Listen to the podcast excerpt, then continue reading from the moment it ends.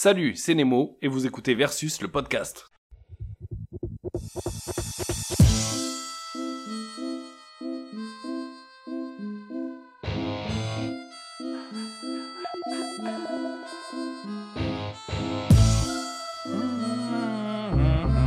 Vous voulez une histoire, les enfants? J'ai une petite histoire pour vous. Quand je vois un film d'horreur, je m'identifie au tueur. Michael Myers, Jason, Freddy Krueger, Hannibal Lecter, on t'avait pas menti. J'ai dégusté son foie avec un excellent Chianti. Je t'invite à ma table, et j'ai cuisiné un bout de ton cerveau. Jette ta carcasse au cochon, nettoyer les os. Je me lèche les babines et tu rigoles comme si t'as pas vu Shining. Jack Nicholson. Pourquoi je débloque? Tu veux savoir? Viens, mon bloc construit sur un cimetière indien. Merde, j'en ai jamais marre des crimes. En fait, faut que j'aille remettre mon masque de scream. Qui va t'appeler. Allô? Oui, moi je tue toute l'année, qu'est-ce que je m'en fous d'Halloween? Ah, où est le gardien du campus? Il est die. En temps de guerre, il me filerait une médaille.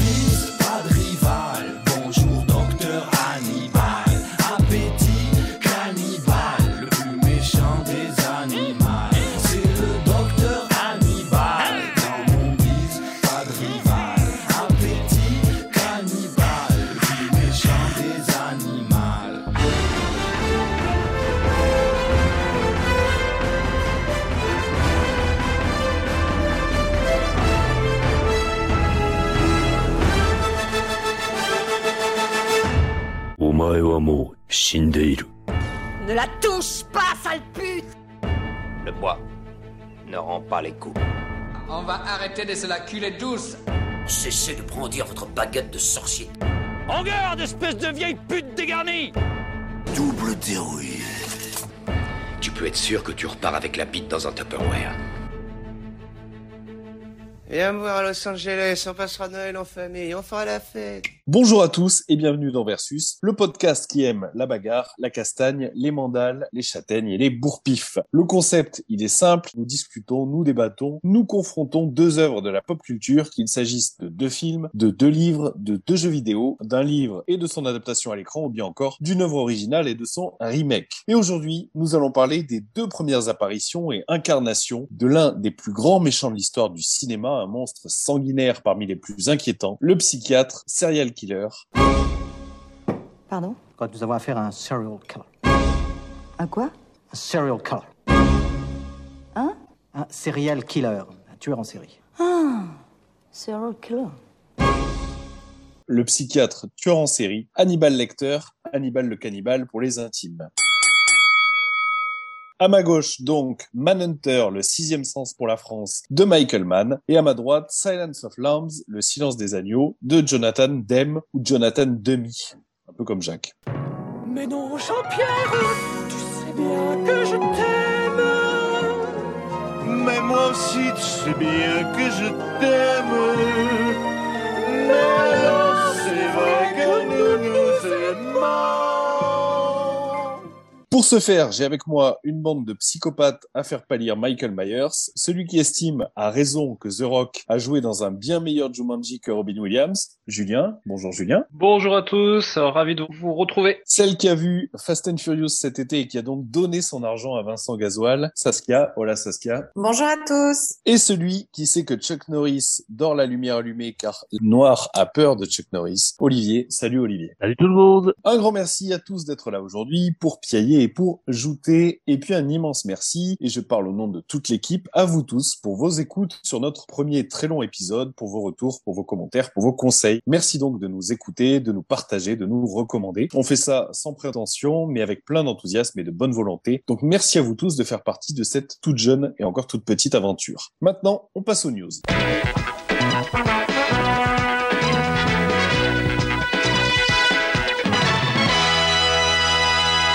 I'm not going to give you a Can you, stay, question. can you stay You are fake news. Les news avec une première news, la série Cowboy Bebop qui va être adaptée en live sur Netflix, donc série d'animation très réputée, une histoire de science-fiction. On suit l'équipage d'un vaisseau dans l'espace, une espèce de groupe de, de chasseurs de primes, le taciturne Spike Spiegel, le costaud Jet Black, la sexy Faye Valentine, le hacker Ed et puis leur chien corgi Hein. Toute cette petite aventure va se retrouver en live avec de véritables acteurs. On a euh, John Shaw, John Shaw qu'on connaît euh, de la saga American Pie et puis qui jouait Sulu dans les Star Trek de J.J. Abrams. On a Daniela Pineda qui était dans le second Jurassic World, qui était horrible, qui était terrible. Puis Mustafa Shakir qui jouait dans Luke Cage sur Netflix et qui jouera donc Jet Black ici. La bonne nouvelle, c'est Yoko Kano qui faisait la musique de la série originale, qui est là aussi de retour pour composer les musiques, puisque la série tient essentiellement par son ambiance euh,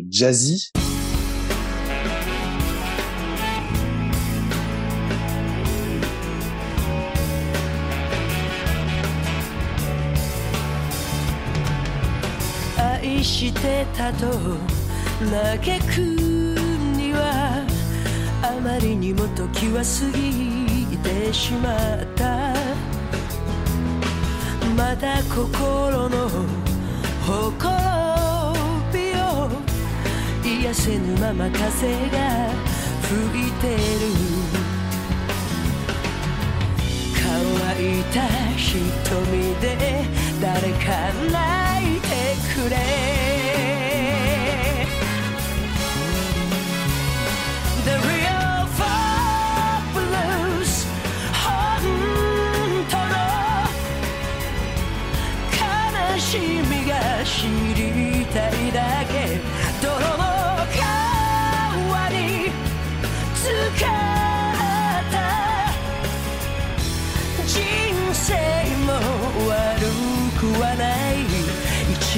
key.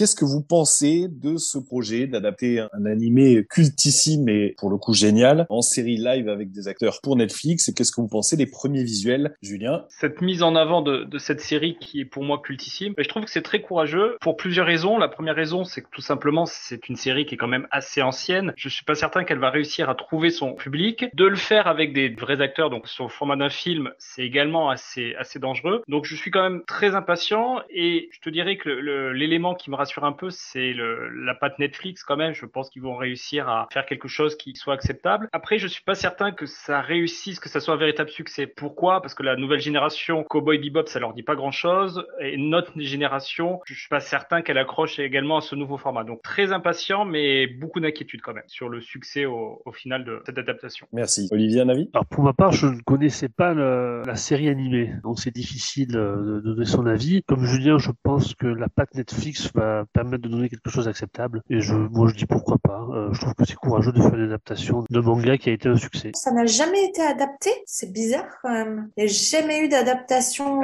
Il y a eu un film en anime. Ouais, ouais il y a un long métrage animé, ouais, ouais. mais pas mais plus. Qui... Non, non, la série est unique en plus en 24 ou 26 épisodes, donc elle est relativement courte au sens où il y a, il y a une seule saison et c'est prévu comme tel. Il y a ensuite un film qui se déroule en fait pendant la série, qui prend place entre deux épisodes au niveau, au niveau temporel. Mais il n'y a jamais eu d'adaptation. Pendant longtemps, il a été question que Keanu Reeves, qui est fan de la série, qui mmh. est fan du Japon, qui est fan d'animation, fasse l'adaptation. Il était même question que peut-être il joue le, le, rôle titre, parce qu'il y a quand même effectivement une possibilité d'avoir un petit air de, de, ressemblance entre Spike et, et Keanu Reeves. Je sais pas s'il est encore d'ailleurs associé au projet ou pas du tout, s'il avait acquis les droits ou pas. Reste que là, c'est la première adaptation en live, avec un casting qui est pas mal, parce que pour le coup, John Shaw, alors bon, c'était un peu pendant un temps, euh, de manière un peu raciste, l'asiatique d'American Pie, mais au final, il a fait du bon boulot dans Star Trek, et c'est plutôt un bon acteur, donc pourquoi pas. Ça peut le faire. Moi, je trouve que les visuels sont assez réussis. Alors, il y a eu tout un débat sur la, sexualisation de Faye qui est très réduite, c'est-à-dire que le personnage est très euh, mini short et, crop top dans l'animé. Là, elle, est beaucoup plus habillée pour le coup. C'est à mon avis pas une surprise, mais voilà, j'ai l'impression qu'il qu décide de faire quelque chose de fidèle. La seule problématique peut-être, c'est que c'est de la science-fiction et que parce que c'est une œuvre d'envergure, il faut qu'il y ait des moyens d'envergure derrière je serais peiné si on a des effets spéciaux un peu à la ramasse. Alors par rapport à cette crainte, si je dis pas de bêtises, je crois que John Cho a eu un accident lors du tournage de, la série et Netflix l'a repoussé de presque un an la, sortie. Donc je pense qu'ils ont les moyens parce qu'ils n'ont pas voulu euh, bâcler, ils ont repoussé d'un an la sortie à la suite de l'accident. Donc je pense que le budget doit être conséquent et on aura quelque chose qui sera, à mon avis, intéressant. Tu retardes pas d'un an si derrière t'es pas certain quand même de rentrer un peu dans tes billes au niveau financier. Donc euh, je pense que ça c'est un, un bon signe. Si je dis pas de bêtises, hein, je crois que c'est sur cette série que. Non, non, c'est vrai que ça a été Ouais. retardé par suite d'un accident de John Cho, donc la, la remarque ouais, est assez, assez cohérente. Après, la bonne nouvelle, c'est ce que je disais, c'est Yoko Kano, parce que c'est une série qui à la fois vit sur son ambiance, et cette ambiance, elle est, elle est très liée à l'ambiance sonore et à l'ambiance musicale de la série, qui tourne beaucoup autour du jazz. La plupart des titres d'épisodes sont des références à des morceaux de musique, etc. Je suis content de voir Yoko Kano, qui est la compositrice euh, brillante de la série, et qui a travaillé sur plein d'autres choses, et avec des styles différents en plus. De retour ici, j'espère que ce sera à la hauteur. Euh, Il y aura 10 épisodes, donc aussi le fait que ce soit une série relativement condensée me rassure sur le fait que le budget va être euh, conséquent pour un nombre euh, restreint d'épisodes et donc potentiellement de qualité. En tout cas, c'est prévu pour le 19 novembre 2021. Ça me donne envie parce que si tu me dis que c'est que 10 épisodes, donc ça veut dire que ben c'est fidèle à, la série originale. Voilà, ils vont pas rajouter des épisodes pour faire durer l'histoire ou inventer une, une fin différente. Et la musique, parce que moi c'est c'est ce que je me rappelle le plus quoi hein, de, de Cowboy Bebop. La musique elle rentre dans la tête et c'est la signature de la série. Donc euh, c'est positif ces deux choses.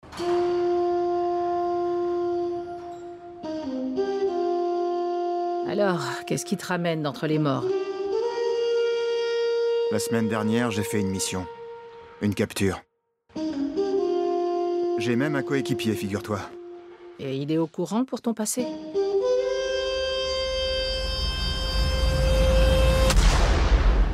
Est-ce que je te reverrai un jour? Ils ont voulu me tuer. Si tu me cherches, on m'appelle Spike Spiegel maintenant.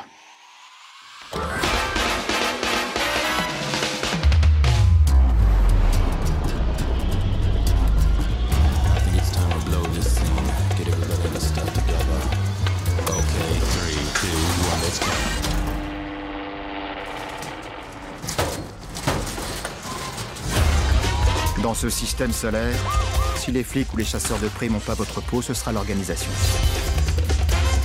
Il n'y aura pas de fin heureuse. Vous avez jamais été amoureux pour parler de la sorte. Si, je l'ai été. Qu'est-ce qui s'est passé? J'étais en plein rêve. L'aventure vous tente? Ça vous dit de faire équipe? Pour la récompense euh, du 60-40, ça vous va? 60 pour moi, évidemment. T'as pas intérêt à la flinguer. Allez. Non.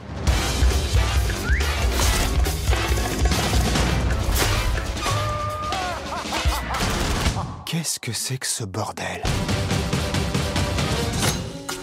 On est une équipe. Tous les trois.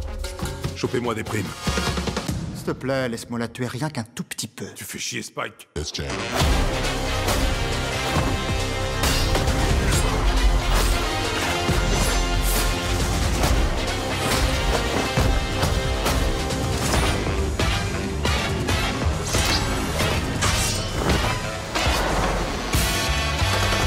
Vous êtes les gentils ou vous êtes les méchants?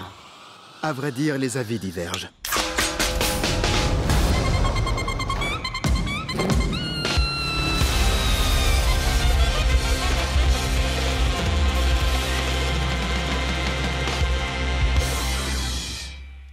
On passe à la news suivante, la bande-annonce qui était très attendue. Alors c'était un peu l'arlésienne parce que le film arrive quand même euh, très prochainement. Il est prévu pour le 15 décembre 2021. On n'avait toujours pas eu de trailer. C'est ce premier trailer de Spider-Man No Way Home. L'araignée, l'araignée, elle être bien singulier. Dans sa toile, il attend d'attraper les brigands en garde, car l'araignée est là. Il fort, agressif, il a du sang radioactif.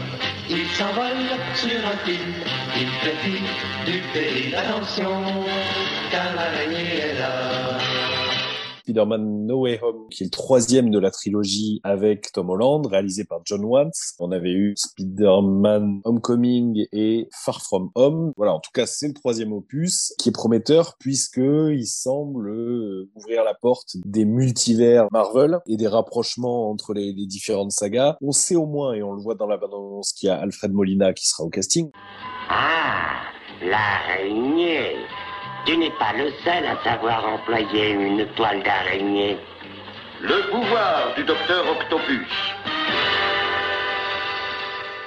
Alfred Molina, il jouait le Docteur Octopus, qui semble jouer encore là ici euh, dans la première trilogie, qui était celle de Sam Raimi avec Tobey Maguire en Spider-Man. Et Jamie Foxx, lui, il jouait Electro dans la seconde, alors pas trilogie puisque là c'était qu'un diptyque, mais la seconde adaptation avec Andrew Garfield. Et c'était Mark Webb qui était à la réalisation. Voilà, on parie un petit peu sur l'apparition des deux acteurs, des deux autres Spider-Man dans le film. C'est un peu de la grande surprise euh, déjà annoncée. On parle aussi de Charlie Cox, peut-être qui jouait Daredevil dans la, la série Netflix qui apparaîtrait. Peut-être encore d'autres méchants, l'homme de sable, voilà. Ça semble, en tout cas, ouvrir la porte à beaucoup de choses et à beaucoup d'autres univers. Qu'est-ce que vous, vous en pensez? Alors, je serais beaucoup moins enthousiaste que toi. Première raison, c'est sur ce reboot un peu avec un, Spider-Man adolescent boutonneux, j'ai- un peu de mal. Pourquoi? Parce que effectivement, euh, Spider-Man dans le comics débute jeune, mais après c'est son évolution en tant qu'homme qui est intéressante. Et là, je trouve que trois films sur l'adolescence, c'est peut-être un peu gênant. Ensuite, la manière de traiter euh, l'histoire d'amour avec euh, Mary Jane, qui est à mon avis la, la pierre angulaire de Spider-Man, où c'est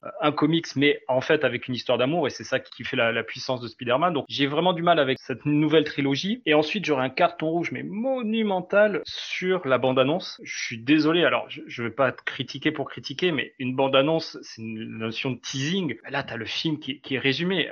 Alors très clairement, je, je veux bien qu'on qu'on essaie de tout montrer dans une bande-annonce, mais alors cette bande-annonce, elle a vraiment l'effet inverse. Clairement, j'irai pas le voir. Cette volonté de tout dévoiler sur deux minutes, enfin, je sais pas ton avis là-dessus, mais je trouve que il y aura plus aucune surprise. Donc vraiment, pour moi, c'est pas beaucoup d'enthousiasme sur sur cette sortie. Euh, je me méfie parce que c'est une première bande-annonce. Enfin, je, je te rejoins sur la, la forme de la bande-annonce qui semble en dire beaucoup. Après, est-ce qu'on nous piège pas un peu et est-ce qu'il n'y a pas encore beaucoup qui se cache derrière? C'est à voir. Il faut peut-être que je rappelle quand même pour que ce soit que ce soit clair un petit peu la question des droits chez Marvel. Donc, il y a les comics Marvel qui sont détenus, euh, enfin dont les droits des personnages. Alors, il faudra encore parler des auteurs, des créateurs, des scénaristes, etc. Mais bon, on va prendre l'ensemble du catalogue des personnages Marvel. Ces personnages, ils ont été vendus pour le cinéma à différents studios et donc ils se sont retrouvés répartis un peu partout parce qu'il y a longtemps rendu impossible des crossovers entre les héros, etc. Aujourd'hui, les choses ont été clarifiées par l'arrivée dans le jeu de Disney qui a racheté beaucoup de choses. Disney a racheté Marvel Studios. Marvel Studios, ils détenaient les Avengers et tous les personnages qu'on a vu graviter autour. Ils ont racheté la Fox qui détenait les X-Men et les 4 Fantastiques. Donc, ces personnages sont revenus dans le même giron de droit. Et puis, on a Sony qui a part à une partie des personnages de Spider-Man et puis des petits accords qui ont été passés au coup par coup pour que Spider-Man puisse être présent avec les Avengers ou des choses comme ça. Et je crois qu'il y a encore une partie des personnages de Hulk, pas Hulk, mais tout un tas des personnages qui gravitent autour, qui eux appartiennent à, à Universal Pictures. Donc c'est quand même un hasard euh, compliqué à appréhender. Reste que là, donc on n'est pas sur un film vraiment Marvel Studios, mais on a un film Sony Pictures. Et donc si on a l'apparition, puisqu'on le sait, hein, il y a déjà des personnages qui sont prévus, il y a le Docteur Strange qu'on voit dans l'abondance, il y a Wong, etc. Donc ça, ça résulte d'accords qui sont passés avec Marvel Studios pour que les personnages viennent dans les films Sony, et puis à l'inverse, Sony prête des personnages. Voilà. Saskia, toi, qu'est-ce que tu as comme, comme ressenti sur cette bande-annonce? Chaque, euh, chaque génération a eu son Spider-Man. Là, on, voit qu'ils sont tous regroupés dans un. Ce qui est intéressant, voilà, on se bataille toujours. Moi, je préférais le Spider-Man 1, le Spider-Man 2. Donc là, au moins, ils sont ensemble dans ce film. Il n'y aura pas forcément de comparaison. Et ça, je trouve ça intéressant. Maintenant, c'est un Marvel. Je pense qu'on en va avoir plein les yeux. Les fans vont y aller. Et il y aura peut-être moins de critiques que les autres parce que, euh, tout simplement, il y a les trois réunis dans un. Si je peux me permettre une critique euh, très très objective et très scientifique euh, pour critiquer euh, ce nouveau Spider-Man, mais tout simplement, il n'y a pas Kristen Dunst, il y a rien. Alors peut-être, potentiellement, si, si du coup les univers se rejoignent et que finalement l'idée c'est de dire il y a plusieurs univers différents avec des Spider-Man différents, pourquoi pas, mais Ah, dans, dans pas la presse, elle a, elle, a, elle a taclé les, les reboots. Hein. Elle a été assez, euh, Ouais, après, assez critique. euh, Après, donc ça. Nathalie, Nathalie Portman a longtemps taclé Thor avant d'y retourner, donc euh, bon, Le pouvoir du chèque. c'est un peu ça. Oh, écoute, celui-là, tu vas rire. Certains avancent qu'à l'instar des araignées mâles, Parker possède le pouvoir d'hypnotiser les femelles. Arrête, s'il te plaît. Oui, mon maître araignée. Et si on restait sur ce toit toute la journée? C'est trop la folie en bas. Et oui, messieurs, dames, Spider-Man n'est autre que Peter Parker. Écoutez, je n'ai pas tué Mysterio. Ce sont les drones. Ces drones, ce sont les vôtres. Quelque part, tu te sens pas un peu soulagé? Qu'est-ce que tu veux dire? Maintenant que tout le monde est au courant, t'es plus obligé de te cacher, ni de mentir. Pour info, j'ai jamais voulu te mentir. Mais c'est pas simple d'expliquer à quelqu'un qu'on est Spider-Man. Aujourd'hui, le monde entier est au courant. Et dans cette histoire, il n'y a pas que moi. Beaucoup de gens souffrent. Je dois trouver un moyen d'arranger tout ça. Alors, Peter, que me vaut ce plaisir? Désolé de vous déranger, monsieur. Voyons, on a sauvé la moitié de l'univers ensemble. Je crois qu'on a dépassé le stade des messieurs. Ok, Steven. Ça fait bizarre, mais tu as le droit. Quand Mysterio a révélé mon identité, ça a foutu un gros bordel dans ma vie. Je me demandais si vous pouviez faire un truc pour annuler tout ça. Strange, ne vous servez pas de cette magie. C'est trop dangereux. Très bien. Je n'en ferai rien. Bientôt, le monde entier aura oublié que Peter Parker est Spider-Man. Quoi Le monde entier? On peut faire des exceptions? Le sortilège ne permet aucune exception. Alors MJ va oublier toutes les choses qu'on a vécues. N'interfère pas avec le sortilège. Oh purée Ned est mon meilleur pote Oh, et ma tante May son Stop Tais-toi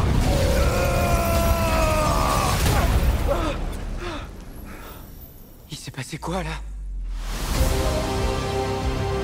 Nous avons altéré la stabilité de l'espace-temps. Nos connaissances sur le fonctionnement du multivers sont affreusement limitées.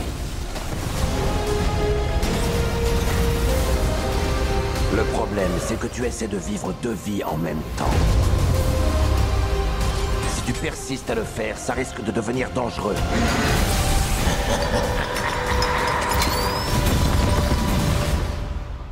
Veille à faire les bons choix, Parker. On va passer maintenant à la troisième news. Troisième news où on va revenir un petit peu sur notre dernier épisode et sur les blockbusters que nous avions évoqués ensemble. Alors on avait, lors du dernier épisode, évoqué déjà tout ce qui devait sortir en juillet. Il y a quelques gros films qui sont sortis en août encore. Je vais vous redonner la liste rapidement et puis chacun son tour peut prendre la parole sur, euh, sur les titres qui l'ont marqué en bien ou en mal dans, cette, dans cet été de cinéma. Un été euh, contrasté, peut-être un peu faiblard, on va, on va y revenir à la fin. Les blockbusters de cet été, on avait évoqué ensemble euh, dans le dernier épisode In the Heights, Cruella, Hitman and Bodyguard 2, Black Widow, Fast and Furious 9, Camelot, Space Jam 2, Hold, Spiral, Suicide Squad et Jungle Cruise. Et puis, comme je vous indiquais, en août, il y a eu Free Guy, il y a eu OSS 117 et puis Shang-Chi, le nouveau Marvel Studio. Qu'est-ce que vous avez aimé, pas aimé dans ces films Qu'est-ce que vous avez vu, Julien? Alors, ça va confirmer ce que j'avais prévu. C'était un été un peu faiblard, mais on va, on va y revenir. Et moi, il y a deux choses que je- j'aimerais un peu mettre en avant. Enfin, un film surtout que j'aimerais mettre en avant, c'est OSS. Personnellement, je le trouve euh, tellement succulent, tellement en décalage, tellement provocateur. C'est vraiment un, un troisième opus que je trouve très réussi. Donc, celui-ci, je le mettrai en avant. Et le petit bémol, ça sera sur la petite polémique euh, sur Black Widow. Peut-être que tu voudras en dire un mot là-dessus, mais sur le problème un peu de, de fait de sortir le film en streaming alors qu'elle a un, pourcentage sur les billets en, en cinéma. Et je trouve que malheureusement, euh, il faut pour que le cinéma s'en sorte un peu qu'il y ait une vraie différence, une différence entre soit tu sors le film en streaming, soit tu le sors en, salle. Et ce qui a été fait sur ce film prouve que les deux en même temps, je suis pas certain que ce soit compatible. Et à mon sens, c'est assez, assez dangereux. Il y a effectivement cette polémique sur les salaires des acteurs. Alors, il y a Scarlett Johansson d'une part, il y a Emily Blunt aussi pour Jungle Cruise qui s'est qui s'est plaint. Je crois que The Rock, Dwayne Johnson la soutient aussi dans cette démarche. C'est toujours euh, la même chose. Moi, je serais plutôt d'avis de soutenir comme ça les, acteurs parce qu'effectivement, ils se font un peu avoir dans l'affaire. On va opposer que oui, mais ils gagnent des millions, etc. Mais en réalité, s'ils gagnent des millions, c'est que le studio lui aussi gagne des millions. Et c'est malheureusement dans l'intérêt des studios ce système de diffusion parce que on se retrouve avec, je vais prendre le cas de Disney par exemple, mais Disney est désormais aux manettes, c'est-à-dire qu'ils sautent l'étage euh, distributeur, salle, etc. Ils ont eux des films qu'ils produisent, qu'ils mettent directement sur leur plateforme et ils les vendent aux gens. Et le consommateur, le spectateur vient acheter directement le film. Donc eux, ils ont tout intérêt. Effectivement, là, il y a une petite difficulté sur les contrats, donc il est certain pour les prochains contrats, on va intégrer que les acteurs touchent à la fois sur euh, les, billets en salle et puis sur les achats en ligne. Donc ça, je pense que ça va se résoudre. La vraie interrogation et la vraie inquiétude, moi, que j'ai, c'est c'est la mort du cinéma, c'est la mort des salles derrière, à raison de ce système dans lequel bah, les studios, eux, ont tout intérêt à être uniquement des Netflix, des Amazon Prime du cinéma.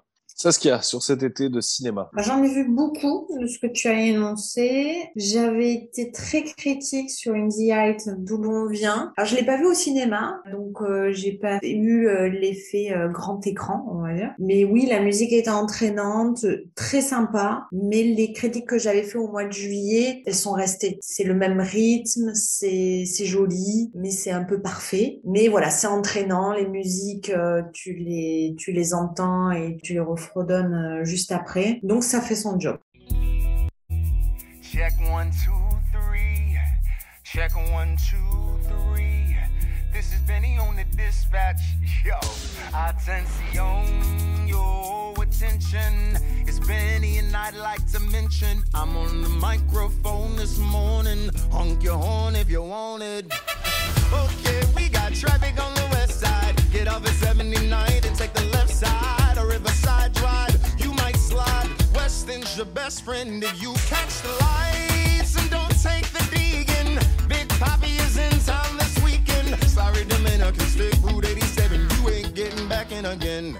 Hold up a minute. Benny, hey, Nina, you're home today. any sign? Of your dad, he's on his way. Anyway, It's good to see your face. anytime. Hold up a minute, wait. You used to run this dispatch, right? Once or twice. But check the technique. Yo, there's a traffic accident I have to mention at the intersection of 10th Avenue, Jacob Javits Convention Center. And check it, don't get stuck in the rubber rubbernecking on 192nd. There's a double decker bus wreck. Now listen up, we got a special guest, live and direct from a year out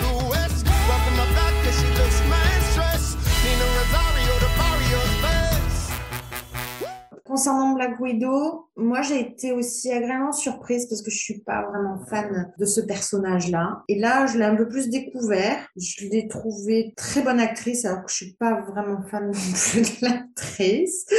Et ce que je voulais dire, c'est euh, bah, sa petite sœur, la Florence Pugh, très surprise, agréablement surprise. Je l'ai trouvée euh, très très bonne actrice et euh, voilà, je, je trouvais que ça faisait un duo euh, très performant, efficace. Si vous l'avez pas vu, je vous recommande de le voir.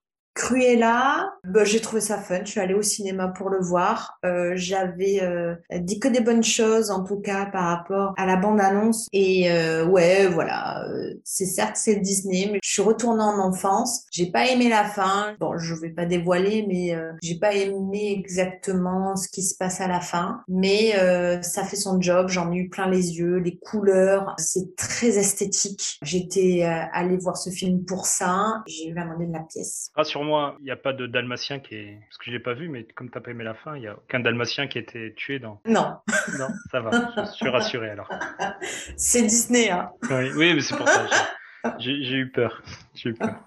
Non, ça reste Disney. Mais voilà, moi, j'étais allée pour, euh, pour l'esthétique et tu l'as. Donc, euh, voilà, une belle robe, euh, des couleurs flamboyantes, euh, voilà, ça rend bien. Donc, euh, donc ça, j'ai aimé. J'ai adoré Suicide Squad. J'avais détesté le 1. Là, je pense que bah, tout le monde hein, a aimé le 2 par rapport au 1. De toute façon, on peut que, que l'aimer. Il y a des gros trucs, mais bon, la créature existe déjà, donc ils ont pas pu en inventer une autre. Mais très rigolo, très gore, rien à voir avec le 1. Donc quand même, même s'il était, euh, vous disiez que c'était pourri, euh, Suicide Squad quand même euh, relève un peu le baromètre cinématographique de l'été. Je suis totalement d'accord avec toi sur la bonne surprise qui est Suicide Squad et James Gunn, pour moi, réussit le, réussit le pari d'arriver à proposer un film qui est vraiment fun, qui est trash, qui est euh, impertinent et puis qui se moque du premier film. C'est-à-dire que il prend Idris Elba pour lui donner un rôle qui est quasiment le même que celui de Will Smith dans le premier film, avec quasiment le même background, sauf que là c'est réussi. On voit directement que quand on a un bon réalisateur derrière, quelqu'un qui sait écrire des personnages, quelqu'un qui aime ses personnages, quand bien même ce sont des méchants, ça fonctionne tout de suite. Donc moi je trouve que pour le coup c'est une vraie vraie réussite. Je te rejoins totalement là-dessus. Je rejoins ce que vous avez dit sur les autres films également. J'ai un autre vrai coup de cœur, c'est Shang-Chi. Marvel sort quasiment deux films dans l'été, un au début de l'été avec Black Widow et puis un en septembre avec euh, Shang-Chi. Et bon, Black Widow est sympathique, je vais pas revenir dessus. Il y a du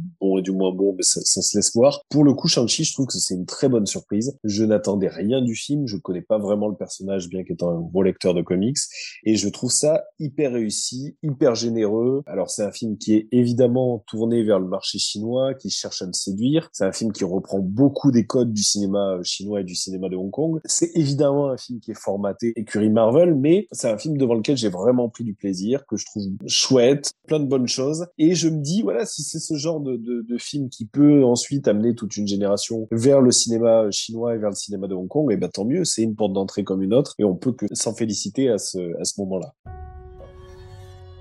Durant toute ma vie, les dix anneaux ont rendu ma famille puissante.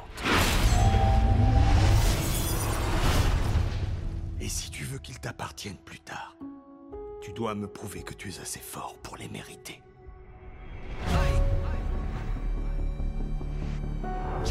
Tu es le produit de tous ceux qui t'ont précédé. Tu es l'héritier de ta famille. Tu es ta mère. Et que ça te plaise ou pas, tu es aussi ton père.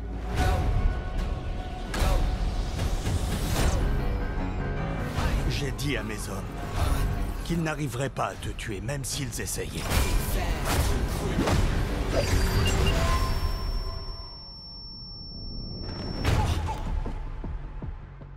Heureux d'avoir eu raison. Tu n'es qu'un criminel. Un tueur, rien de plus. Ne me parle jamais sur ce ton, petit.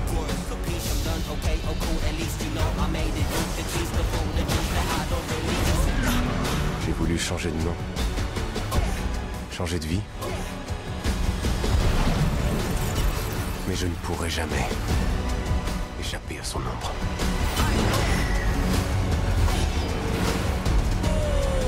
Mon fils, tu ne peux pas fuir ton passé.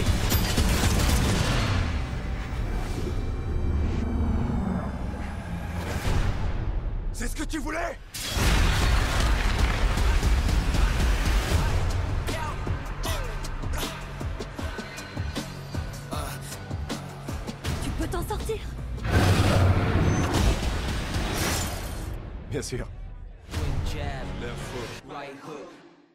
J'ai une mention spéciale, euh, en revanche, vraiment. Moi, mon film de l'été, ce sera euh, Spirale, l'héritage de Saw, parce que c'est un film qui réussit une prouesse exceptionnelle, c'est de faire ressentir au spectateur ce qu'est une séance de torture par le tueur de Saw, puisque pendant une heure et demie, vous vous infligez une torture avec Chris Rock dedans. C'est insupportable, ça n'est jamais efficace, c'est moche, c'est mal joué, ça n'est pas crédible. Mais c'est de la merde C'est vaguement du torture porn, c'est un saut, un énième saut, ça pourrait être un saut 10, ils ont juste changé le nom, c'est pour le coup une vraie catastrophe. Mais voilà, on ressort avec ce sentiment d'avoir été euh, torturé par Jigsaw pendant deux heures, sans rien avoir finalement à, à avouer, mais euh, on a au moins le, le sentiment de la douleur. Olivier Alors de mon côté, j'ai été assez critique lors du premier euh, épisode sur la, la saga Fast and Furious, parce qu'en fait je la connaissais pas et j'avais un a priori. Je vous ai entendu parler et, et avec toi Julien et avec toi Saskia, on est parti voir euh, le, le Fast and Furious 9 et sans être un, un film exceptionnel, j'ai trouvé qu'il y avait quand même de l'action, il y avait de l'humour, il y avait des cascades et j'ai passé euh, un agréable moment, je dois le dire. Donc euh, voilà, je, je réviserai mon jugement sur euh, sur ce film et sur la saga en général. Je te rejoins tout à fait. J'avais été un peu moins euh, convaincu par l'opus précédent et puis par le spin-off Hobbs Show. Pour moi, c'est un bon Fast and Furious. C'est du Fast and Furious, donc on, sait ce qu'on va voir. Mais là, pour le coup, c'est plutôt réussi, donc plutôt un bon opus de, de mon côté.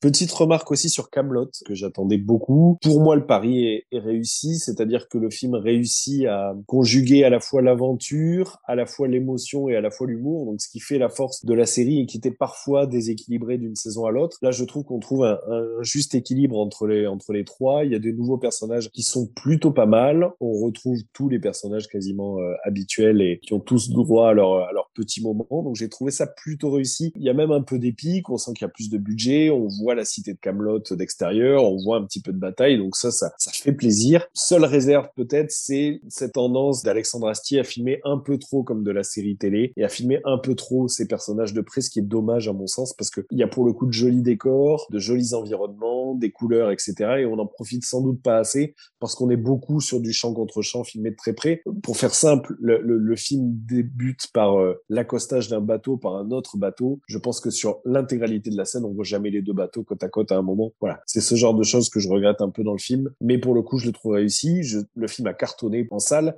C'est un des, des plus gros succès euh, de, de l'année en France. Donc on aura vraisemblablement une suite, et tant mieux.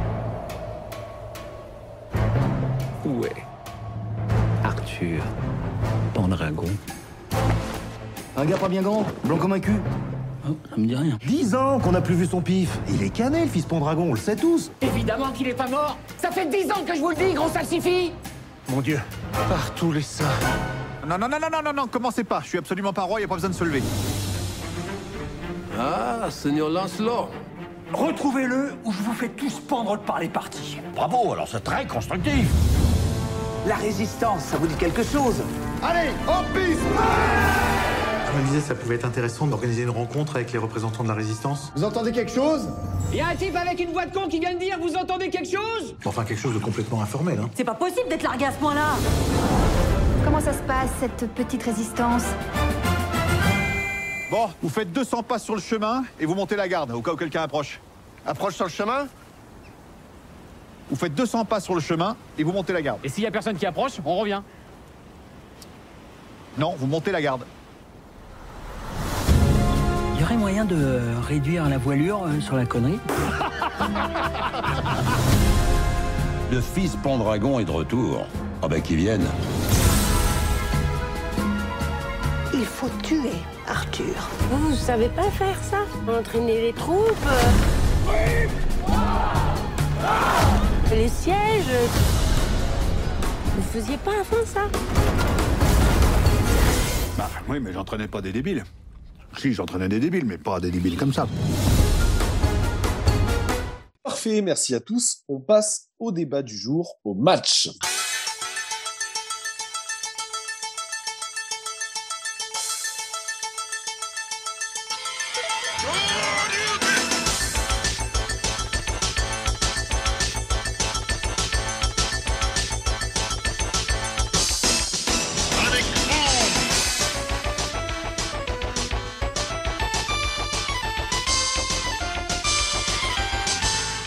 Match du jour qui va donc opposer Manhunter, je vous l'ai dit, de Michael Mann, le sixième sens en français, alors à ne pas confondre avec le film où, où Bruce Willis découvre à la fin qu'il est mort. Et puis de l'autre côté, Le silence des agneaux de Jonathan Demme, Silence of Lambs en anglais. Peut-être pour commencer, avant de vous passer la parole à Saskia pour défendre Le silence des agneaux et à Julien pour défendre Manhunter, je vous propose euh, d'évoquer avec vous rapidement les origines de la saga, son auteur, puis on viendra ensuite sur les, les adaptations. On parlera évidemment des deux films qui sont opposés aujourd'hui et puis également des autres films qui ont pu intervenir dans la saga et des séries qui ont pu en découler également. Manhunter et Le silence des agneaux, ce sont les deux premières adaptations, je vous l'ai dit, d'Hannibal Lecter à l'écran, ce personnage mythique du cinéma, un des plus grands méchants de l'histoire du cinéma, et on les doit à Thomas Harris. Thomas Harris, c'est un journaliste américain spécialisé dans les faits divers qui est devenu romancier. Il est né en 1940 dans le Tennessee. Alors, il a une bonne tête, c'est un espèce de gros barbu, euh, le gros papy barbu. C'est cependant un personnage très discret qui évite la publicité, la promotion et qui ne donne quasiment aucune interview. Ce qu'on sait de lui, en tout cas, c'est que c'est quelqu'un qui entretient des rapports étroits de par son métier et ensuite de par son œuvre avec le FBI et plus particulièrement avec la division des sciences comportementales de l'Académie de Quantico en Virginie, la division qui est chargée des affaires liées aux tueurs en série, ce qui lui a évidemment permis d'obtenir des informations cruciales pour l'écriture de ses livres. Et c'est surtout un romancier dont tous les romans, alors tous sauf le dernier, mais j'en parlerai, ont été adaptés au cinéma. La tétralogie Hannibal Lecter, tout d'abord, puisqu'il y a quatre films, en tout cas quatre livres, et ensuite un peu plus de films avec les séries encore. La tétralogie Hannibal Lecter, qui va donc focaliser notre attention aujourd'hui. Elle commence en 1981 avec le roman Red Dragon, Dragon Rouge, qui sera adapté tout d'abord en 86 avec Manhunter, le sixième sens, scénarisé et réalisé par Michael Mann, puis en 2002 par Brett Ratner, et puis ensuite un petit peu avec la série Hannibal, la télévision sur HBO, dont on reparlera. Vient ensuite Le Silence des Agneaux, Silence of Lambs, paru en 1988, qui va donner un film en 1991 réalisé par Jonathan Demme, puis en En 1999, et alors là c'est une pépite que j'ai découverte en préparant l'émission, le film Sang Arch, un thriller psychologique indien réalisé par Tanuja Chandra. Alors je vais vous lire rapidement le résumé parce que ça vaut le coup. Rite, jeune policière du CBI à New Delhi, est chargée de résoudre une série d'enlèvements et de meurtres d'enfants.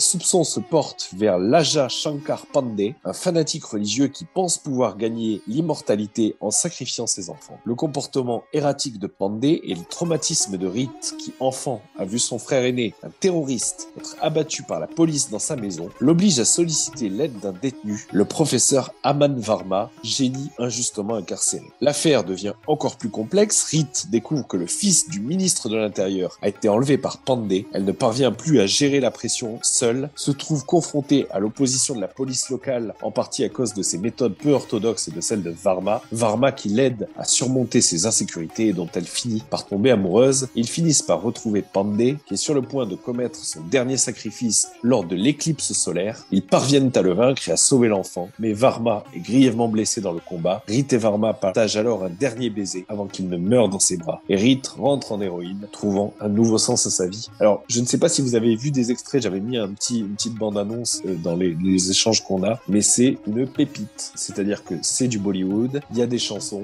il y a des effets spéciaux à toute épreuve. C'est exceptionnel, cette adaptation par Bollywood du, du Silence des Agneaux. Je vous la recommande, elle est disponible en gratuit sur, euh, sur YouTube. hein. Alors, je suis désolé pour, le- pour les ayants droit, mais vraiment, euh, mais on passe à mon avis une bonne soirée devant, devant ce petit chef-d'œuvre.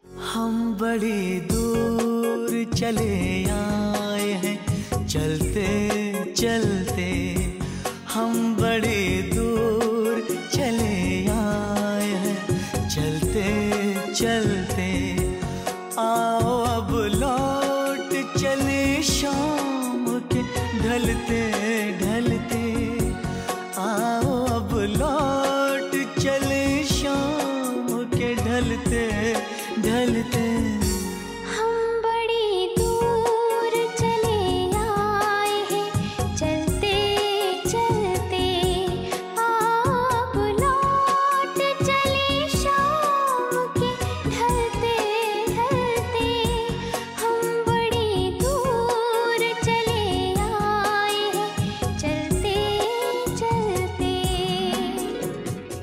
Vient ensuite dans la Si, tétralogie. si je peux me permettre, peut-être euh, la meilleure adaptation du, du, du Silence des Agneaux. Hein. Je, je, On va y je vais pas commencer le match trop tôt, mais voilà. S'il y a un- une version à voir, je pense que c'est plutôt celle-ci. Je sors si. Troisième ouvrage de la saga, Hannibal. Alors on va y revenir, mais c'est un livre qui a été écrit à la demande des studios pour faire une suite au Silence des Agneaux. Hannibal, donc, adapté en 2001 par Ridley Scott. Et puis, mauvais, mais on va y revenir, euh, Hannibal Rising. Le livre est à peu près aussi mauvais que le film, paru en 2006 et adapté l'année suivante par Peter Weber. Outre cette tétralogie, Thomas Harris ont lu droit à deux autres romans. Euh, Black Sunday, paru en 1975, qui avait également donc été euh, adapté au cinéma en 77 par John Frankenheimer et qui a un- une histoire inspirée de, la prise d'otage des Jeux Olympiques de Munich en 72 et dont la fin est très proche des événements du 11 septembre, ce qui avait ensuite euh, donné lieu à, discussion. Et puis un dernier roman qui est paru en 2019 qui s'appelle Karimora. Alors je ne sais pas si les droits ont été achetés, si ça va arriver ou non. Je sais que les critiques ont été assez mitigées, pour pas dire mauvaises, qui est histoire qui combine euh, chasse au trésor qu'aurait laissé euh, Pablo Escobar dans une de ses villas de Miami, ce qui est plus ou moins une, une vraie histoire. Et puis donc des clans qui s'affrontent pour ce trésor, un serial killer dans tout ça, et puis une espèce de super héroïne, la badass Karimora, qui elle est chargée de protéger la maison. Voilà. Reste que, semble-t-il, ça n'est pas très bon. Venons-en au, personnage d'Hannibal Lecter. Ce personnage, il est inspiré en partie par des histoires vraies et par le travail de journaliste de Thomas Harris. Hannibal Lecter, il a été inspiré par un chirurgien mexicain du nom d'Alfredo Bali Trevino, qui a été condamné après avoir assassiné et démembré son amant dans les années 50. Thomas Harris, il affirme l'avoir rencontré dans les années 60 à la prison de Topo Chico, au Mexique, alors qu'il écrivait un article pour le magazine Argosy. Il avait alors 23 ans et il interrogeait un autre prisonnier nommé Dykes Askew Simons, qui avait tenté de s'échapper de la prison et qui avait été euh, abattu lors de sa tentative d'évasion. Et Simons expliqua à Harris que c'est Trevino qui lui avait sauvé la vie en l'opérant. Thomas Harris a alors voulu en savoir plus sur ce dernier, l'a rencontré a essayé de comprendre le meurtre qu'il avait conduit en prison, le meurtre de son amant Jesus Castillo Rangel, euh, qu'il connaissait depuis le lycée, et que Trevino avait euh, drogué, il lui avait injecté de la drogue, il l'avait traîné dans une baignoire, il lui avait coupé le cou avec un scalpel, attendant que le sang s'écoule dans la, dans la baignoire, il l'avait ensuite découpé, puis enterré dans une boîte. Et ce que retient Thomas Harris de cette rencontre avec Trevino, eh bien, c'est que c'était un homme élégant. On va y revenir parce que c'est à mon avis un des caractères essentiels du, personnage d'Hannibal Lecter, qui lui avait parlé de manière assez délicate, mais de la façon dont il avait, euh, il avait torturé finalement cet amant. Et en quittant la prison, Thomas Harris raconte qu'un gardien lui avait dit il ne sortira jamais de cet endroit parce qu'il est fou. Ce qui n'est pas vrai puisque finalement Trevino a été libéré en 2000. Il y a une commutation de sa peine et il aurait continué à travailler jusqu'à la fin de sa vie comme médecin en offrant des consultations aux pauvres et ce jusqu'en 2009. Hannibal Lecter, il a également été inspiré par le tueur en série Ted Bundy parce qu'il y a cet aspect euh, bel homme charismatique euh, de Ted Bundy qui est un des tueurs les plus voilà les plus les plus connus de l'histoire des États-Unis. Et puis Harris s'est également inspiré de Ed Kemper, premier tueur en série qui a été interrogé par les, les profilers Robert Ressler et John Douglas dans le cadre d'un programme d'entretien du FBI avec les avec les tueurs en série. Et c'est la naissance du, du profiling et c'est ce qu'on voit. Je ne sais pas si vous l'avez vu dans la série Mindhunter avec le, le sosie d'Emmanuel Macron. Mindhunter qui raconte l'histoire de ces de ces deux agents et de leur travail pour faire naître le, le profiling aux États-Unis. Excellente série à recommander. Je crois que c'est dispo sur Netflix. Je confirme. On passe au match donc et on démarre avec le sixième sens.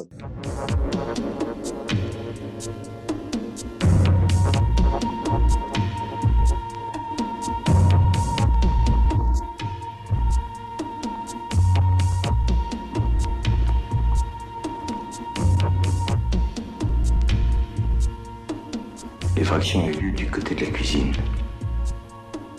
Il n'a qu'une obsession. Ah oui, Will Graham du FBI. Le trouver. Voici les dents du sujet. Regardez.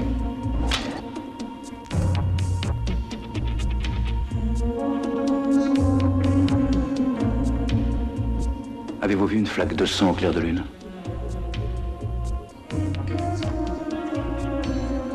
William, tu vas te rendre malade ou te faire tuer.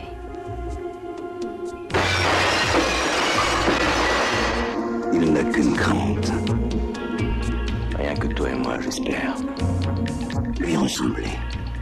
Et pour finir, je suis sûr de t'abattre. Il est doué d'un sixième sens. Le sixième sens. Ils l'ont tous les deux. L'un pour tuer, l'autre pour survivre. Le sixième sens, Manhunter, film américain de 1986, écrit et réalisé par l'immense Michael Mann et qui constitue donc la première adaptation au cinéma de la tétralogie Hannibal Lecter. Le film dure 119 minutes, je crois qu'il y a une director's cut qui dure 124 minutes. Il est sorti aux États-Unis le 15 août 1986. Il est sorti en France, alors d'abord projeté au Festival du film policier de Cognac le 9 avril 87, puis en salle le 22 avril 1987. La classification du film aux États-Unis, il est classé R, restricted. Les enfants de moins de 17 ans doivent donc être accompagnés d'un adulte pour le voir. En France, pas de problème, le film est tout public. On parle également du score Rotten Tomatoes du film. Le film obtient un score critique de 93% pour la critique presse et de 77% pour la critique publique. Quelques mots sur le réalisateur du film, Michael Mann, immense réalisateur dont on reparlera forcément dans Versus. Michael Mann, c'est un réalisateur, un scénariste et un producteur américain qui est né le 5 février 1943 à Chicago. Il a étudié à l'université du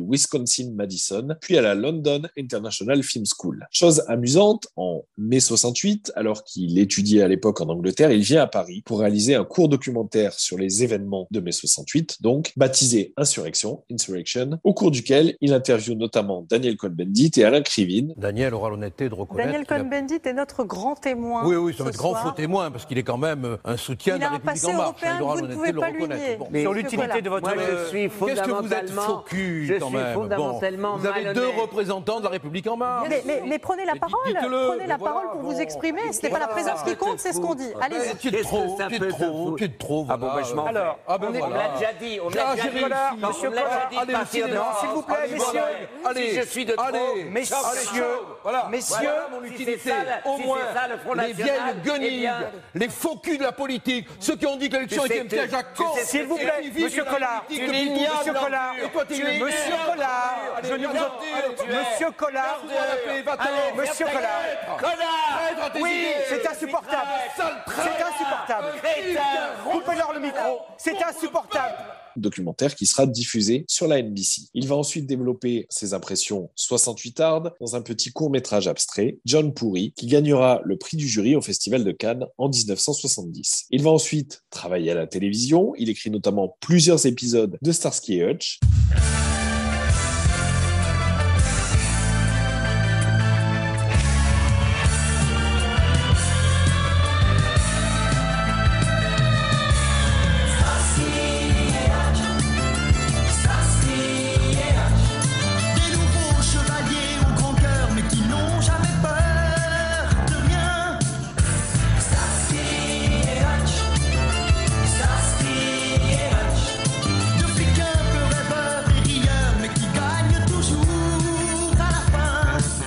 Il le génial polar Le Solitaire avec James Caan, sélectionné au Festival de Cannes 1981. Il se lance ensuite dans un ambitieux projet de film fantastique, La Forteresse Noire, alors qu'il y a un espèce de, film culte parce que c'est un film non abouti. La cut originale durait 3h30, qui va ensuite être charcuté par le studio, euh, qui a des problèmes parce qu'il n'est pas fini, il y a des problèmes de son, il y a des problèmes d'image. C'est un film qui va souffrir de la mort de son responsable des effets spéciaux. Enfin voilà, et c'est un film qui est quasiment aujourd'hui introuvable, on dit qu'il y a peut-être des versions longues qui existent, mais ce qu'on ne sait pas réellement, dont il est impossible donc de trouver une belle version actuellement et euh, sur laquelle euh, Michael Mann ne veut plus revenir. C'est un film qui est sans doute lié dans ses difficultés au fait que Michael Mann est un réalisateur qui a pour habitude d'écrire les films qu'il réalise. Et là, pour le coup, il a débuté son tournage alors même que le film n'était pas encore euh, fini d'écrire. Et évidemment, c'est l'une des raisons de ses difficultés. Ian McKellen, qui joue dans le film et qui était très maquillé, qui subissait plusieurs heures de, de maquillage pour le tournage, expliquait que plusieurs jours de suite, il venait sur le tournage, il se faisait maquiller et puis euh, rien ne se passait. C'est-à-dire qu'on ne tournait pas parce qu'on était encore en train d'écrire le film et donc on le renvoyait chez lui. Donc voilà. Mais ça reste un objet intéressant et un film véritablement culte. Par suite de cet échec, il va s'éloigner du cinéma. Il va participer à la production de deux séries dans les années 80. Il revient donc à la télévision et il est l'un des producteurs, alors pas l'un des créateurs, mais en tout cas l'un des piliers et des pères de, de Flic à Miami puis de Police Story.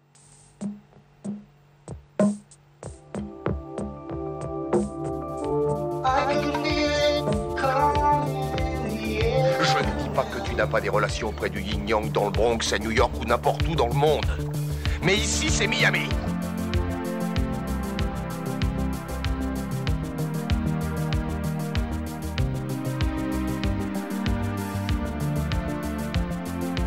Vous ne savez pas que J'ai travaillé pour les services secrets pendant trois ans. C'est très long. C'est toute une vie. Il faut combien de temps pour être prêt?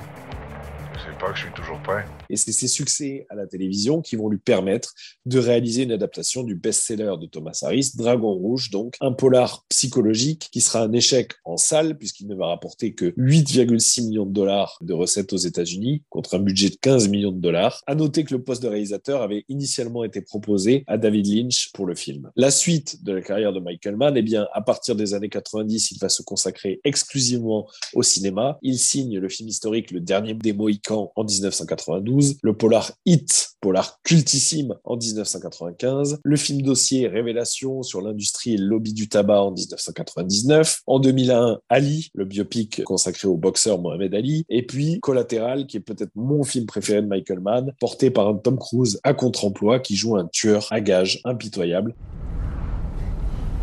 Ils ont fait quoi alors? Qu'est-ce que j'en sais? Ils avaient des.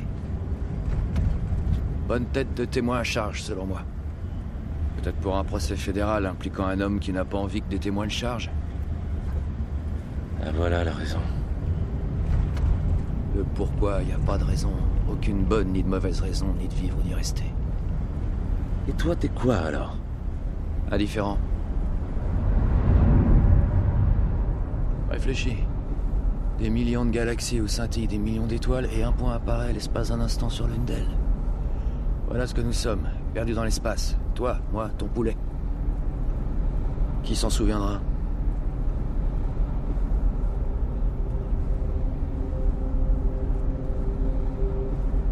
Pourquoi tu m'as toujours pas tué? Il a fallu que je tombe sur le taxi adepte de Sigmund Freud et des courriers du cœur. La question tient toujours. Tu te vois comme t'es? Petit mouchoir, taxi aseptisé, de belles limousines, bientôt combien tu as devant toi? Ça te regarde pas. Un jour, un jour, mon rêve se réalisera. Un matin au réveil, tu comprends que ce rêve n'arrivera jamais. Toutes ces années, il t'a taraudé. Il fout le camp, t'es au bout de la route. Il ne s'est rien passé, ça n'arrive jamais parce que finalement t'as rien fait pour ça.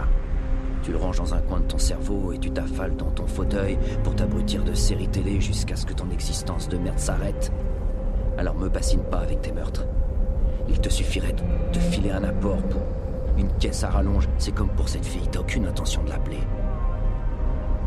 Qu'est-ce qui fait que t'es encore collé à ce volant? Explique.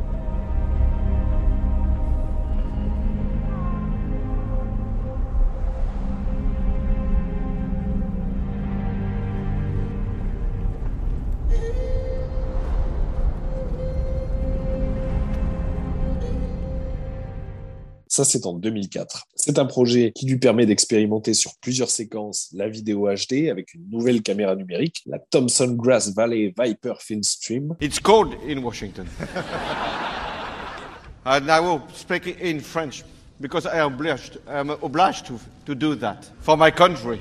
Il réalise ensuite en 2006 une adaptation au cinéma de sa série Deux flics à Miami, adaptation à mon sens très réussie et intégralement euh, tournée en numérique. Puis un polar consacré au gangster John Dillinger, Public Enemies en 2009, porté par la présence de Johnny Depp et de Marion Cotillard. Thank you, life. Thank you, love. And uh, it is true, there is some angels in this city. Thank you so, so much. Et puis, en 2011, il va finalement revenir à la télévision avec une série qui semblait être très prometteuse, Luck, avec Dustin Hoffman et Nick Nolte dans les rôles titres. Une série pour HBO consacrée aux courses hippiques et au milieu des courses hippiques, mais qui va être arrêtée à la suite de la mort de plusieurs chevaux sur le tournage. Donc, on va annuler la série au bout d'une première courte saison. Et dernier film en date, en 2013, il signe un thriller informatique, Hacker, avec Chris Hemsworth, ce qui est son dernier fait d'armes. Que dire de Michael Mann? Eh bien, Michael Mann, c'est un c'est un esthète dont le cinéma se démarque par son style, par son goût des ambiances contemplatives et aériennes, mais également par des protagonistes qui sont caractérisés souvent par le fait d'être vampirisés par leur travail ou par leur statut, et puis également des personnages qui sont duos, qui ont une réelle ambiguïté. À la photographie du film, l'italien Dante Spinotti, qui est le directeur photo récurrent de Michael Mann depuis Manhunter, mais également, aux surprises, celui de Brett Ratner, et on va notamment le retrouver sur le film Dragon Rouge, dont on reparlera. Dante Spinotti, il a également été directeur de la photo sur un tas de films connus. Hudson Hawk, Gentleman Cambrioleur de Michael Lehman. Il est directeur de la photo sur Mort ou Vif de Sam Raimi, sur LA Confidential de Curtis Hanson, et même, par exemple, sur Ant-Man et la Guêpe, deuxième film euh, de Ant-Man, réalisé par Peyton Reed. Quelques mots encore sur le producteur du film, parce que c'est un monstre sacré de l'histoire du cinéma, à la fois américain et italien. Dino De Laurentiis, c'est un immense producteur de cinéma. On lui doit énormément de choses. Il a été euh, le producteur de La Strada de Fellini. Alors, juste pour vous dire, hein, il a produit dans sa carrière 500 films, dont 38 euh, nommés aux Oscars. C'est véritablement un monstre sacré. Je vous parlais de Fellini, mais il est également le producteur de Serpico, il est le producteur de Ragtime, il est le producteur du King Kong de 76, il est le producteur de Conan le Barbare, il est le producteur de Dune, dont on va reparler bientôt, il est le producteur de Blue Velvet de David Lynch, des Trois Jours du Condor de Pollack, et puis il est le producteur, et c'est ça qui nous intéresse véritablement, parce qu'il y a quand même une unité dans cette saga, il est le producteur de la plupart des films où intervient le personnage d'Hannibal Lecter, créé donc par le romancier Thomas Harris, Le Sixième Sens, mais également Hannibal, Dragon Rouge, et puis Hannibal, Les Origines du Mal. Finalement, il a produit tous les films, sauf Le Silence des Agneaux. On en reparlera. Voilà ce qu'il y avait à dire sur la production du film. Rapidement, l'histoire. Eh bien, l'histoire, le film se concentre sur l'ancien profiler du FBI, Will Graham, qui est contraint de sortir de sa retraite pour prêter ses talents à une enquête sur la traque d'un tueur en série, connu sous le nom, alors euh, lui voudrait se faire appeler Dragon Rouge, mais on le connaît aussi sous le nom de Petite Souris dans la VF. Euh, je crois qu'en anglais c'est Tooth Fairy, donc la fée des dents. Un tueur qui assassine des familles lors des nuits de pleine lune. Et pour ce faire, il va donc devoir affronter les démons de son passé, Will Graham, penser comme le meurtrier, se mettre dans l'esprit du meurtrier et se tourner vers Hannibal Lecter, qui dans le film s'appelle d'ailleurs Lector, dont il a failli être l'une des, des victimes. Le film se concentre essentiellement sur le travail médico-légal du FBI dans cette traque des, des tueurs en série. On a une époque où ça y est, le profiling existe, il est reconnu, et donc on observe le, le travail de ces gens et les effets à long terme que ces cas peuvent avoir sur les profilers tels que Graham. Et on souligne notamment par la mise en scène et puis par le jeu des comédiens, on va y venir, les similitudes entre lui et le tueur. Tout comme Thomas Harris, Michael Mann, eh bien, il s'inspire du vrai profiler Robert Ressler dont je, dont je parlais tout à l'heure. Peut-être une dernière petite remarque sur le film, le casting du film. Le casting, eh bien, pour le rôle principal du profiler Will Graham, le studio originellement voulait que Michael Mann retrouve Don Johnson euh, de De À Miami. Cependant, c'est Michael Mann qui va insister pour avoir William Peterson, avec lequel il a travaillé sur Le Solitaire, excellent film. Un William Peterson qui sort tout juste de Police fédérale Los Angeles de William Friedkin et qui deviendra un jour, et c'est peut-être pour ça malheureusement que le public le connaît le plus, le Grissom des experts Las Vegas.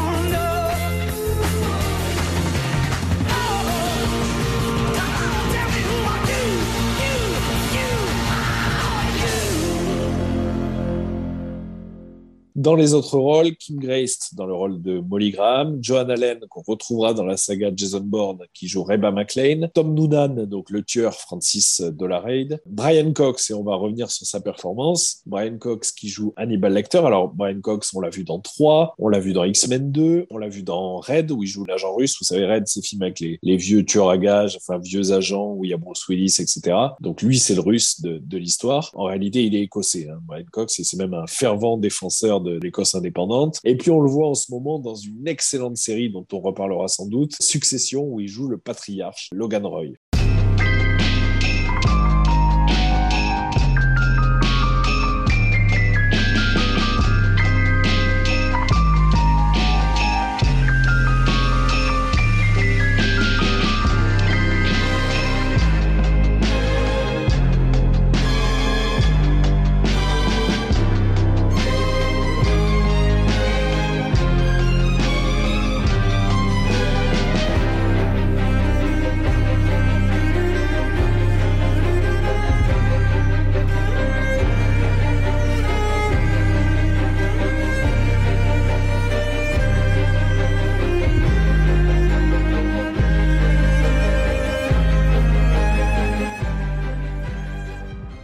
Brian Cox, il raconte qu'avant lui, Brian Dennehy, Bruce Dern ou encore John Lithgow avaient été pressentis pour incarner Hannibal Lecter. Alors John Lithgow, c'est amusant parce qu'il jouera plus tard un tueur en série dans la série Dexter où il est Trinity, le tueur de la Trinité, rôle marquant dans cette série et notamment dans sa troisième saison. Michael Mann avait également pensé à William Friedkin, le réalisateur, pour jouer Hannibal Lecter et c'est finalement une performance au théâtre, dans une pièce de théâtre qui s'appelle Rat in the Skull qui va séduire Michael Mann et le persuader de confier à Brian Cox ce rôle. Je pense qu'on reviendra d'ailleurs sur l'aspect théâtral de, son interprétation parce qu'il y a quand même quelque chose d'intimement lié au théâtre dans son jeu. On a également Denis Farina, Denis Farina et sa jolie moustache qui joue Jack Crawford. Denis Farina qu'on connaît aussi pour son rôle de Jimmy Serrano, le parrain mafieux de Midnight Run avec Robert De Niro, et puis de Ray Barboni, le rival de John Travolta dans, dans Get Shorty. Denis Farina qui, c'est intéressant de le savoir, avant d'être acteur, a été véritablement policier. Euh, Denis Farina, il a été policier à Chicago pendant 18 ans, alors dans la brigade de lutte contre les cambriolages, mais il a un vrai passif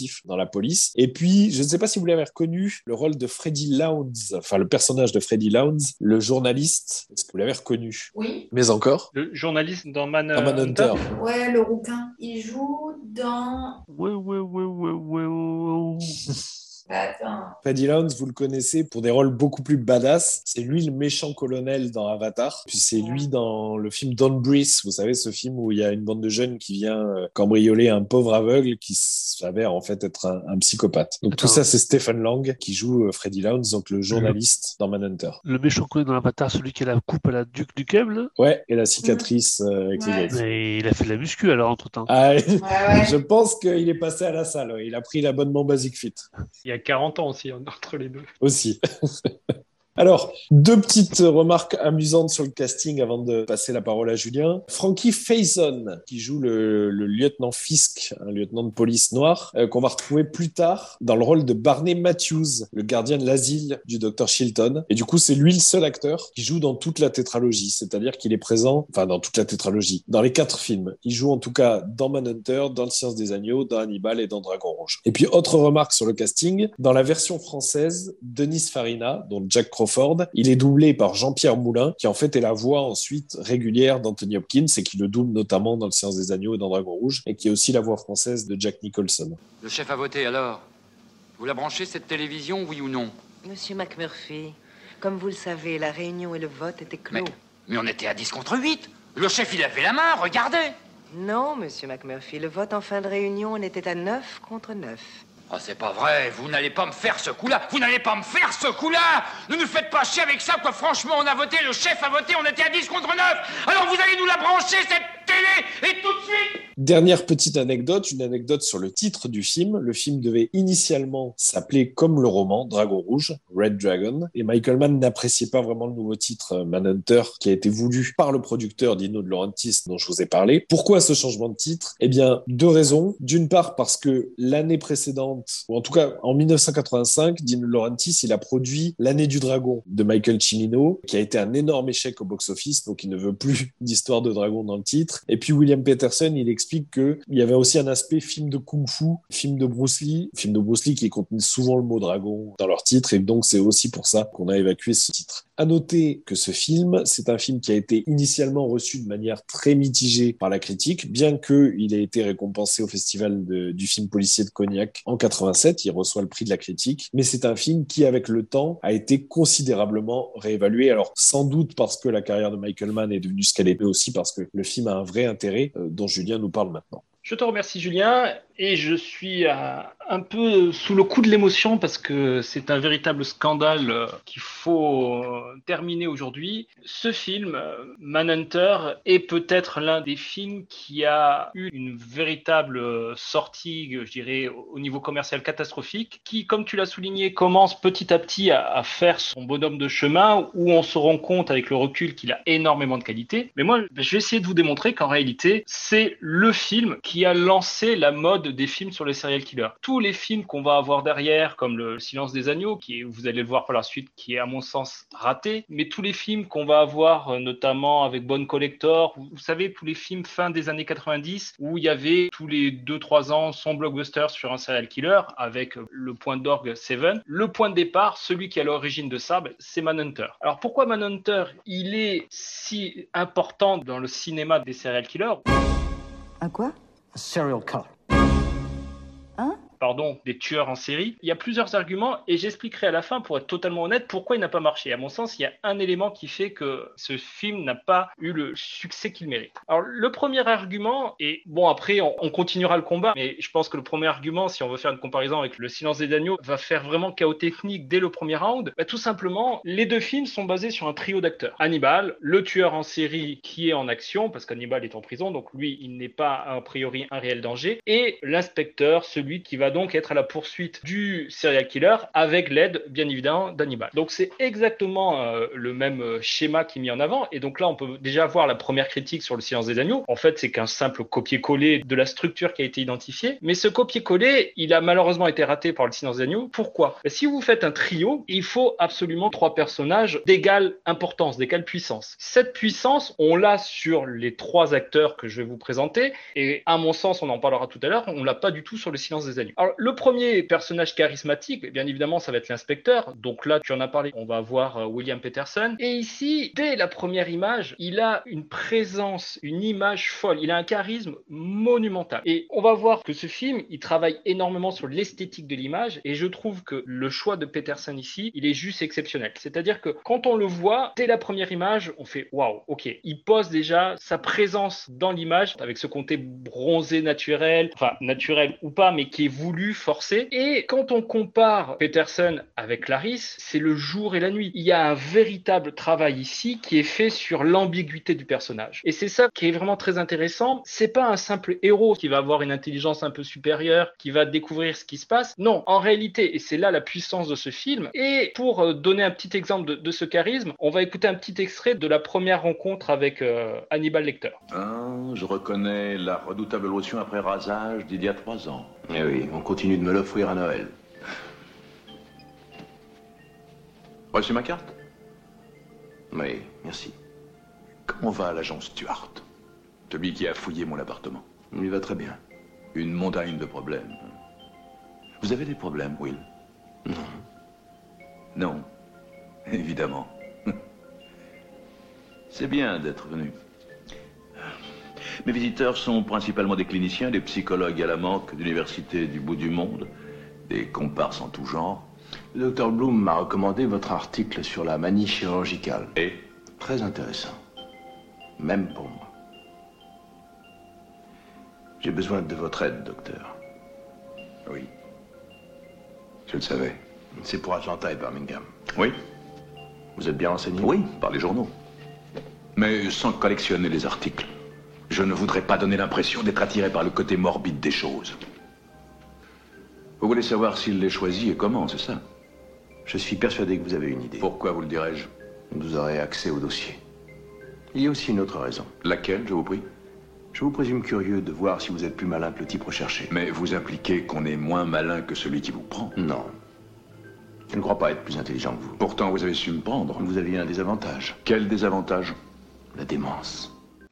On voit vraiment ici le charisme de Peterson et le héros Will Graham qui se met vraiment dans un duel avec euh, Hannibal qu'on n'a pas du tout dans Le Silence des Agneaux. Alors c'est voulu bien évidemment, mais là il y a vraiment un combat de deux mâles dominants. C'est très intéressant. Et ça serait simplement intéressant si c'était uniquement un combat d'ego. Mais en fait, ce qui est très intéressant, c'est qu'à la fin de cette première rencontre, on va comprendre énormément de choses. Peterson, donc Will Graham, c'est pas un héros, c'est tout simplement qu'il est comme les serial killers. Il a cette part de noirceur, cette part d'horreur, il l'a en lui. Alors, plusieurs petits indices par rapport à ça. Il y a une scène où il est au téléphone avec son épouse, où ça, j'en dirai un mot euh, un peu plus tard pour, sur le jeu des lumières. Il y a un deuxième indice, il y a également une discussion avec son fils, où son fils, on le voit et c'est très bien filmé, c'est une scène anodine au milieu du film, où ils sont tous les deux en train de faire des courses. Donc, vous avez un policier qui fait des courses, qui achète des céréales avec son fils. On se demande qu'est-ce que ça fait là? Et cette scène, elle est vraiment puissante parce qu'on voit dans le regard du fils, et son père lui dit, j'étais blessé physiquement et aussi moralement, et son fils se rend compte que son père a cette noirceur. Et donc, du coup, tout de suite, le fils, qui a 7-8 ans, change de, de sujet.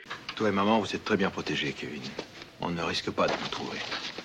Qu'est-ce qu'il faut que je sache pour aider maman? Rien. Ce bonhomme, il veut nous tuer? Non, on n'en sait rien. Toi, tu vas le tuer. Mais non, non, c'est pas mon boulot de faire ça. Tom, sa maman, elle a dit à son papa qu'elle a lu que t'étais hospitalisé comme fou. Il était très ordinaire, cet hôpital. J'ai été transféré dans le service de psychiatrie. Mais ça t'embête, cette histoire Non, non. Non, mais si on t'a mis à l'hôpital, c'était pas à cause de cet homme, Lector. Hum, C'est ça. T'as eu peur Hector agressait les étudiantes. Et il les tuait. Pourquoi Par méchanceté. Il était psychiatre lui-même. Une des filles était sa patiente. J'y suis allé pour lui parler d'elle. J'ai tenté de prendre la place du tueur par l'imagination, de sentir ce qu'il sentait, pour savoir pourquoi il agissait. Parce que c'était le seul moyen de l'arrêter. J'étais assis dans le cabinet de Lector, j'ai levé les yeux et j'ai vu sur une étagère un livre avec des photos de blessés de guerre. J'ai su que c'était lui et je suis allé dans une cabine au fond du couloir alerter la police. Et alors il s'est attaqué à moi. Ta mère est souvent venue me voir à l'hôpital et ça m'a aidé. Mais après que mes blessures aient cicatrisé, j'avais encore toutes ces idées grouillantes dans ma tête. J'ai cessé de parler aux gens près de moi. Alors un de mes amis, le docteur Bloom, a demandé à me soigner. Et il l'a fait. Et je me suis mis à aller mieux. Et je suis de nouveau d'attaque. Et les idées dans ta tête faisaient très mal? Kevin, ce sont des idées atroces et immondes.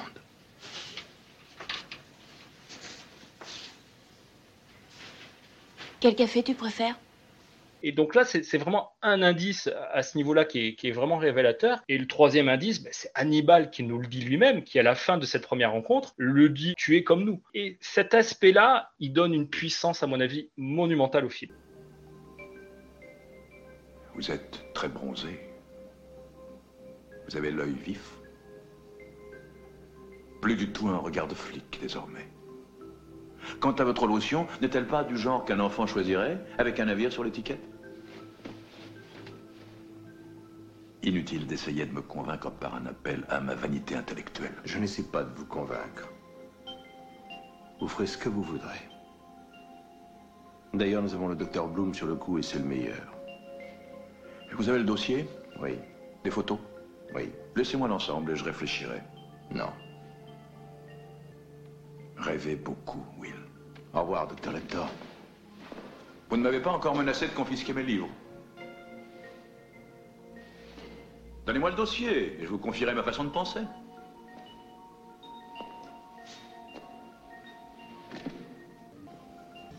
Nous avons affaire à un garçon très timide. Décrivez les jardins.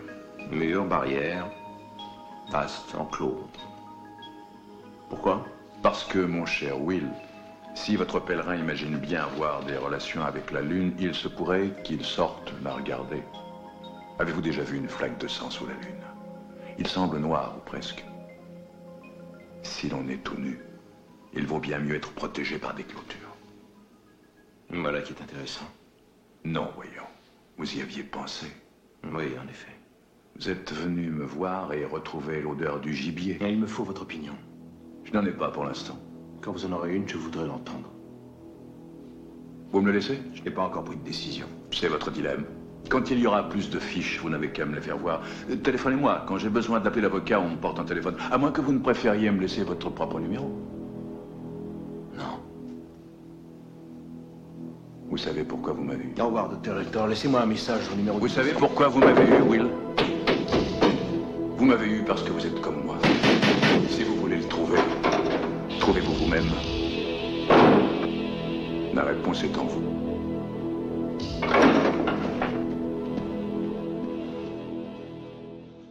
Voit donc vraiment le, coup de génie ici du réalisateur, c'est de nous poser dans la première demi-heure un héros beau gosse, bronzé, et petit à petit, on se rend compte que s'il arrive à ressentir et à identifier, à déduire certaines choses, c'est parce qu'il a cette noirceur en lui. Et c'est tout ce côté intéressant. C'est pour cette raison qu'il va voir Hannibal Lecter. Il le dit à son supérieur j'ai besoin de me reconnecter avec cette noirceur. Il veut se reconnecter avec Hannibal Lecter, retomber dans son côté obscur pour pouvoir comprendre le serial killer qui est en activité, le fameux Francis de la Ride. On ne peut pas comparer. Il y a un charisme, il y a une présence qui est liée aussi à son expérience. On est allé le chercher, tandis que Clarisse, on n'est pas allé la chercher. Il y a cette noirceur, certes, et il joue terriblement bien, mais on ne peut aucunement les comparer. Pourquoi? Pas seulement parce que c'est une femme, même si je pense que ça apporte une certaine fragilité au niveau de l'essence même des deux films, le sujet c'est quoi? C'est la transformation. La transformation de Dragon Rouge, la petite souris, euh, la fée des dents, qui veut arriver à être le Dragon Rouge ultime. Et dans le silence des agneaux, il y a cette transformation du méchant. Mais la transformation, elle est liée à l'inspectrice, Clarisse, qui elle n'a pas d'expérience comme Holly. Rappelle-toi, elle est juste étudiante. Elle n'a pas encore son badge du FBI. Elle doit faire ses preuves. Elle connaît la théorie et c'est grâce à sa relation avec Hannibal Lecter qu'elle se transforme. Je pense qu'il n'y a aucune comparaison à faire sur les deux inspecteurs puisque déjà les deux films ont un objectif différent. Manhunter, comme on le dit, la chasse de l'homme, c'est la traque. Tandis rien qu'avec le, le titre de Silence des agneaux, ça évoque plus la psychanalyse, la psyché. Dans la traque, tu as besoin d'un homme fort, d'un homme viril, tandis que dans le Silence des agneaux, tu as besoin d'un esprit agile et qui est le plus à même d'avoir d'avoir une super relation et d'avoir de l'humanité, c'est bien la femme. On en débattra quand tu essaieras de sauver du naufrage le silence des agneaux tout à l'heure. Alors, le point de départ, c'était donc ce trio de, personnages. Alors, j'ai bien compris qu'effectivement, il y avait des axes sur les inspecteurs, sur leur rôle qui étaient un peu différents dans les deux films. À ce moment-là, pour les deux autres euh, branches du, trio, alors la seconde branche, bah, c'est Hannibal. Donc là, on pourra réellement les comparer parce qu'ils sont vraiment dans un rôle vraiment similaire hein, de consultant. Et moi, j'ai trouvé cet Hannibal de Brian Cox beaucoup plus crédible en réalité. Il est moins dans la démesure, il est beaucoup plus réaliste, il est beaucoup moins caricatural. Et en réalité, je trouve que sa manière de jouer, elle est plus fine, elle est plus réaliste. Alors attention, la performance d'Anthony Hopkins est exceptionnelle, mais c'est du théâtre. Et on voit qu'il en fait énormément. Alors dans son jeu d'acteur, c'est hallucinant. C'est lui qui tient le film, hein, et on va pas se mentir sur le silence des agneaux, mais son personnage, la manière dont son personnage est écrit, ça en fait un personnage mythologique et du coup, ça perd en crédibilité. Le jeu de Brian Cox est vraiment beaucoup plus en retenue, beaucoup plus, j'irais, aseptisé et du coup, ça a d'autant plus de, puissance. Donc, moi, j'ai vraiment apprécié cette version réaliste de l'Hannibal et on verra que, alors, c'est peut-être pas une série qui se veut homogène, mais cette tendance à la surenchère sur la, manière de jouer Hannibal, dans le silence des agneaux, on commence déjà à en faire un peu beaucoup. Et puis après, quand on voit ce que ça a donné par la suite avec Hannibal, avec cette scène du déjeuner où ça devient du grand n'importe quoi. Et je pense que ça, c'est vraiment très bien pensé par le réalisateur de présenter un monstre, mais un monstre, les plus grands monstres n'ont pas euh, ce, visage de monstre. Et quand tu vois Tony Hopkins, tout de suite, tu comprends qu'il y a ce danger. Donc c'est pour ça que le rôle de Brian Cox, la manière dont il le joue, je l'ai trouvé, moi, sur ce que ça apporte à l'histoire, plus intéressant. Sans parler du jeu d'acteur, parce que le jeu d'acteur d'Anthony Hopkins, il est sur ce personnage inégalable, mais sur la crédibilité du personnage. J'ai vraiment trouvé que Brian Cox, ici, faisait un, un vrai beau travail. Peut-être lié euh, au fait qu'il est que quelques minutes dans le film. C'est ça aussi la différence. Brian Cox, euh, ok, il a une belle gueule, mais il est très peu présent. Et c'est là où moi je trouve que ça, ça pêche un petit peu. C'est ce manque de présence. Comme tu disais, il faut que ça soit une triade. Ben, il y a cette branche-là qui est trop peu présente. Comment tu veux qu'il soit conseillé? On le voit, je crois, 6 minutes ou moins de 10 minutes. C'est là où il y a une faiblesse. Après, deuxième faiblesse, c'est la sophistication. Dans le livre, c'est un monstre, mais c'est un monstre qui sait parler, qui a une certaine politesse et qui est sophistiqué. Et malheureusement, Brian Cox ne le respire pas dans les six minutes qu'il a. Je te rejoins sur le fait qu'en présence à l'écran, un temps réduit, mais il y, a, toute la phase du film où ils vont communiquer à travers le journal, où il est quand même présent. Il n'a pas besoin de se marquer plus que ça. Il n'est ici que dans un rôle de consultant et je trouve que toute la partie petit jeu où il faut décoder euh, les informations avec deux, trois références euh, futures aux nouvelles technologies, je trouve que cette partie elle doit durer quand même une petite demi-heure et c'est vraiment au cœur du film. Donc on, voit, c'est le moment où ça bascule en fait et, c'est le point pivot, même si sa présence à l'écran est amoindrie.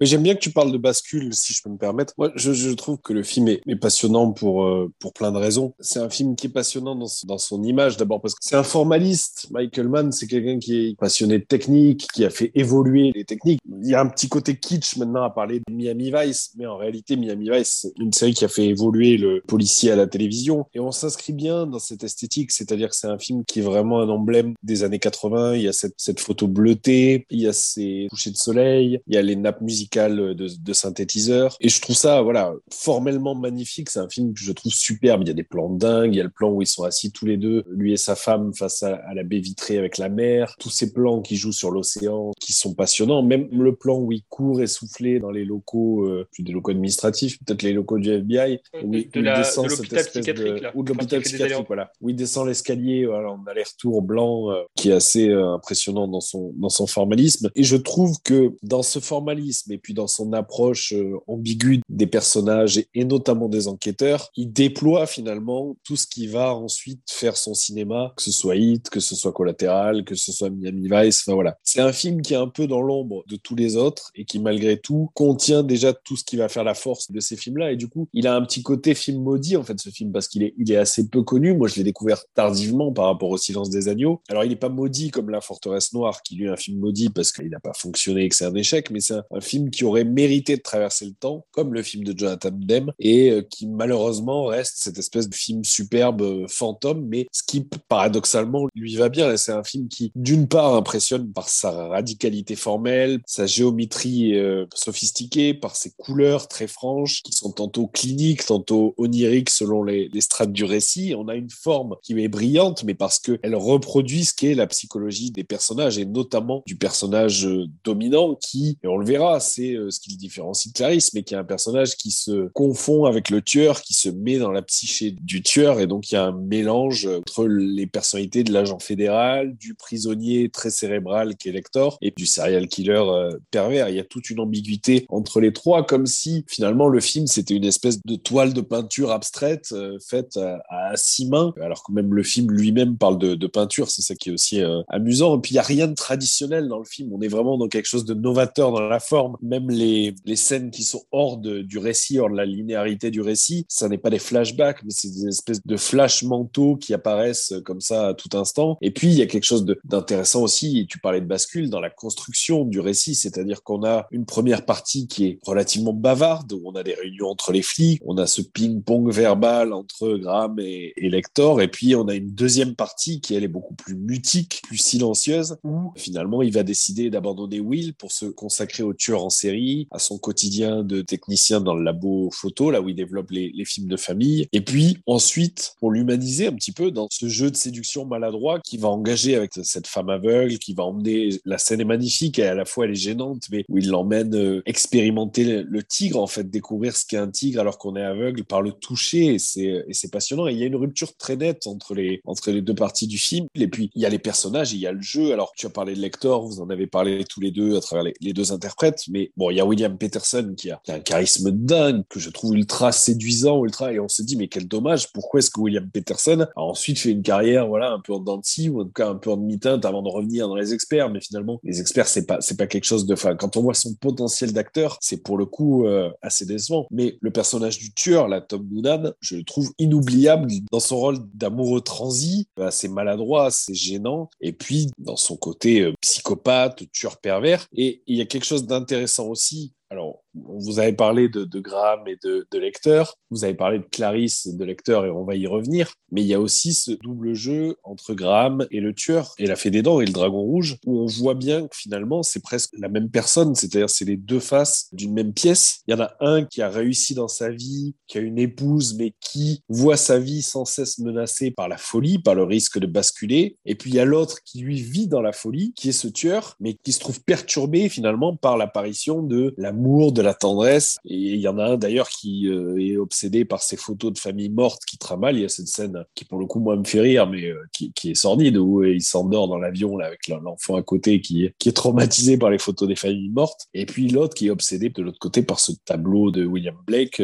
Alors, effectivement, si on compare les deux serial killers qui sont l'objet de la traque, tu as dans Manhunter un Tom Noonan qui est exceptionnel. Il est exceptionnel par sa taille. Alors, je sais pas combien il fait, mais il doit faire presque plus de, de, d'un mètre 90, il doit être dans les 1 mètre 95. Il a des mains qui sont disproportionnées en taille. Et à un moment, le, le réalisateur le sait, puisqu'il va nous faire toute une scène où on ne voit que la main du tueur. Pourquoi? Parce qu'il a une main immense, un visage de serial killer parfait. Et ce vrai méchant, quand il met son bas à moitié, ça interpelle. Même en étant adulte, c'est l'image, moi, du serial killer, de tous les films que j'ai pu voir, qui m'ont le plus marqué. Cette présence, cette grande taille où il semble totalement désarticulé, je le trouve, moi, dans son apparence exceptionnelle. Et comme tu l'as souligné, c'est là, à mon sens, le vrai génie de Mindhunter, c'est qu'il est humain. Il y a toute une phase du film où le réalisateur nous dit attendez, je vais vous expliquer des choses. On est en train de traquer un tueur en série, mais c'est avant tout un homme. Et il y a toute cette phase où on voit que cet homme, il lui faut qu'un petit détail pour qu'il revienne sur le droit chemin. Alors, je vais pas spoiler ceux qui n'ont pas vu, mais il est à deux doigts de revenir dans le droit chemin. Et cette dualité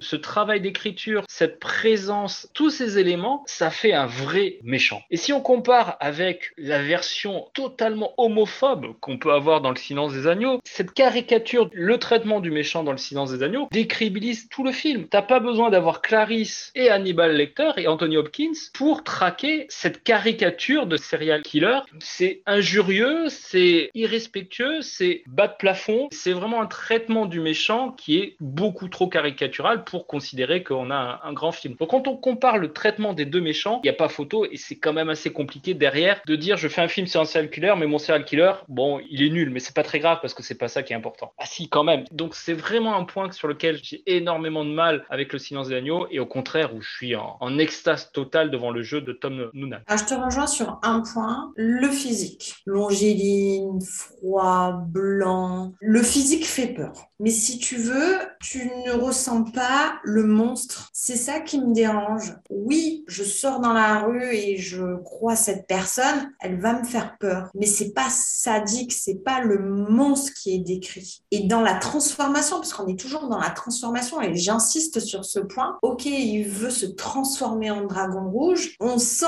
qu'il s'est aimé, il revient dans l'humanité, je suis d'accord avec toi, un homme peut euh, voilà, basculer dans la folie rapidement, et c'est ça qui est intéressant avec Will Graham, mais je trouve que le méchant, à part son physique, son surnom, c'est la petite souris, la fée des dents. De l'autre côté, c'est Buffalo, c'est la bête. Il est dérangé. Tu parles d'homophobie Non, il est dans une transformation. Il veut passer homme à femme. Il coud sa future peau, mais avec la véritable peau de femme. C'est horrible. Ça fait froid dans le dos.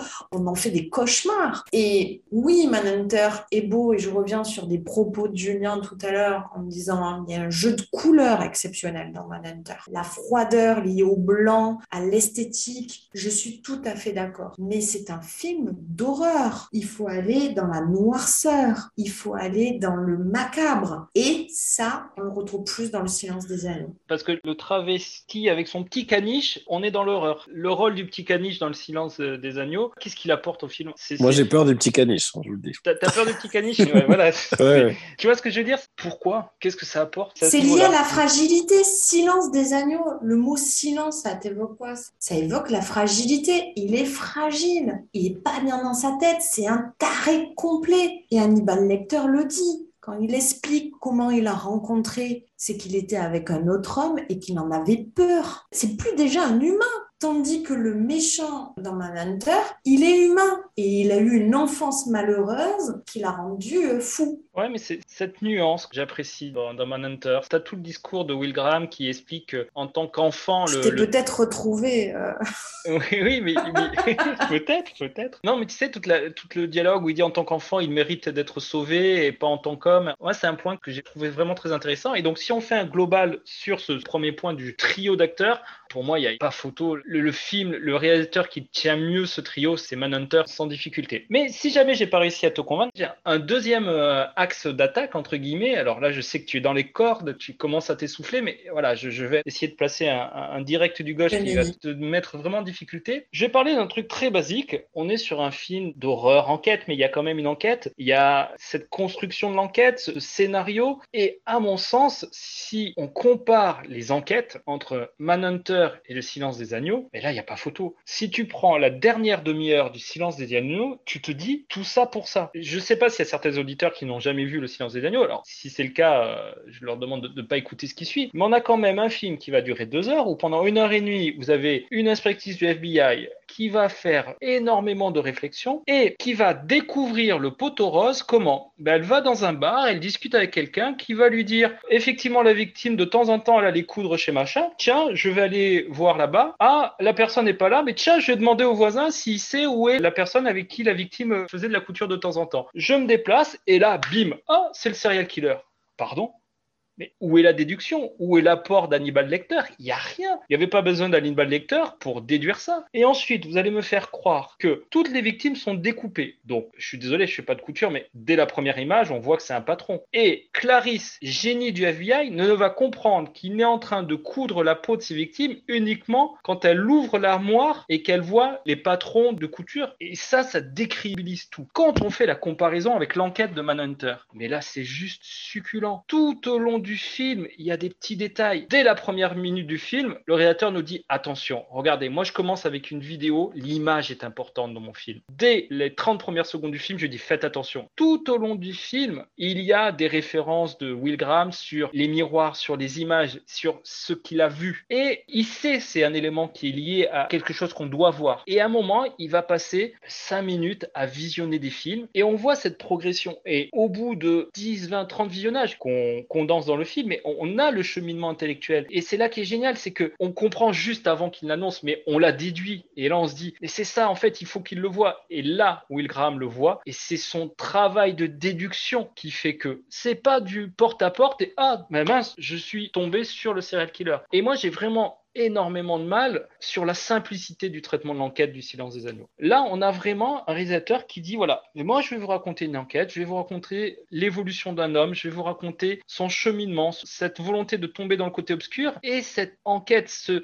ce travail sur lui-même pour vraiment se mettre à la place du serial killer et c'est ça qui va faire qu'on va découvrir le tueur. Et depuis le début jusqu'à la fin, j'ai un fil conducteur. Le silence des agneaux, il n'y a pas de fil conducteur. Le silence des agneaux, c'est j'ai deux stars, Clarisse, Hannibal Lecter, jeu d'acteur phénoménal. La première heure et demie du Silence des Agneaux, elle est juste exceptionnelle. On a un jeu d'acteur monumental. Mais la dernière demi-heure, ah, ah oui, au fait, mince, c'est un film de serial killer, il faut que je boucle mon film. Allez, je fais une dernière demi-heure catastrophique. Et donc, vraiment, sur cet aspect scénario, gestion d'enquête, le déséquilibre est beaucoup trop grand dans le Silence des Agneaux quand on voit toute la minutie de Michael Mann sur Manhunter. Le sujet de Silence des Agneaux, c'est la transformation. Et toi, dans Manhunter, c'est la traque, c'est l'enquête. Alors oui, il y a une enquête aussi dans le Silence des Agneaux. Ok. Mais le sujet prioritaire, ce qu'il faut voir en lumière, c'est cette transformation. C'est pas uniquement la transformation du méchant, du sadique, c'est la transformation de l'inspectrice. Et ça, tu, l'oublies, quoi. Manhunter, enfin, Will Graham, il est inspecteur, il à cette expérience. Et euh, ok, on sait jamais à quel moment il va tomber lui aussi dans l'abomination et tout mais il rentre dans l'enquête, mais parce que c'est une vraie enquête. Donc c'est minutieux, c'est tout ce que tu dis, c'est peut-être plus intellectuel, dans, enfin pas plus intellectuel, plus factuel, plus viscéral, mais ça n'est pas du tout psyché comme dans le silence des agneaux, où tout est l'art, c'est la transformation et l'accompagnement du conseiller, qui est Hannibal Lecter, pour faire grandir cette inspectrice, pour qu'elle arrive à trouver. À ce moment-là, si tu veux que ça soit ta pierre angulaire, tu fais en sorte que la dernière demi-heure soit toujours focalisée sur ce duo Hannibal et Clarisse. Et malheureusement, une fois qu'il a réussi à s'évader, il disparaît totalement du tableau. Et en fait, la dernière demi-heure, du sert à rien. tout, pas du tout. C'est là la transformation. Lui, il aide à trouver, à se poser les bonnes questions pour qu'elle trouve et à la faire grandir, à la faire devenir agent du FBI avec de l'expérience. Et elle, qu'est-ce qu'elle fait? Même s'ils sont séparés, elle aide à quitter sa prison. Donc, ils sont très liés, hein, et ça joue là-dessus. C'est vraiment une relation. Tandis que Will Graham, qu'est-ce qu'il va faire une fois que c'est fini? Il retourne chez sa femme. Il n'y a plus de relation avec euh, Hannibal Lecter. Il n'y en a plus. Oui, mais Il casse cette relation-là, pas une enquête. Enfin, Science des Agneaux, c'est une transformation, c'est une relation entre un inspecteur et un monstre. J'ai du mal parce que qu'est-ce qu'il apporte concrètement pour l'aider à trouver? Il apporte rien du tout. À part revenir sur son enfance et cette histoire totalement ridicule de l'agneau qu'elle a récupéré, sortez les violons, il lui apporte rien. En fait, très bien, il fait une psychanalyse d'une inspectrice euh, qui n'est là que parce qu'elle est mignonnette, hein, le, son patron le dit, mais son évolution de l'inspectrice, elle va avoir aucune incidence sur le, dénouement de l'affaire. Et c'est ça que je trouve dommage. C'est si c'est pour nous faire comprendre qu'il a une emprise sur elle, qu'il a fait évoluer, certes, mais si ça n'a aucune incidence sur le coup de théâtre final, bon, ben certes, très bien, mais c'est pas le propos. Voilà, c'est ça que j'ai vraiment toujours eu du mal avec ce film, c'est l'importance d'Hannibal Lecter dans la résolution du cas. Elle est vraiment réduite à néant. Et donc du coup, bah, ça décrédibilise un peu l'ensemble. C'est voilà, je fais de la mise en relation et puis à la fin, je dis ah mince, effectivement, il y avait quand même quelque chose derrière à, à faire. C'est le mentor qui fait poser les bonnes questions pour qu'elle trouve elle-même. C'est, comme un maître de stage et, sa stagiaire. Euh, On ne donne pas la réponse de suite. On, euh, on pose les bonnes questions pour que l'autre ait le bon cheminement intellectuel pour arriver à la solution. Je reviendrai sur l'évolution de la relation, enfin l'évolution du personnage de Clarisse et puis sur la relation entre les deux. Je te rejoins, Julien, sur le fait qu'effectivement, on a une enquête qui euh, se dénoue un peu par hasard. On se dit que les flics sont pas très bons parce que finalement, il y a elle seule et tous les autres sont déjà partis sur une autre piste. On pourrait aussi reprocher le fait que, voilà, on confie cette enquête, euh, a priori essentielle, à une stagiaire, ce qui peut aussi s'expliquer, bah, d'une part, par le fait qu'il n'y a plus Will Graham, c'est ce que raconte Dragon Rouge, et puis par le fait qu'elle est là aussi pour manipuler les lecteurs, elle sert d'outil. Mais à l'inverse, je pourrais objecter qu'il y a des ratés dans l'enquête de Manhunter. La mort de Freddy euh, la police va utiliser un journaliste qui meurt euh, directement derrière, juste à cause de cette manipulation. Il y a ce moment d'arrestation ratée là sur le parking où euh, ils pensent l'avoir attrapé et pas du tout. Enfin voilà, donc eux aussi ont un peu leur- leurs échecs. euh, et comme le, le disait Saskia, c'est vrai qu'on a affaire d'une part à stagiaire et puis de l'autre côté à un policier euh, avec des méthodes euh, radicalement différentes, mais on y reviendra. Là où je te rejoins, c'est sur cette question des miroirs qui me semble essentielle. C'est ce que j'expliquais tout à l'heure quand je disais qu'il y avait une dualité entre Will Graham et le, le- le personnage du, du Dragon Rouge. Et tout ça, ça transparaît. Il y a notamment ce, rapport à la chambre à coucher de la première famille euh, victime, c'est-à-dire qu'il y a cette scène en vue intérieure du tueur et on est dans la chambre à coucher euh, de nuit, on les voit dans le noir et puis on voit la lumière qui s'allume, la mère qui se réveille, etc.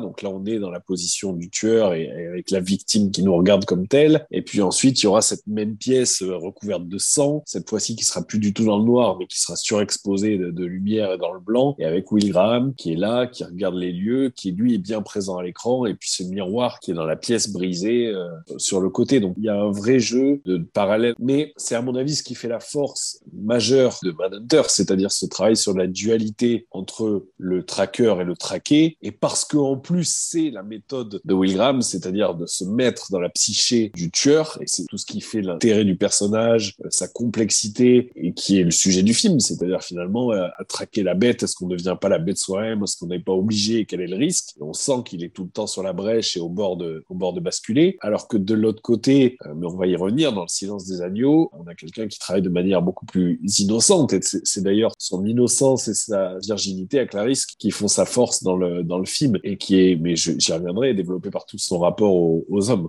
Effectivement. Après, là, sur euh, Will Graham, à mon avis, c'est pas à côtoyer les, les serial killers que tu le deviens. Je pense qu'il l'est déjà en lui. Je pense qu'il y a vraiment deux, trois éléments où il lutte pour pas sombrer, mais je pense qu'il sait qu'il a en lui. Et le dernier point qui mérite d'être soulevé, on en a énormément parlé, donc je vais pas plus le développer, mais c'est la gestion de la lumière. Je sais pas où elle est, je la vois pas. Tu peux pas mettre ça derrière pour éclairer la caméra aussi, s'il te plaît?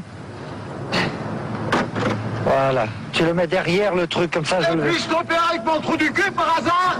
Dis donc, t'arrêtes de gueuler, René? T'arrêtes de gueuler, bordel? Dans ce film, dans un film de serial killer, elle est à mon sens bien évidemment novatrice, hein, c'est certain, mais elle est également, peut-être qu'on pourra en discuter, mais ça n'a jamais été repris à ce stade de génie. Dès le début du film, vous avez une scène qui va poser vraiment les règles du film. C'est ces 30 premières secondes du début du film où on voit dans les yeux du tueur ce qui passé. Et moi, cet arrêt sur image de la mère de famille qui se réveille et qui se rend compte qu'elle a un serial killer devant elle, que- quelqu'un qui est dans sa chambre, cet arrêt sur image, il est juste exceptionnel. Au bout de 30 secondes, voilà, le cadre est posé. Ça va être horrible. Et ensuite, on a 10 minutes où on va redescendre et on va découvrir la vie, le quotidien de Will Graham. Et là, il y a une deuxième scène que je trouve géniale, c'est quand il se retrouve dans la chambre euh, de la suite parentale avec son épouse, où ils sont tout simplement en train de discuter, de s'enlacer, et c'est d'un blanc, d'une pureté exceptionnelle. Et là, il y a un vrai travail là-dessus.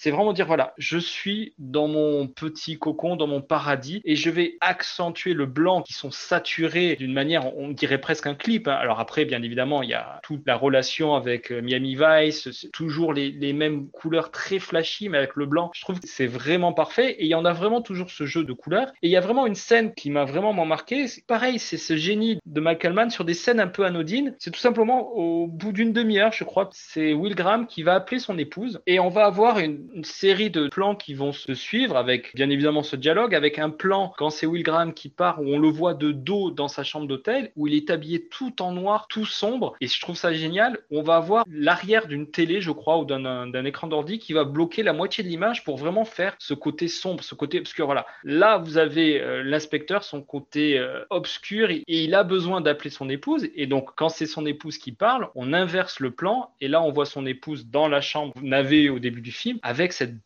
blancheur exceptionnelle. Et ce jeu, et ça dure deux minutes où il y a un dialogue qui ne sert à rien en réalité, mais c'est juste cette confrontation des couleurs sur ce petit coup de téléphone, blanc et noir. Alors on est très manichéen, mais c'est voulu et je trouve ça vraiment génial. Et il y a un autre élément, toujours sur cet aspect visuel que j'ai trouvé moi génial. Et je suis content que tu aies parlé un moment de la fuite de, de l'inspecteur parce que c'est vraiment un point qui m'a marqué. C'est le travail sur les bâtiments qui ont été choisis pour tourner ce film. Il y a une scène au bout de 10 minutes où il prend un ascenseur avec un immeuble un peu contemporain. Toutes les scènes ont été faites pour que l'architecture soit un élément déterminant du film. Et c'est pas pour rien que quand ils font le, petit piège avec la photo derrière, c'est un bâtiment euh, qui va être un peu flouté, qui va déclencher le piège. Donc je pense que c'est intéressant. Et pour marquer vraiment ce choix des bâtiments que j'ai trouvé vraiment, exceptionnel, et alors je suis vraiment content que tu l'aies noté. C'est à la fin de son entretien avec Hannibal, quand il fuit, et, et cet immeuble, cet hôpital psychiatrique où il fait des allers-retours pour trouver la sortie. En fait, il fait pas des allers-retours pour trouver la sortie, mais il descend les escaliers et tu as ce jeu d'aller-retour. En fait, c'est l'impression que c'est un rat qui est piégé, qui essaie de sortir euh, du labyrinthe. Et je trouve que d'avoir trouvé ce- cet immeuble où tu le vois, qui est blanc en plus, où tu le vois aller de gauche à droite, courir, descendre pour sortir, parce que,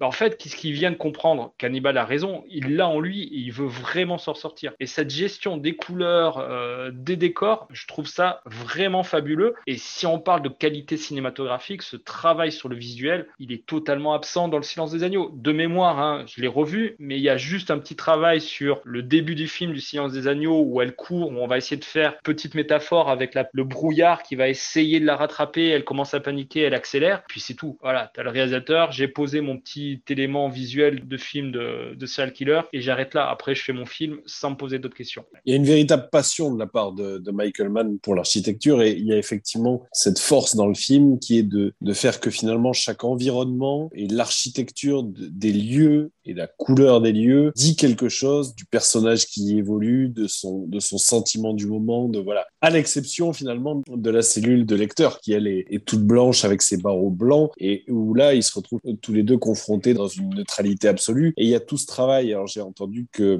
ça a été une scène qui a été, euh, enfin tous ces échanges, ils ont été beaucoup tournés, retournés. C'était des scènes très longues à tourner et très complexes parce qu'il y avait une obsession de la part de Mann euh, sur les cadres et sur la position des personnages par rapport au barreau pour jou- amener une ambiguïté sur le fait qu'on ne sait pas finalement qui est emprisonné. Est-ce que c'est Lector? Est-ce que c'est Graham? Lequel des deux est le prisonnier? Et le jeu sur les plans et sur la position des personnages par rapport au barreau met toute cette ambiguïté en, en exergue. Ce qu'on retrouvera d'ailleurs pour le coup, ça on peut pas nier, chez, Ouais. chez Jonathan Demme qui fait exactement le, enfin pas, pas exactement la même chose, mais en tout cas Qui a ce qui- même qui- jeu de, de caméra. voilà, qui travaille dans le même sens, à la fois par son jeu de caméra, par le fait que là, il y a carrément une vitre transparente, enfin translucide, qui fait qu'il y a- il y, a même plus de barreaux, et on ne sait jamais si c'est Lecteur ou si c'est Clarisse qui est emprisonné. Olivier, Oui, alors moi j'entends tous les arguments que vous pouvez avoir en faveur de l'un ou de l'autre des films, mais bon, j'y reviendrai pas, vous l'avez parfaitement résumé, mais ce que je voulais euh, rappeler, c'est que tu nous as dit en début de l'épisode que ces deux films étaient les deux premières adaptations à l'écran du personnage d'Hannibal Lecter,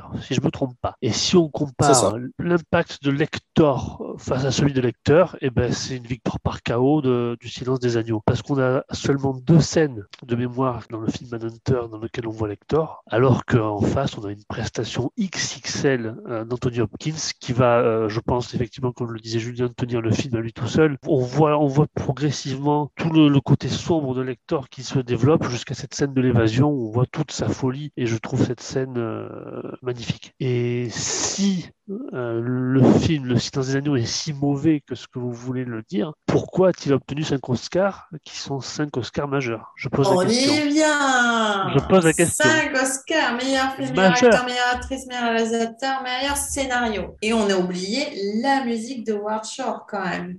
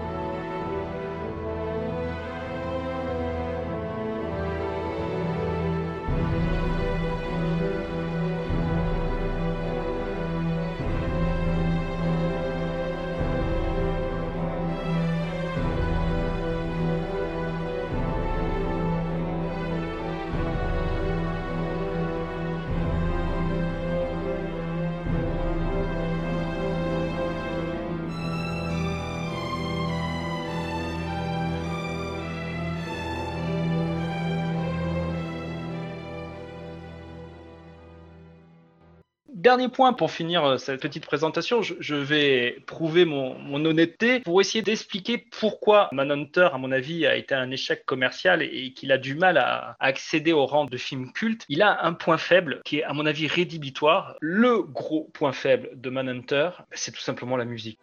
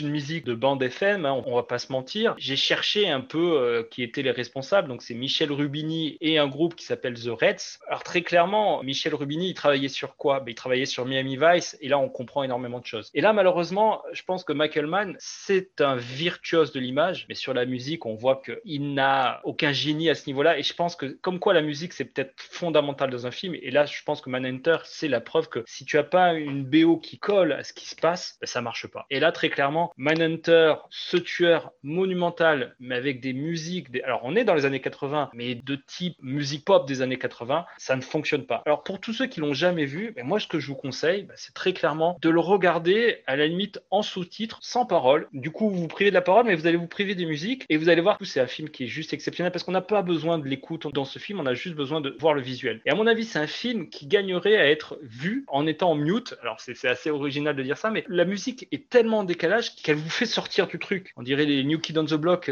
Step by step, baby, gonna get to you, girl. Et ça détruit tout. Donc s'il y a vraiment un point, à mon avis, où effectivement il faudrait faire une sorte de, de directeur cut avec un remontage de la BO. cut. Ouais, versus cut, c'est exactement ça. Mais honnêtement, là-dessus, j'avoue que la musique, elle est vraiment problématique et je pense, après c'est vraiment mon humble avis, que c'est l'une des raisons de l'échec commercial et qui l'empêche de passer le cap de, de film culte parce qu'il tire sa BO comme un boulet en fait et ça le tire vers le bas. Merci Julien. Je vais euh, rapidement évoquer le silence des agneaux dans les grandes lignes, parce qu'on l'a déjà beaucoup évoqué, on a déjà beaucoup parlé des différences entre les deux films, même si on va y revenir. Mais voilà, il me semble important de revenir quand même sur le film en général, et puis je passerai la parole à Saskia pour la défense.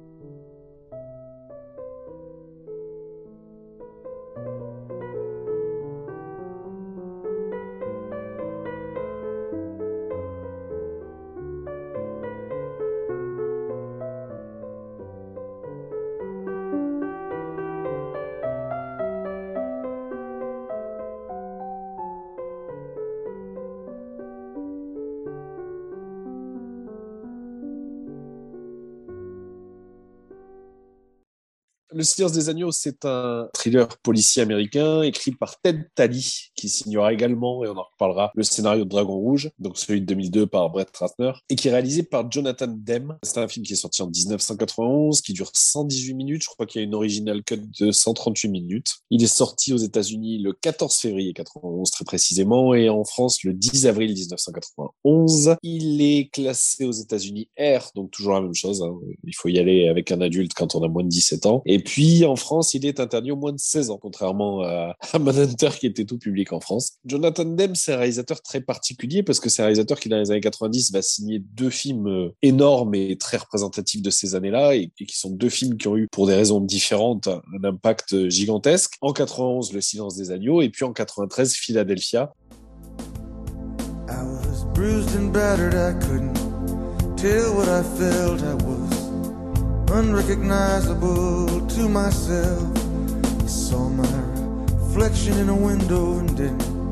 Know my own face. Oh, brother, gonna leave me wasting away on the streets of Philadelphia?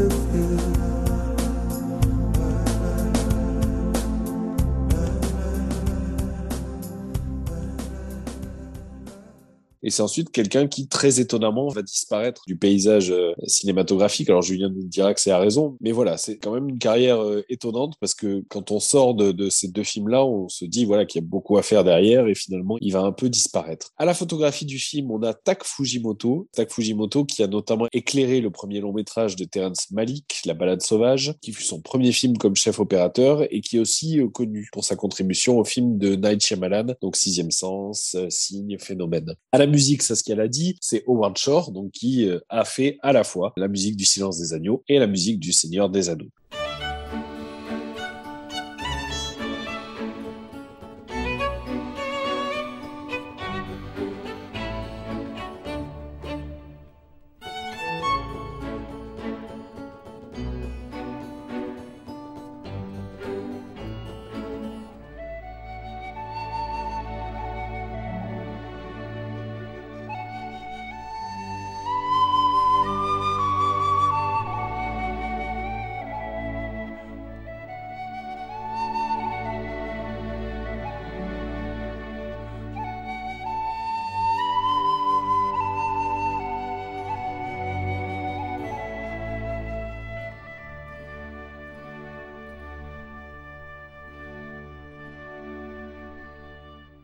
Les scores Rotten Tomatoes, là, il n'y a pas photo. Une critique presse à 96% positive et une critique publique à 95%. La pré-production, la préparation du film, initialement, c'est Gene Hackman qui avait les droits du livre et qui désirait diriger et jouer dans le film. Mais il va changer d'avis après la première lecture du scénario de Ted Talley, qu'il considère comme trop violent. Jonathan Demme va reprendre le projet. Il va proposer le rôle de Clarice Starling à Michelle Pfeiffer. Après réflexion, elle va le refuser, trouvant l'histoire trop sombre et violente. Elle déclara euh, plus tard que ça a été une décision très difficile à prendre. Kim Basinger, Emma Thompson, Meg Ryan vont être approchés. Et puis finalement, le réalisateur va porter son choix sur Jodie Foster, qui vient de remporter à l'époque l'Oscar de la meilleure actrice pour Les Accusés en 1988 de Jonathan Kaplan. Alors, Jodie Foster s'était rapprochée de Ted Talley. Ted Talley lui avait dit, je suis en train d'écrire un rôle pour vous. Pendant la préparation du film, elle va venir le voir à plusieurs reprises en disant, bah voilà, s'il y a un problème avec l'autre actrice, moi je suis là. Elle, elle essaye de, voilà, de s'intégrer dans le projet. Et puis finalement, il va,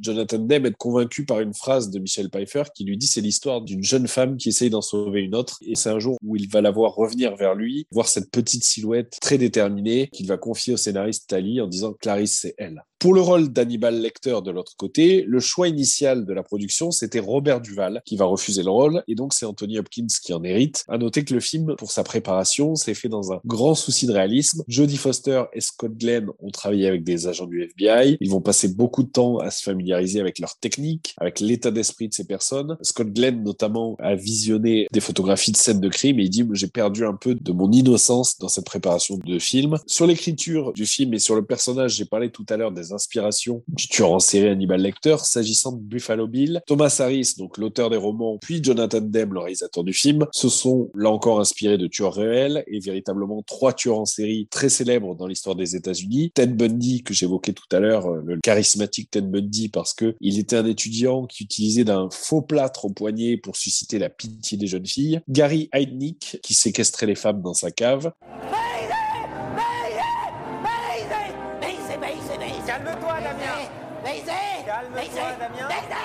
Et puis Ed Gein, qui est peut-être le tueur en série le, le plus connu de l'histoire des États-Unis avec Charles Manson, et qui est également l'inventeur du zéro déchet, puisque euh, il réutilisait les peaux de ses victimes pour fabriquer des vêtements, et puis euh, les os pour faire des meubles. Donc euh, un écologiste avant l'heure. Le bio, c'est bon pour tout le monde. Puis à noter qu'il y avait un rapport aussi très particulier de Ed Gein au miroir, ce qui, ce qui inspire aussi le personnage de Buffalo Bill. À noter que Ed Gein, d'ailleurs, c'est donc ce même tueur en série qui inspire aussi le personnage de Laserface, le tueur de Massacre à la tronçonneuse de Toby Hooper.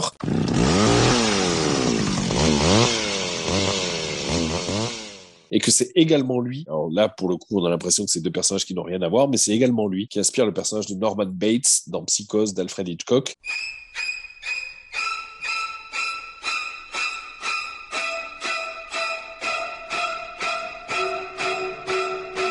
Puisque Ed Gein, c'est à cause de sa relation avec une mère maltraitante, étouffante, incestueuse, qu'il avait abîmé psychologiquement au point de se, de se mettre à tuer.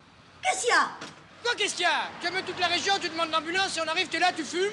La fumée te dérange en plus C'est comme la sonnerie du téléphone, probablement. J'ai un éblouissement en pleine samaritaine. J'appelle mon fils, il me raccroche au nez de sa mère.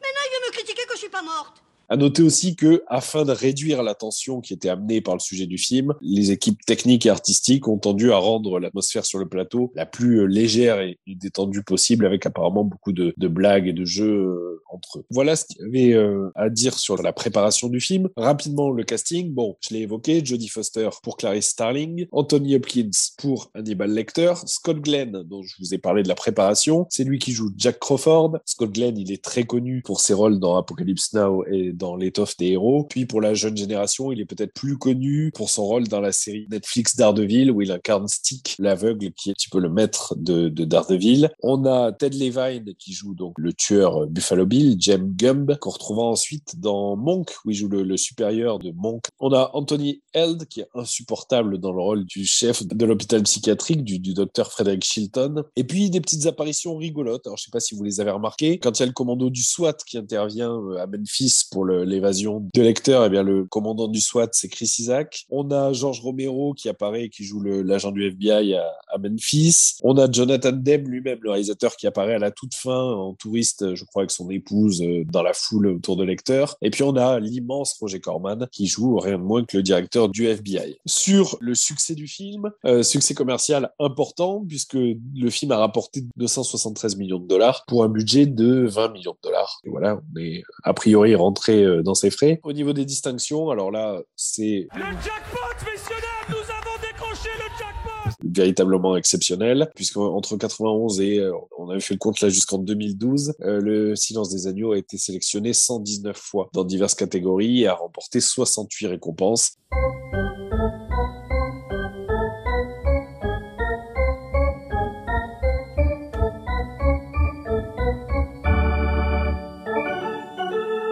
Vous l'avez dit, tant Olivier, je crois que Saskia, il est le troisième film dans toute l'histoire des Oscars à avoir obtenu ce qu'on appelle la quinte majeure, le Big Five. C'était en 92, puisqu'il a obtenu meilleur film, meilleur réalisateur, meilleur scénario, meilleur acteur pour Anthony Hopkins et meilleure actrice pour Jodie Foster. Il y avait eu deux cas par le passé. C'est New York Miami de Frank Capra en 1934 et Vol au-dessus d'un nid de coucou de Milos Forman en 1975. Et puis, on notera quand même que euh, Anthony Hopkins hérite de l'Oscar du meilleur acteur, ce qui est une performance dans la mesure où il n'apparaît, je crois, que 24 minutes à l'écran dans le film. Alors, on a parlé du lecteur peu présent euh, dans Manhunter, mais on voit également que, alors, certes, il est plus présent, mais il n'est pas non plus très présent euh, dans le dans le silence des agneaux. Et c'est d'ailleurs, je crois, le rôle le plus court dans l'histoire de cette catégorie. À noter également que le film fait partie du National Film Registry, ce qui est l'archive de films qui sont conservés comme étant les films les plus importants de l'histoire des États-Unis à la bibliothèque du Congrès. Deux petites euh, remarques euh, sur le film. L'affiche qui est hyper célèbre avec ce, ce visage de femme et le papillon sur la bouche. La tête de mort qui apparaît sur le dos du papillon, eh bien, elle est issue de la photographie de Philippe Halsman qui euh, représente Salvador Dali devant une tête de mort qui est constituée du corps de sept femmes. Et donc, c'est ces sept corps de femmes alors qu'ils sont reproduits, euh, refaits sur le papillon et qui forment ce, ce crâne. Et puis, euh, une autre petite remarque intéressante, mais peut-être qui ouvrira le, le débat sur le film et sur sa maestria ou non. Le parallèle qu'on peut faire quand même entre euh, Le silence des agneaux et L'Exorciste sur l'ouverture du film, où on a quand même deux scènes très semblables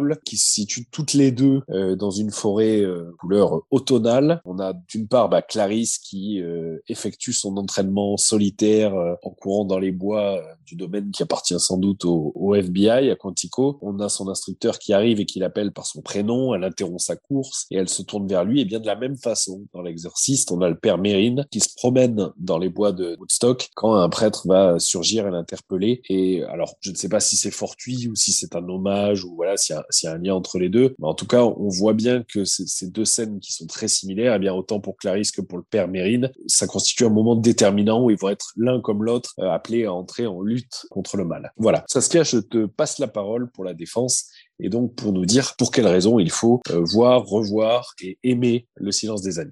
Ce que je veux dire, c'est que oui, dans les deux films, nous avons un trio complètement différent. Sauf que le point commun, on pourrait dire, c'est le fait de mettre en lumière l'inspecteur dans les deux films. Nous avons un inspecteur dans le Manhunter qui est apprécié par Hannibal Lecter uniquement parce que l'inspecteur est comme lui. D'où aussi le peu de présence de Brian Cox dans le film parce que ces quelques minutes suffisent. La grosse différence dans le Silence des agneaux, c'est que l'inspectrice, c'est le anti-Will Cram. Il a une noirceur au fond de lui qui s'est pas révélée, tandis que Clarice Starling, Starling veut dire étourneau, petit oiseau, c'est l'humanité par excellence et même une divinité. Et tout le long du film, c'est la seule chose peut-être par rapport à Manhunter d'esthétique. Je suis tout à fait d'accord sur la colorimétrie utilisée dans Manhunter qui est fabuleuse, mais l'esthétique même du silence des anneaux, c'est cette mise en lumière, pas de la femme uniquement, mais de la divinité. Et tu en vois peut-être le le rôle d'une femme versus tous les hommes, la bestialité versus la femme, mais non, ce qui est beau et qui est très esthétique dans le silence des anneaux, c'est que on voit cette transformation vers cette divinité. Et on voit à la fin avec ses croquis. Anthony Hopkins la dessine en Madone avec un agneau dans les mains qui est signe de fragilité. Donc c'est c'est ça qui est euh, très esthétique. On le voit au tout début aussi, mais on sait pas que c'est une divinité. On la voit toujours parmi ces hommes, ces hommes qui la fixent, qui la désirent aussi. Il y a la convoitise, mais là plus dans la transformation de Buffalo qui souhaite devenir femme. Mais voilà, c'est là où ça a été très intelligent, où c'est très fin par rapport à ce que tu disais, Julien. Donc, rappelez-vous, peut-être avant de voter, les 5 Oscars versus 0 et le fait que ça soit populaire. Faut pas être aussi élitiste. Rappelez-vous juste avant de voter, le film, la sensation de peur que vous avez eue en regardant Manhunter et euh, Le silence des agneaux. Sans aucun doute, c'est vraiment l'horreur et la peur que j'ai eu dans Le silence des agneaux qui a primé ce, sentiment de peur, à quelle scène? Je parle pas d'horreur, tu parles de peur. Quelle scène crée de, la peur dans le silence des agneaux? Tu as, bon, l'horreur, tu l'as tout le long du film, mais la peur, c'est quand elle est dans ce labyrinthe, enfin, elle est tout dans le noir, tu sais, et que euh, le méchant euh, a les, les lumières, il y a que lui qui peut la voir et l'observer. Et c'est là où c'est rigolo, c'est hyper intelligent. Un, elle ne voit rien, on sent sa peur, elle tremblote, elle est quand même euh, en détresse euh, respiratoire et, euh, et physique. Et lui, qu'est-ce qu'il fait? Il la regarde et c'est lui qui l'observe. Et donc sa transformation, elle s'arrête. C'est l'homme qui euh, regarde la divinité et c'est le seul qui peut la convoiter. Et je trouvais ça très intelligent de faire ça. En tout cas, j'ai trouvé ça sublime. Et là, moi, j'avais vraiment peur, quoi. Oui, je suis d'accord. T'as peur avec elle. Il la touche, il la frôle, il la, il Les cinq dernières minutes du film. Après, l'horreur était présente tout le long du film. Tu sais, cette ascension de, de, stress progressif, tu l'as pas en fait. Tu as cette peur liée à la, à, à la scène finale qui est assez bien tournée, qui rattrape un Et peu. au le... tout début aussi, tu sais, quand elle rentre la première fois dans, dans la prison, euh, c'est un immeuble standard. Et au fur et à mesure qu'elle descend, c'est une cave, tu vois, c'est un truc hyper austère. Après, on n'a pas parlé du jet de. Bon, ça c'est autre chose, mais c'est pas de la peur, c'est du dégoût. Mais euh... On ça, en c'est vrai, à on n'en a pas parlé. On en a pas... On en revient à Spider-Man. Filament Vol Fil Vol Tisse Toile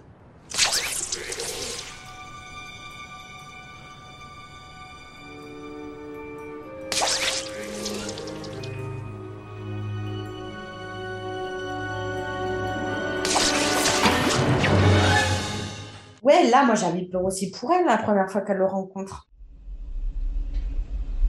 Cette carte expire dans une semaine. Vous n'êtes pas du FBI Je ne me trompe pas. Non, je suis encore élève à l'académie. Jack Crawford m'envoie une élève À moi Oui, je suis étudiante. J'ai beaucoup à apprendre de vous. Mais vous êtes seul juge, à vous de décider si je suis suffisamment qualifiée. Entrée en matière tout à fait habile, Jean Starling. Asseyez-vous, je vous en prie. Moi, moi, quand je revois cette scène de la descente dans un interview, c'est- je ne sais pas si c'est dans Hot Shot 1 ou 2 où il y a une parodie. Et je revois toujours cette scène dans la parodie. Il lui dit surtout euh, mettez-vous bien à droite. Et après, il revient à dire ah, non, non, mettez-vous un peu à gauche, au contraire. Vous connaissez les règlements, ne touchez pas à la vitre. Ne lui tendez pas d'outils pointus, pas d'instruments tranchants, pas de ciseaux, pas de condiments.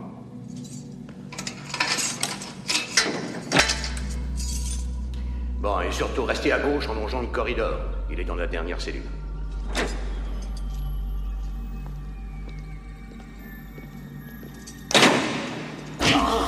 À droite Je voulais dire à droite C'est donc lui le mec qui vous extirpe la cervelle, bouffe votre foie, le chevalier des âmes en détresse Leech, hein? Eh bien, qui fait dans son pantalon maintenant? La carte d'identité, monsieur. Plus près Alors, on hésite? Maintenant, assis. Docteur Litcher, on aurait une ou deux questions à vous poser. Il y a quelqu'un qui tue encore, c'est ça? Un méchant garnement avec des petits gâteaux. Euh, oui. À karaté. Vous portez ce parfum, je crois. Mais pas aujourd'hui. Aujourd'hui, c'est Marjolaine Eucalyptus menthe. Vous prenez vos salades sans sel et sans ail. Vous avez une jeune et jolie femme avec des miches bien rondes, un garçon de 9 ans et une fille âgée de 16 ans. Qui vous a dit ça? J'ai vu une photo dans votre portefeuille. Ah, Cherchez-le bien. Et quand vous l'aurez trouvé, passez ici. Je meurs d'envie de goûter à ces gâteaux. Avec des fèves de lima et un jus de grenade. Oh, ce que je vais adorer ça Il faut que je sache. La chair humaine, ça a le goût de quoi? Du poulet.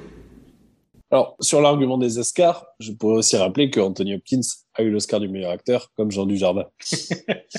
en revanche, sur, la peur, moi, je, je rejoins assez euh, ce que dit Saskia, c'est-à-dire que je trouve que, alors, on a parlé de la maestria euh, de Michael Mann et de du caractère euh, dingue visuellement du film, ce qu'on pourrait aussi lui reprocher hein, dans une, autre mesure, c'est-à-dire dire euh, voilà que c'est un film un peu tapaille de l'œil et, que le film de Jonathan Demme est beaucoup plus sobre. Alors effectivement, le film est plus sobre dans sa mise en scène et plus classique peut-être. Il n'en reste pas moins que moi je trouve le film quand même brillant dans ce qu'il nous montre. Euh, il y a quand même un jeu sur les sur les regards qui est qui est dingue et sur les la, façon dont à la fois les personnages s'observent, sur le regard qui est porté sur Clarisse par les autres personnages, par tous les personnages masculin, que ce soit les, les, autres policiers, que ce soit Scott Glenn, donc son, son supérieur, que ce soit Hannibal Lecter, Anthony Hopkins, et puis sur les regards qu'elle porte sur eux, sur les preuves, sur les écrans, sur nous, parce qu'il y a finalement un peu un, un brisage du, du, quatrième mur où elle, où elle, regarde le spectateur comme s'il était aussi un sujet d'étude ou un suspect, qui a en plus favorisé ce jeu par les yeux sublimes, les, yeux bleus de Jodie Foster, et d'ailleurs par les yeux bleus aussi d'Anthony Hopkins qui sont,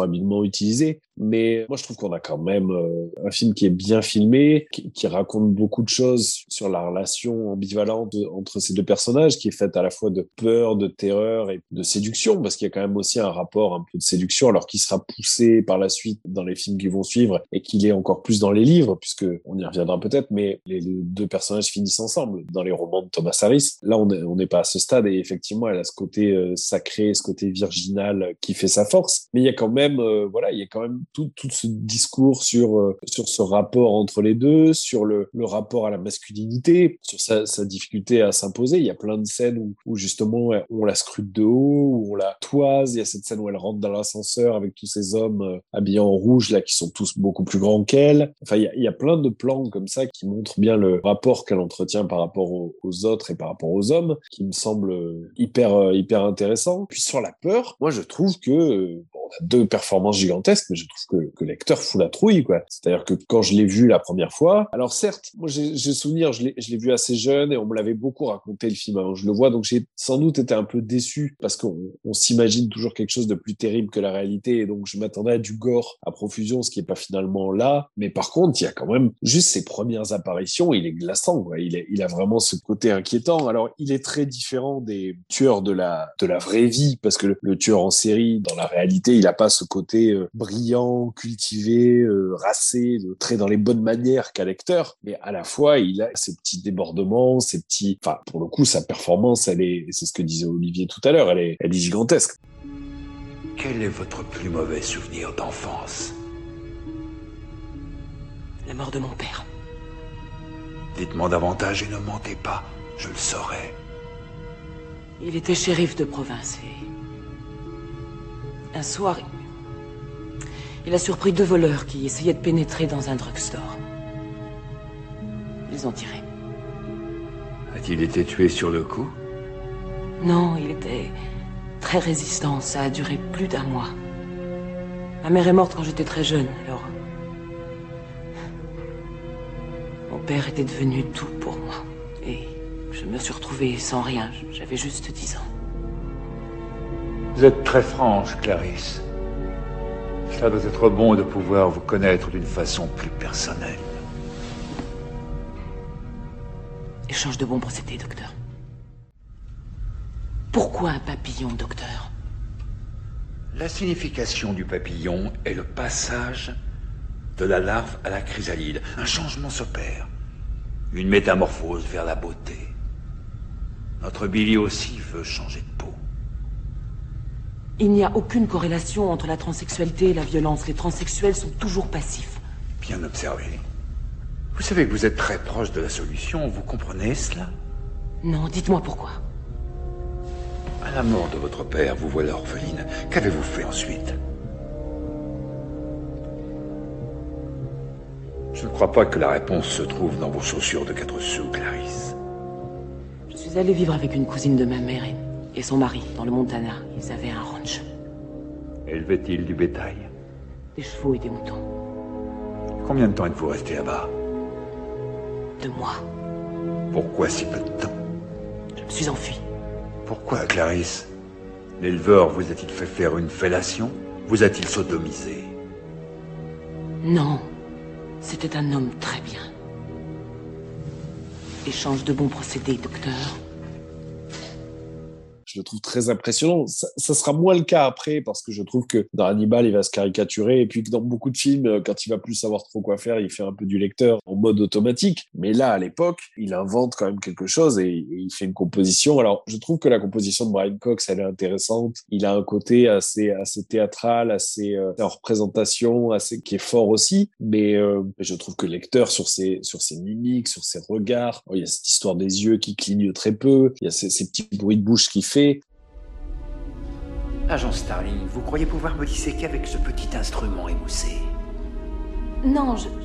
Je pensais que vos connaissances. Vous êtes très ambitieuse, n'est-ce pas? Vous savez que vous ressemblez avec votre sac à main et vos chaussures bon marché à une fille de ferme.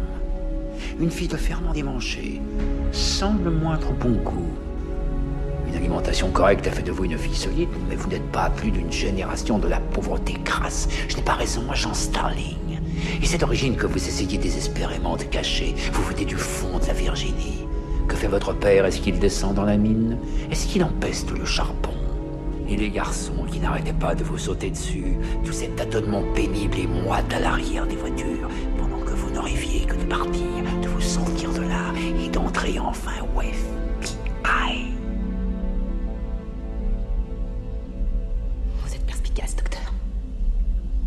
Mais de vos efforts pour appliquer à vous-même cette extraordinaire faculté d'analyse. Pourquoi ne le faites-vous pas Examinez votre conscience et écrivez ce que vous voyez. Mais peut-être avez-vous peur.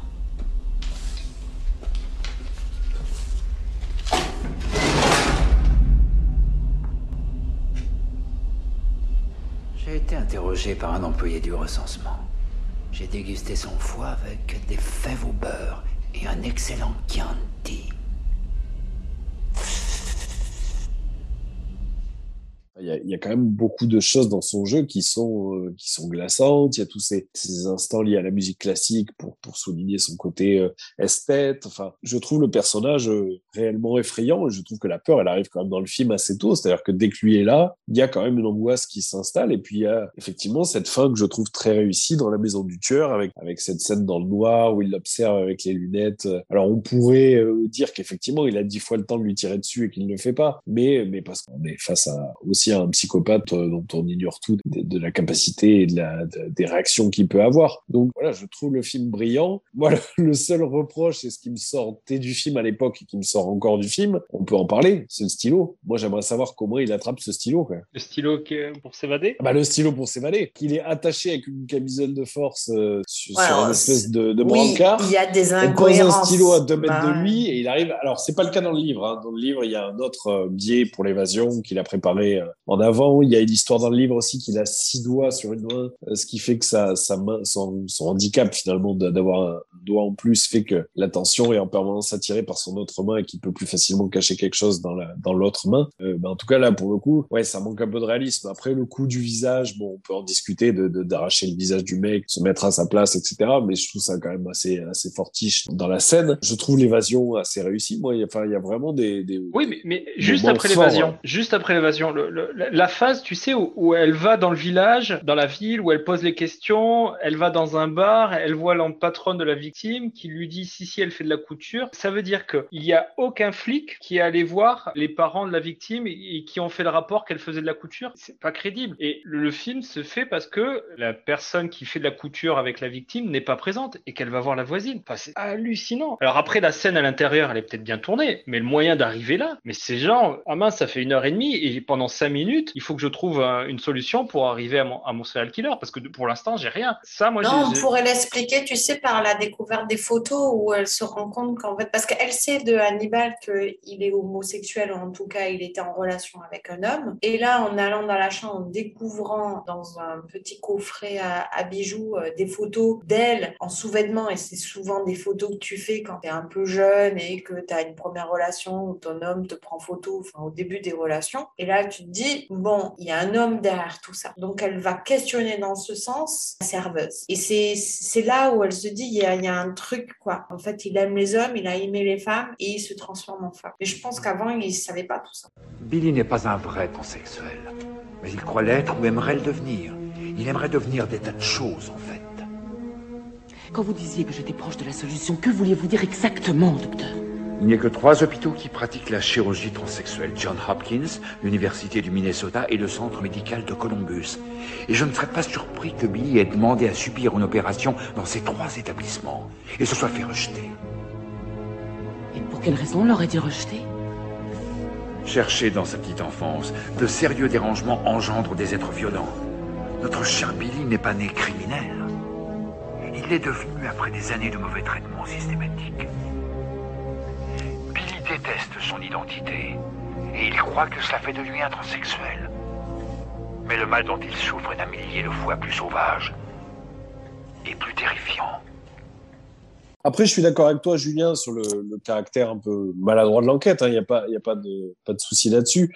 Mais parce que Mais- c'est pas l'objectif du film. Ben voilà, c'est ce que j'allais dire. C'est c'est vrai que c'est pas l'objectif du film. Ce qui l'intéresse, c'est vraiment la relation et c'est l'évolution, la transition. Alors, Là, je vous rejoins tout à fait. Je suis tout à fait d'accord avec vous. Le film n'est pas là. La première heure et demie, elle est parfaite. Et le film, il s'arrête à l'évasion. Il est juste exceptionnel. La dernière demi-heure ne sert à rien. Et c'est ça qui est vraiment malheureux, c'est que tu peux pas dire que le sujet de l'enquête c'est annexe et terminer ton film la dernière demi-heure sur ce point-là. J'ai regardé, hein, juste après l'évasion, on bascule sur la fin de l'enquête, c'est la dernière demi-heure. Enfin, c'est vraiment compliqué. euh, il faut assumer ta dernière demi-heure, ce que le réalisateur ne fait pas du tout. Mais alors, je, me permets de rebondir là-dessus, mais ça m'étonne même pas qu'il ait raté ce film, parce que Jonathan Demme, à part et Philadelphie, il n'a fait aucun film réussi. Alors, j'ai regardé, hein, que ça soit en tant que scénariste, producteur, réalisateur, il doit avoir une cinquantaine de films, à part euh, Le Silence des Agneaux et Philadelphie deux ans plus tard, il n'y a pas un film qui sort du lot. Et c'est quand même révélateur d'un manque de talent. Il a eu tout simplement de la chance d'avoir un casting génial avec Jodie Foster et Anthony Hopkins, mais derrière, pour moi, c'est vraiment pas un bon réalisateur. Alors c'est fort, hein, je, suis un peu dans la provocation, mais comment on peut avoir cinq Oscars majeurs et ne faire qu'un film dans sa vie? Parce que Philadelphie, on va pas se mentir, c'est un très beau film, mais l'histoire est belle et c'est Tom Hanks qui tient le film. Mais derrière, au niveau cinématographique, c'est niveau zéro. Donc voilà, c'est un réalisateur qui a eu une chance exceptionnelle sur ce film, mais derrière, qui n'a rien fait. Et je pense que c'est lacunes au niveau de la construction du film, bah, elles se ressentent dans le silence des agneaux. Ouais, je suis moins sévère que toi. Je trouve ça assez mystérieux, la suite de sa carrière. Après, voilà, moi, je trouve que vraiment le film raconte quelque chose d'intéressant sur la transition, sur l'évolution aussi, sur le, fait que, ben, on la découvre euh, élève et au final, grâce à sa relation et grâce à Hannibal Lecter, il va la faire devenir euh, une inspectrice euh, chevronnée. Ça, c'est quand même clair et c'est assez passionnant, je trouve, dans la relation parce que finalement, on a un tueur, mais on a aussi un psychiatre et un passionné de psyché, et il y a quand même cette volonté de l'aider, sans doute ce sentiment amoureux qu'il développe pour elle. Et puis Ouais, il y a la transition. Le combat est sur le- l'œuvre cinématographique, pas sur le livre. Et en fait, tout ce qui est intéressant dans le film provient du livre. Et là où Manhunter a pris énormément de risques parce qu'il s'est vraiment détaché du livre. Voilà, tu vois, ce qui m'embête un peu, c'est le génie du film tient du génie de l'idée en fait du livre. Je pense que tu lis le bouquin, tu dois prendre dix fois plus de plaisir que voir le film. Alors c'est souvent le cas, mais dans l'esprit de l'œuvre cinématographique, je- vois rien moi, aucune scène qui Le jeu d'acteur. le jeu d'acteur, ah, là je suis tout à fait d'accord. Ouais, là, là, je suis d'accord, là-dessus il n'y a, il y a pas photo, le jeu d'acteur est extraordinaire. Ouais, mais dir- diriger les acteurs, c'est aussi le, le job du réalisateur. ouais, c'est Jodie Foster, Anthony Hopkins en face. Ouais, mais elle est pas dans le de sa carrière. Hein. Déjà Ça- à 12 ans, elle fait Taxi Driver, donc tu sens que euh, c'est- c'est un, c'est un peu inné. Certes, mais leur carrière est différente ensuite, une fois qu'ils ont acquis cette, euh, ils acquièrent véritablement un statut à l'issue du film. Alors après, je te rejoins sur le côté un petit peu caricatural du tueur et, mais même si je trouve qu'il y a quand même des choses intéressantes dans son jeu, je trouve qu'il il est pas si mal que ça. On met de la crème sur sa peau quand on est une fille obéissante. Monsieur, ma famille vous paiera. Même si vous leur demandez une fortune, ils vous paieront. On met de la crème sur sa peau ou on se fera encore arroser. Non Oui, c'est sûr, bisous, elle va encore se faire arroser. D'accord, d'accord, d'accord. Très bien, je vais le faire. D'accord. Monsieur, si vous me laissez partir, je porterai pas plainte, je vous le promets. Ma mère est une femme très haut placée. Je, je suis sûre que vous le savez déjà. À présent, on met la crème dans le panier. Je vous en prie. Je vous en prie. Je veux rentrer chez moi. Je veux rentrer chez moi, pitié. À présent, on met la crème dans le panier. Je veux retourner voir ma mère. Je vous en supplie. Je veux retourner voir.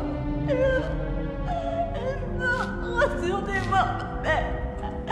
Mais cette putain de crème dans le panier Alors c'est un peu cliché effectivement sur l'homosexualité, sur le, la, la- transformation, le transformisme, la transsexualité. Je sais pas comment comment il faut le définir. En tout cas, je, je pense pas qu'on puisse taxer Jonathan Demme de- d'homophobie parce que pour le coup, deux ans après, il fait Philadelphia, qui là autant on peut, je, je suis assez d'accord sur les qualités filmiques du film, mais en tout cas, qui est un film essentiel euh, socialement dans l'acceptation et de l'homosexualité et l'acceptation du, du SIDA et de la, de la connaissance qu'on avait du SIDA dans la société américaine de cette époque. Donc pour le coup, Alors, c'est un je- film je- qui a eu un impact dingue. Je, je veux, je veux pas être méchant, mais j'espère qu'il n'a pas fait Philadelphia pour récupérer sa maladresse de- du silence des agneaux. Non, je pense pas. Après, je sais que Jodie Foster a beaucoup souffert de ça. C'est-à-dire qu'elle a beaucoup été accusée d'avoir participé à un film qui, euh, voilà, donnait une mauvaise image des gays ou des LGBTQ+, ouais, euh, et qu'elle a dû d'ailleurs euh, plus ou moins faire son coming out euh, sous la pression de ce harcèlement. Alors, dernier point, vous développiez l'idée du rapport qu'elle a avec les hommes. Moi, il y a une scène où je trouve que c'est vraiment trop caricatural. C'est, rappelez-vous la scène où, où ils sont dans un petit village quand ils sont à la morgue pour aller faire l'autopsie de l'une des victimes. Il y a de la salle qui est remplie de policiers euh, de la petite ville. En fait, elle est obligée de s'imposer dans, dans ce monde de, de machos où, où personne la prend au sérieux. Je trouve la scène mauvaise, en fait.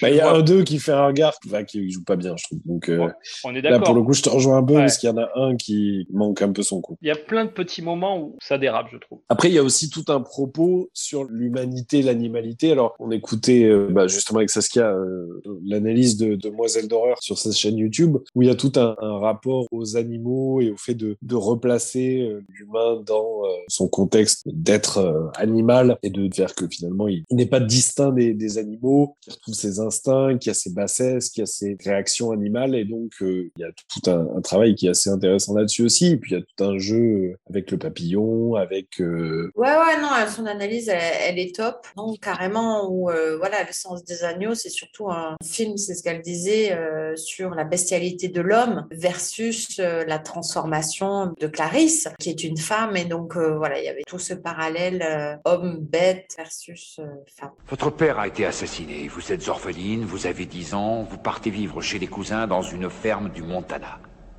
Et? Et un beau matin, je me suis enfuie. Mais encore, Clarisse, pourquoi vous êtes-vous enfui? À quelle heure êtes-vous parti? Très tôt, il faisait noir. Qu'est-ce qui vous a éveillé? Vous avez peut-être fait un cauchemar? Qu'est-ce que c'était? J'ai entendu des bruits étranges. Qu'est-ce que c'était? C'était des hurlements. Des hurlements qui ressemblaient à des voix d'enfants. Ensuite, Clarisse. Je suis. Je suis allé voir dehors. Quand je suis arrivée devant la grange, j'avais. J'avais peur de regarder à l'intérieur, mais je savais qu'il fallait que je regarde. D'où venaient ces cris, Clarisse? D'où venaient ces cris? Les agneaux. Les agneaux hurlaient. On venait les égorger et ils poussaient des hurlements. Des hurlements affreux. Et vous vous êtes enfuis? Non. En fait, j'ai d'abord voulu les libérer. J'ai ouvert et grillé les portes, mais ils refusaient de partir. Ils restaient là, sans bouger, incapables de fuir. Mais vous pouviez fuir et vous l'avez fait, n'est-ce pas? Je l'ai fait. J'ai pris un agneau sous mon bras et je suis partie en courant. Et où vouliez-vous aller, Clarisse? Je n'en sais rien, n'importe où. Je n'avais rien à manger, rien à boire. Il faisait si froid, il faisait si froid. Je croyais. Je croyais en avoir sauvé au moins un, mais. Il était trop lourd pour moi. Beaucoup trop lourd.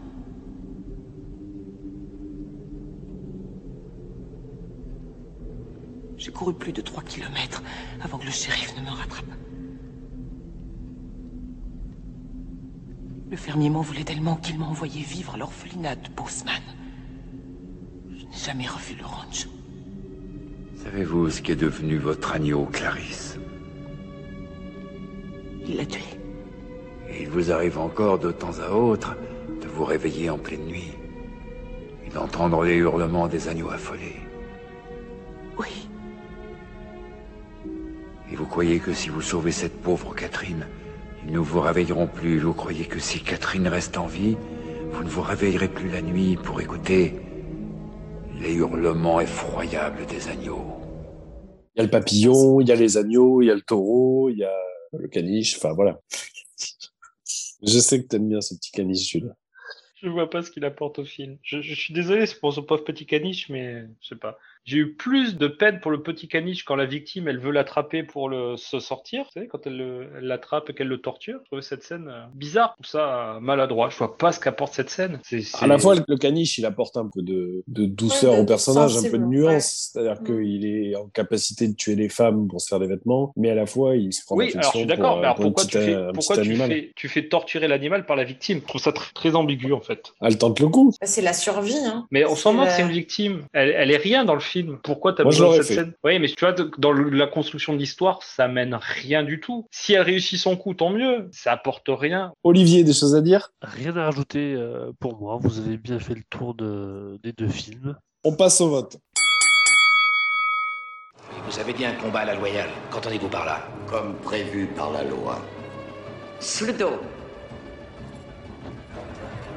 Le dôme du tonnerre. Deux hommes au corps à corps. Ni jury, ni appel, ni sursis. Deux hommes entrent, un seul sort. Les armes? Toutes les armes possibles. Le sort décide. Le dôme du tonnerre. Donc, on commence par le cast. Euh, lequel des deux castings avez-vous préféré, étant précisé que euh, certains personnages apparaissent dans les deux films incarnés par différents acteurs. C'est le cas d'Hannibal Lecter, c'est le cas du Dr. Chilton, c'est le cas de Jack Crawford. Julien, quel est ton casting préféré? Alors là, la, question est assez compliquée. En fait, tout le problème est de savoir qu'est-ce que tu entends par casting. Est-ce que c'est une somme d'individualité ou est-ce que tu apprécies le, le jeu d'équipe?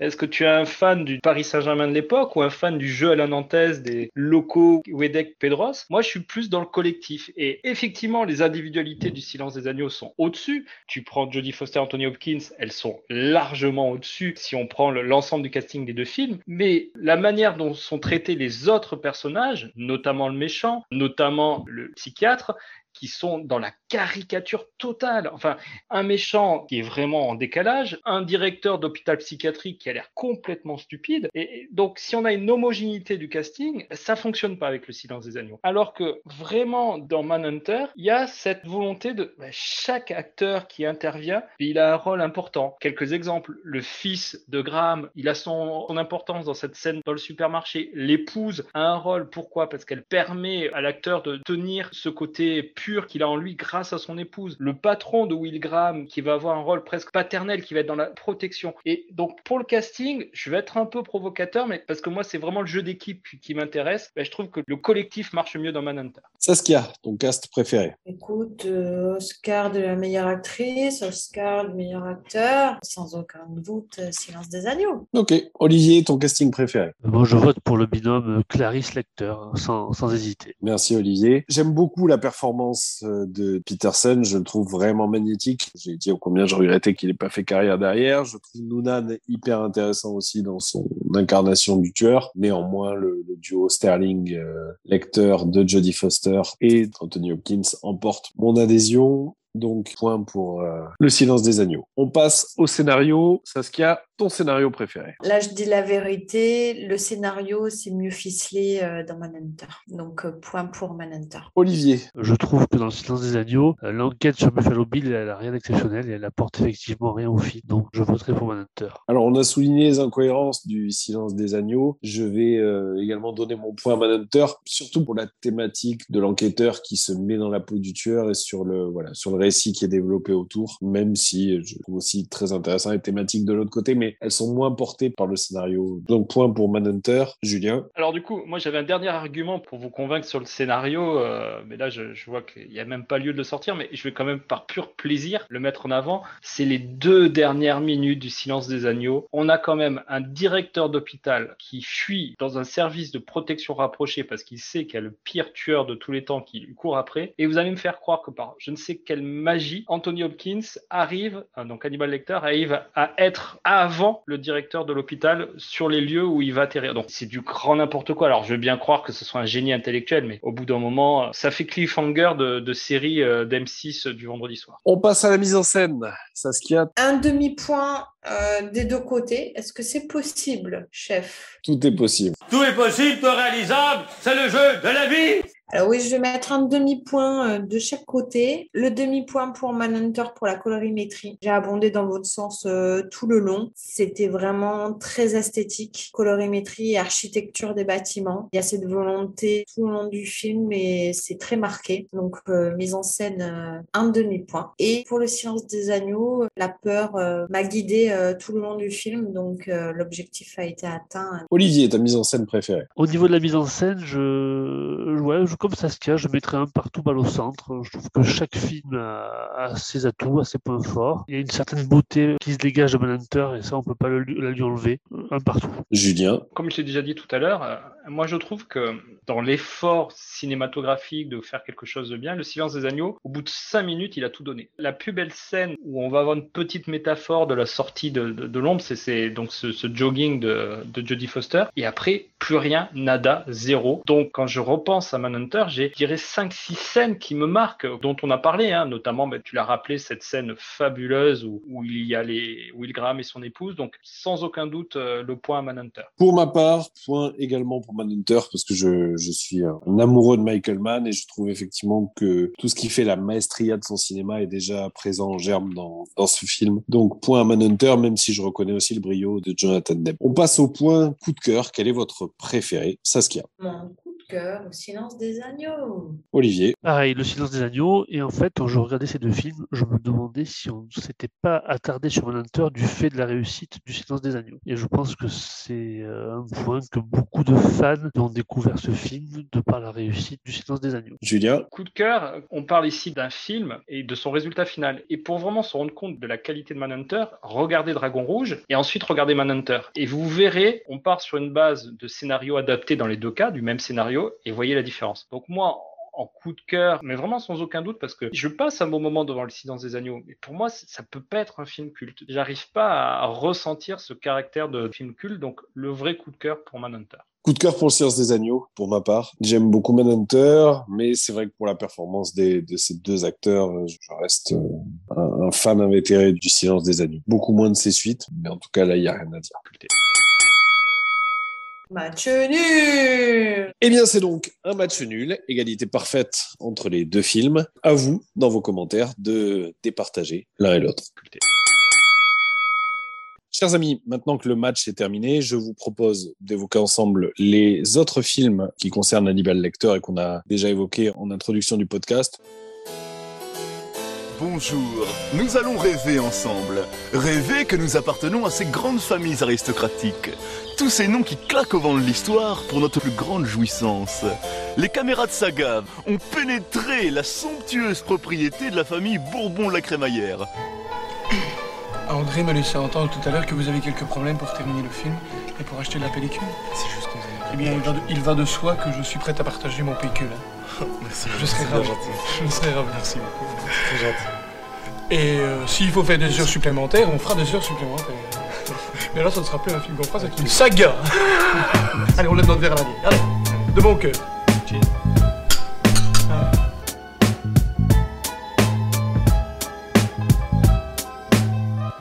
On commence avec euh, Hannibal, Hannibal donc de, de 2001, qui est réalisé par Ridley Scott, dont la musique est signée Hans Zimmer. C'est euh, une énième collaboration entre euh, Ridley Scott et Hans Zimmer. Euh, C'était le cas dans Thelma et Louise, c'est le cas dans Black Rain, c'était le cas dans Gladiator, ce sera l'année suivante encore dans La Chute du Faucon Noir. Juste pour précision, c'est un film en fait qui n'existe que à raison du succès du Silence des Agneaux. C'est-à-dire que le roman a plus ou moins été commandé euh, par le studio à Thomas Harris, qui a donc euh, écrit le roman et ensuite ils l'ont adapté quasi immédiatement. C'est presque un roman de commande. Un film euh, avec un casting qui a un petit peu évolué puisque Jodie Foster n'a pas pas repris le rôle. Alors il y a tout un tas de débats sur les raisons qui ont pu faire qu'elle a refusé de le reprendre ou finalement qu'on lui a pas proposé. Bref, les différents partis racontent un peu chacun leur version. Reste que c'est Julianne Moore qui va remplacer euh, Jodie Foster dans le rôle de l'agent Clarice Sterling et qu'en revanche Anthony Hopkins reprend le rôle d'Hannibal Lecter. Très rapidement, le résumé du film. On se situe dix ans après Le silence des agneaux. Hannibal Lecter était en fuite à la fin du film. Il hante toujours Clarice Sterling, devenue agent du FBI. Il vit désormais euh, en Italie, à Florence. Et on va retrouver euh, une des anciennes victimes d'Hannibal Lecter qui a survécu, Mason Verger, qui est totalement défiguré, qui va tenter de se venger. Donc une victime rescapée, je dirais même une victime steak haché euh, du docteur Lecter, qui va tenter de le capturer et de le faire souffrir et de le tuer, et qui va pour ce faire Clarisse.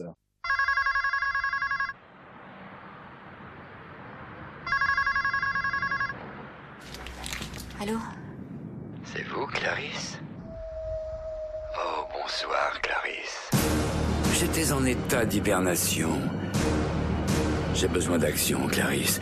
J'ai besoin d'écourter ma retraite et de revenir à la vie publique. Je n'ai pu m'empêcher de remarquer que l'ennuyeux site internet du FBI m'a propulsé dans la liste prestigieuse des dix criminels les plus recherchés. Est-ce une coïncidence ou avez-vous repris l'affaire en main J'ai des informations sur Hannibal Lecter. Vous voulez le capturer vous-même, n'est-ce pas? Il a tué trois officiers de police pendant sa garde. Arrachant le visage d'un de ses hommes, il vous tuera aussi.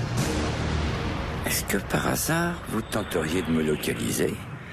Oh, méchante fille. Combien de temps un homme peut-il garder le silence avant d'en revenir à ce qu'il sait le mieux faire? Je pense de plus en plus sérieusement à manger votre femme. Anthony Hopkins récompensé aux Oscars. Julianne Moore nommée aux Oscars dans un film de Ridley Scott. Hannibal. Votre avis sur ce film? Avant toute chose, hein, je suis un fan absolu de, Ridley Scott. Pour moi, il a réalisé vraiment des, films qui sont extraordinaires. Donc, j'ai vraiment pas du tout de procès d'intention par rapport à Hannibal. Mais si on regarde indépendamment du réalisateur, pour moi, Hannibal est catastrophique. C'est peut-être le pire film de Ridley Scott. Je trouve que c'est surenchère sur surenchère. Donc, chaque scène, euh, la référence avec les, sangliers euh, mangeurs d'hommes, euh, la scène du, du repas à la fin, c'est malheureusement pour moi catastrophique et n'est pas Jodie Foster qui veut. Mais à voir, bien évidemment, si vous n'avez pas eu la chance de, de découvrir la scène la plus, je pense, ridicule de- des années 2000, ce fameux dîner de fin de film.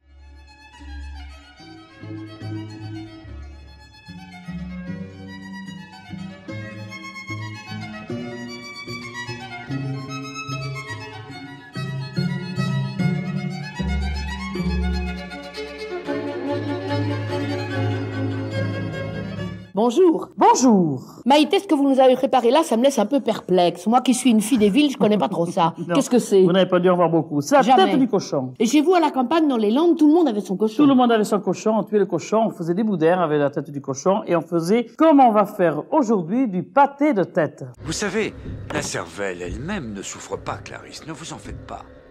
Par exemple, Paul n'a que faire de ce, de ce petit morceau ici qui fait partie du lobe préfrontal censé être le siège des bonnes manières. Ah oui, là, on l'a- c'est le boucher qui nous fait ça. Il enlève toute la Il soie et tout coupe ça. la tête en deux, c'est plus facile pour la faire cuire, et puis on garde les dents. Voilà, les dents, on les met pas. hein. Regardez, c'est ici que se trouve le, le sac qui renferme le cerveau. J'ai vraiment besoin d'un peu de ça. Et bien à l'intérieur, voilà, alors Oui, vous la avez la cervelle, là. et après vous avez la langue, et vous avez tout ce qu'il faut. C'est bon, voilà. la cervelle de porc? Mais bien sûr, tout est bon. comme la cervelle de Mais mouton. tout est bon, tout est bon, tout se Tout mange. est bon, quoi. Les Tout oreilles, bon. tout, tout, tout, tout, tout. Les oreilles, ah c'est bon, les oreilles au confit, c'est délicieux. Ça sent bon, ça. Ouais. Vous en voulez un peu? Je voudrais vraiment un peu de ça. C'est excellent.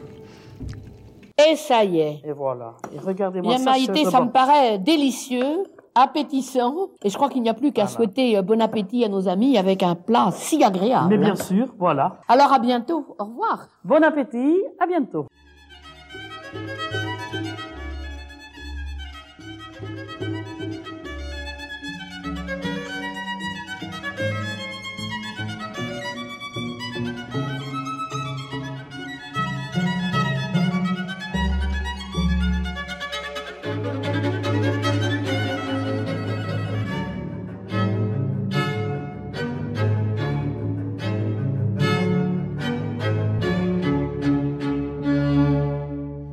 Te rejoins totalement et sur le fait d'être euh, moi aussi un, grand fan et un grand amateur du, du travail de, Ridley Scott dans sa quasi-totalité et dans le fait que c'est, à mon sens, peut-être son film le plus mauvais, le plus faible. Il n'y a pas grand-chose qui va. Alors, il y a esthétiquement, le film est plutôt beau. Il y a un casting qui est assez intéressant parce que Julianne Moore s'en sort pas si mal en reprenant le, le rôle de Clarice Starling. On a Gary Oldman donc qui joue ce, ce Mason Verger euh, tout défiguré. Il y a Ray Liotta qui est là aussi. Donc il y a quand même quelques éléments euh, qui pourraient donner envie le papier. Le seul problème, c'est qu'une fois qu'on a dit ça, honnêtement, il n'y a pas grand-chose à sauver. Le film est bête. Le film en fait des caisses. On sent qu'il y a une volonté de faire toujours plus de trash. Il y a effectivement cette scène qui est ridicule. on va dire le repas final. Je vais pas rentrer dans le détail pour ceux qui ont, qui ont pas vu le film, mais effectivement, on frôle vraiment le ridicule. Alors peut-être que quand je l'ai vu, j'avais 12-13 ans et j'ai trouvé ça impressionnant. Aujourd'hui, je trouve ça simplement voilà euh, pathétique et ridicule. Et c'est à mon avis un, un mauvais film de, de Ridley Scott. Je te rejoins là-dessus. Il n'y a pas grand-chose à sauver. La fin est différente des livres, pour précision. La fin est différente au sens où,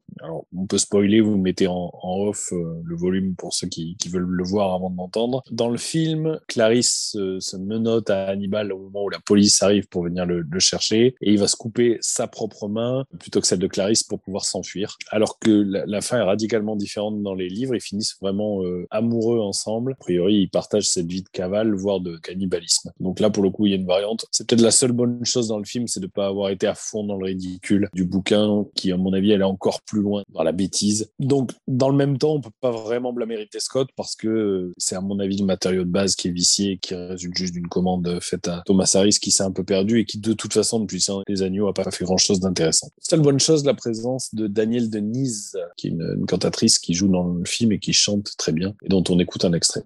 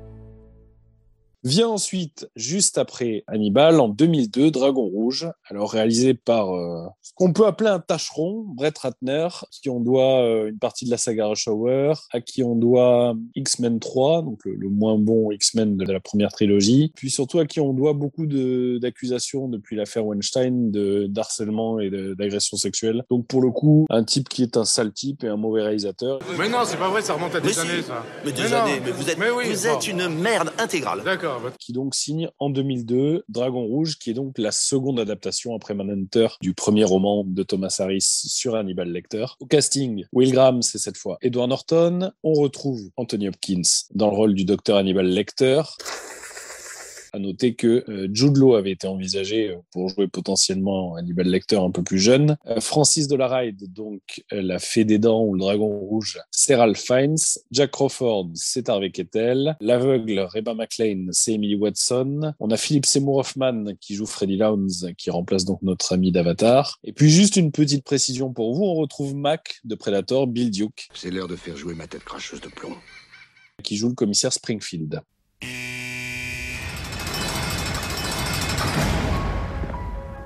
Deux familles tuées à un mois d'intervalle à leur domicile, ce n'était pas des crimes fortuits.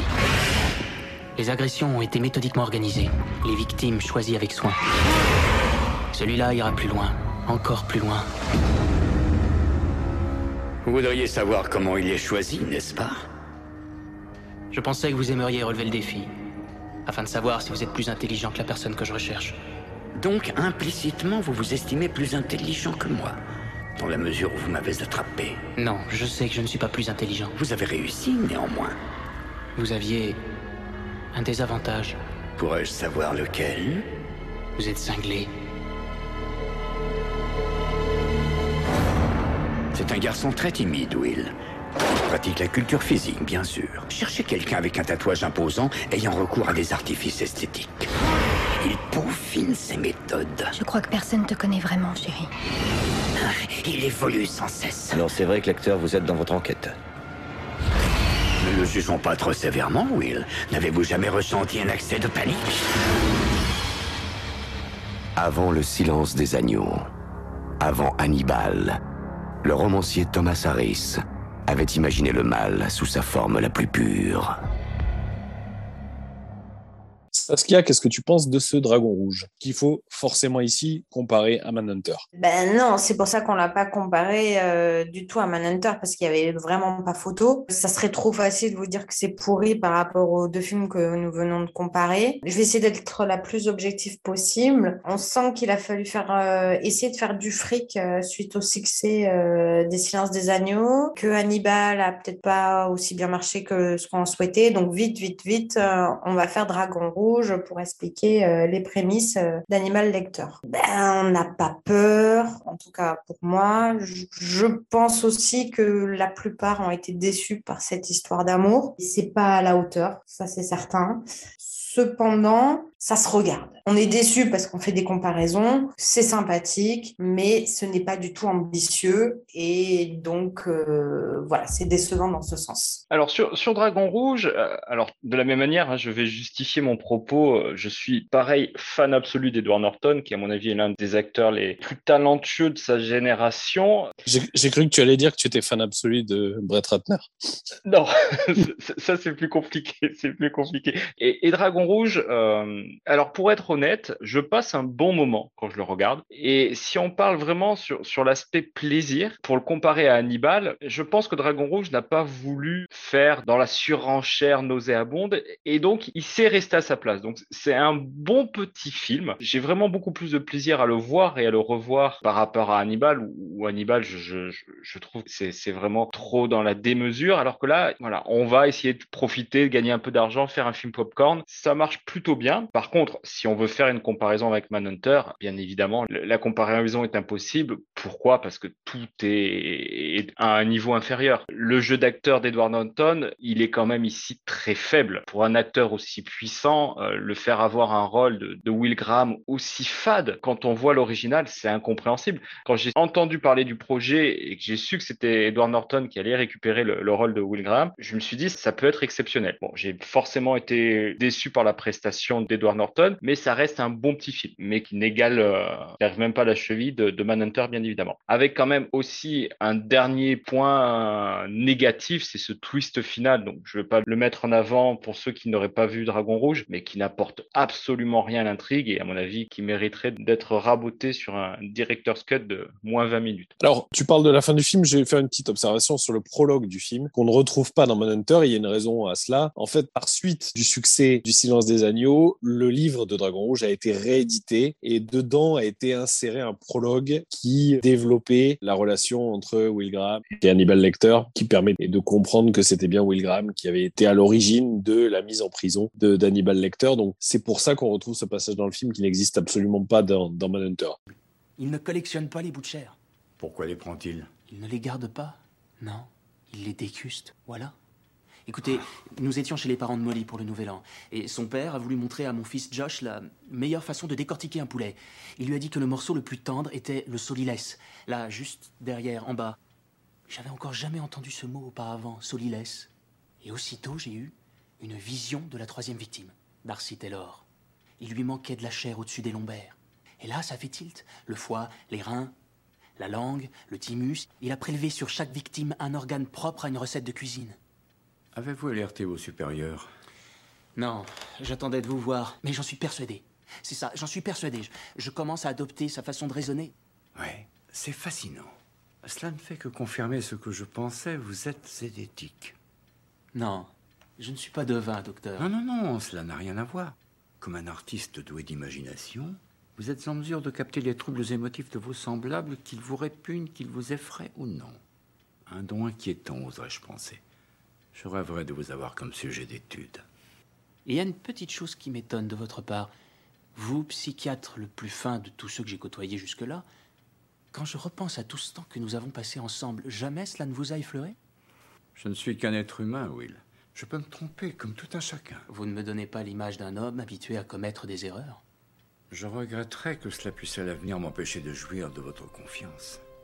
Non, non, ça, je, je n'ai rien dit de tel, non. je- J'en sais rien, je, je sais pas ce que je dis. Tellement je suis fatigué. Mais j'y étais presque, pour ainsi dire. Vous y serez bientôt. Écoutez, je vous propose de revenir demain matin. Je vais alléger mon emploi du temps. Ainsi, nous, nous pourrions redéfinir notre profil. Cela vous convient-il? Oui. Ne bougez pas, je vous apporte votre manteau.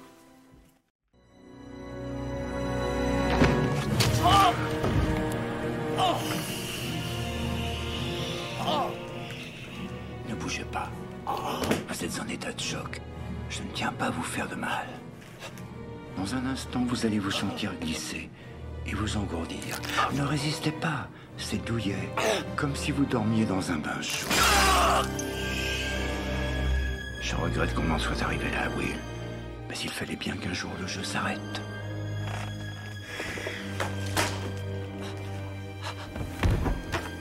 Êtes un garçon remarquable. Je ne peux qu'admirer votre courage. Je mangerai votre cœur, je crois.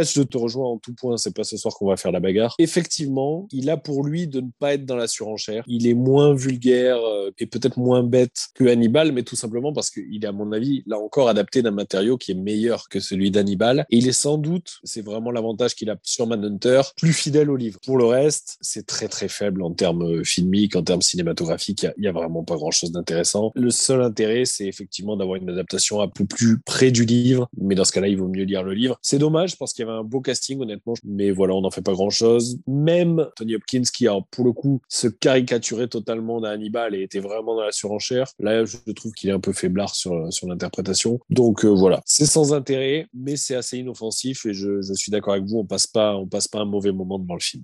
Alors, quand tu dis sans intérêt, je pense que c'est un film quand même qui pourrait être étudié dans les écoles de cinéma. Tu sais, quand on se pose toujours la question, est-ce que c'est l'acteur qui fait le réalisateur ou le réalisateur qui fait l'acteur? Je trouve que c'est le film parfait pour prouver que c'est le réalisateur qui fait l'acteur. Parce que si tu compares les prestations d'Edward Norton dans American History X, Fight Club, après, il y, en a tellement. euh, tu compares sa prestation en tant qu'acteur à ce qui sort sur ce film, tu te dis, t'as beau être un bon acteur, si t'es pas bien dirigé, c'est juste catastrophique. J'ai rarement vu euh, un Edward Norton aussi perdu sur un rôle, mais vraiment en décalage. Je trouve qu'à chaque fois qu'il se place dans la caméra, à chaque fois qu'il prend la parole, ses mimiques, tout est en décalage par rapport au film. Et je trouve que c'est vraiment un, un exemple parfait de mauvaise direction C'est vrai. Dernière petite remarque, le Dragon Rouge, ça a aussi failli euh, être euh, Sean Penn, qui avait été envisagé au moment de la préparation du film, et il était aussi question que Jodie Foster fasse une apparition. Euh, ni l'un ni l'autre ne sont là, et j'ai envie de dire tant mieux pour eux. On passe au dernier film consacré à Hannibal Lecter à ce jour. Hannibal Lecter, Les origines du mal, Hannibal Rising dans le titre original, c'est réalisé par Peter Weber, et c'est sorti en 2007.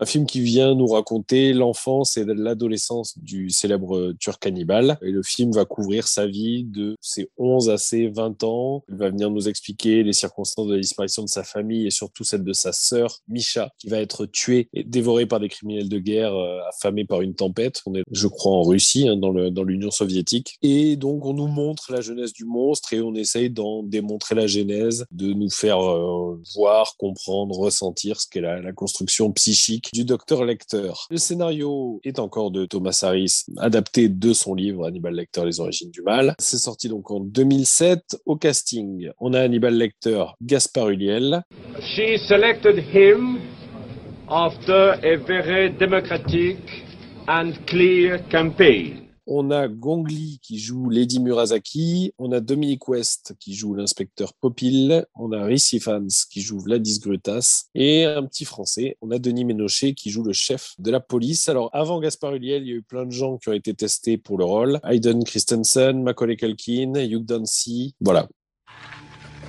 Est-ce que vous êtes bien Hannibal Lecter? Est-ce que vous vous souvenez des circonstances dans lesquelles votre famille a été tuée? Une partie du petit Hannibal est morte dans cette neige en 44. Il a grandi à l'orphelinat, J'aimerais t'entendre, petit maestro. et ce qu'il est à présent, il n'y a pas de mots pour le dire. Êtes-vous impliqué en quoi que ce soit dans la mort de Paul Momon Impliqué en quoi que ce soit? Je les ai trouvés, les hommes qui ont tué ma sœur. On l'a trouvé dans la forêt où votre famille a été tuée. On a dévoré son visage. Expliquez-moi, inspecteur. Vous avez perdu votre famille pendant la guerre Oui. Vous avez retrouvé les coupables? Non. Nous sommes donc tous les deux suspects. Saskia, qu'est-ce que tu penses de ce Hannibal Rising? J'ai détesté, ils auraient pas dû le faire. Moi, j'aurais une pensée pour euh, Gaspard Ulliel. Je pense que juste avant, alors il faudrait que je vérifie, mais je pense que c'est Jacou le Croquant qui sort juste avant euh, qu'il fasse ce film. Et de mémoire, il était pressenti comme un futur potentiel euh, star du cinéma français. Et je pense que ce film l'a complètement détruit. Parce que de mémoire, derrière, j'essaie de voir ce qu'il en ressort. À part deux, trois films, euh, je d'auteurs, je crois qu'il n'y a pas grand-chose, en tout cas, dans, dans du cinéma commercial. Donc, je pense que ça lui a enterré sa, carrière. Comme quoi, le choix des films, c'est très, très important dans une carrière. Donc, j'ai une petite pensée pour ce cher Gaspard. Et après, le film, c'est c'est tout simplement nul et ça mérite euh, pas plus que ça. Merci Julien. Effectivement, c'est pour le coup vraiment sans intérêt. Il y a vraiment des moments ridicules, c'est-à-dire qu'il y a tout un relationnel avec une armure de samouraï, avec le masque du casque de l'armure de samouraï, qui est censé rappeler le masque qu'on lui fait porter pour éviter qu'il ne morde les gens en prison euh, comme cannibale. Mais c'est de la merde C'est ridicule, ça essaye d'humaniser le personnage, mais ça le fait très mal. C'est à mon avis peut-être ce qu'il y a de pire dans toute la saga. Dernier point à évoquer ensemble, puisqu'on doit parler de ces sagas et de la saga dans son entièreté, il faut aussi parler télévision, puisque les romans de Thomas Harris, eh bien, ils ont donné lieu à deux adaptations en série télévisée. Une première, tout d'abord, Hannibal, une série télévisée américaine qui compte 39 épisodes de 43 minutes, qui a été diffusée entre le 4 avril 2013 et le 29 août 2015 sur le réseau NBC et qui a été euh, développée et créée par Brian Fuller. Brian Fuller, on lui doit pas mal de, séries qui sont un peu des, des classiques. Dead Like Me, Pushing Daisies, le très bon à mon goût American God. On a une série qui s'intéresse à la relation entre Will Graham et Hannibal Lecter, à leur collaboration, euh, à la capacité de Will À se mettre dans la peau des, assassins et au traumatisme qu'il en subit et donc à l'assistance que lui apporte Hannibal Lecter en, la matière. Un Hannibal Lecter qui est très trouble, qui joue là-dessus aussi pour continuer à perpétrer ses crimes. Donc là, on est vraiment, alors sauf les dernières saisons qui vont commencer à rejoindre euh, Dragon Rouge, on est sur les, deux premières saisons de mémoire, sur quelque chose qui se passe avant les livres. Rien à voir avec Hannibal Lecter les origines, mais simplement sur la collaboration entre le policier et le psychiatre et le jeu pervers qui se joue entre eux. Une série qui à mon sens magnifique visuellement, on va y revenir. Juste le casting très rapidement, on a Hugh Dancy qui joue Will Graham, on a Mads Mikkelsen qui joue Hannibal Lecter, on notera aussi Laurence Fishburne qui joue Jack Crawford, on a Gillian Anderson qui joue le docteur Dumorier. Le docteur Chilton, c'est Raoul Esparza. On a Eddie Izzard qui joue le docteur Gideon. On a Lance Erickson qui est là aussi, qui joue Lawrence Wells. Michael Pitt qui joue Mason Verger, qui sera ensuite remplacé. On a Richard Armitage, le roi des nains dans le Hobbit, qui joue Francis Delaride. Et on a Zachary Quinto, le Spock de, de Gigi Abrams, qui joue le patient du docteur Dumorier. Si vous croyez que vous êtes sur le point d'arrêter Hannibal, c'est parce qu'Hannibal veut vous le faire croire. Ne vous méprenez pas en croyant que le docteur Lecter ne contrôle pas ce qui se passe. Will Graham peut comprendre Hannibal. Qu'avez-vous fait, Hannibal?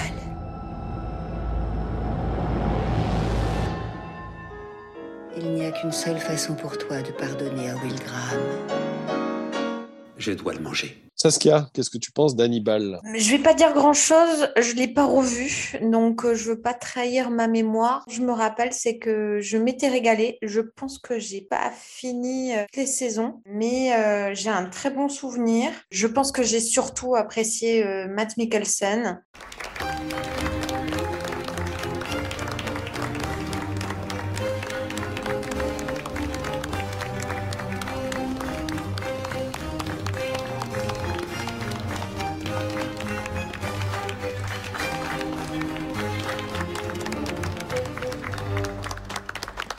Before we begin, you must all be warned. Nothing here is vegetarian. Bon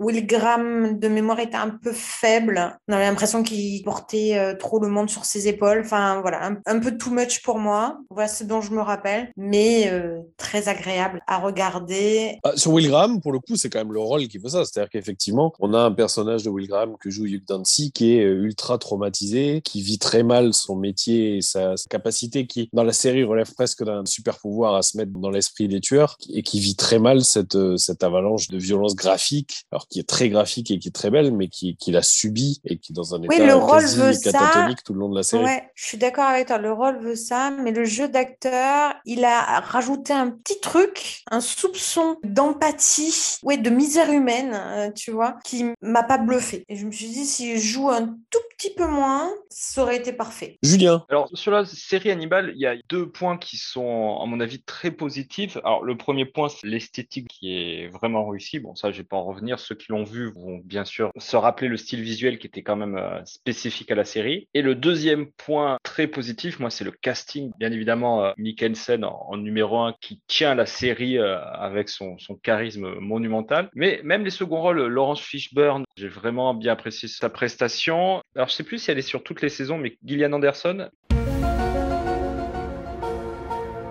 Je sais pas si elle est là dès la saison 1. Enfin, en tout cas, euh, forcément, on, aime. Donc, rien que pour les jeux d'acteurs et pour le, côté graphique, je pense que ça se laisse voir. Honnêtement, du, monde euh, d'Hannibal, moi, je le placerais en, en, numéro 2 derrière Manhunter et presque au même niveau que Le Silence des Agneaux, même si ça peut faire sourire. Après, sur le scénario, sur la longueur, j'ai eu un peu plus de mal quand même. Je dirais que le scénario est vraiment pas à la hauteur de ce duo, trio d'acteurs. Dancy, par contre, je le mets un peu un ton dessous. C'est vraiment l'aspect longueur sur certaines saisons et le scénario qui me fait dire que c'est une bonne série à regarder, mais qui sera pas une série culte pour moi. La série est très, très belle. La série est vraiment graphiquement impressionnante. C'est un très, très bel objet. Je trouve que le casting est aussi très réussi. On a des acteurs impliqués qui jouent très bien, qui sont puissants dans leur rôle. Et je, je rejoins ce que tu dis, Julien. On se perd un petit peu sur la longueur. Peut-être que le fait d'avoir trop dilué, certes, il y a des choses qui sont rajoutées, il y a des nouveaux tueurs, il y a vraiment beaucoup de crimes très graphiques, etc. Mais je trouve que sur la longueur, on se perd un petit peu.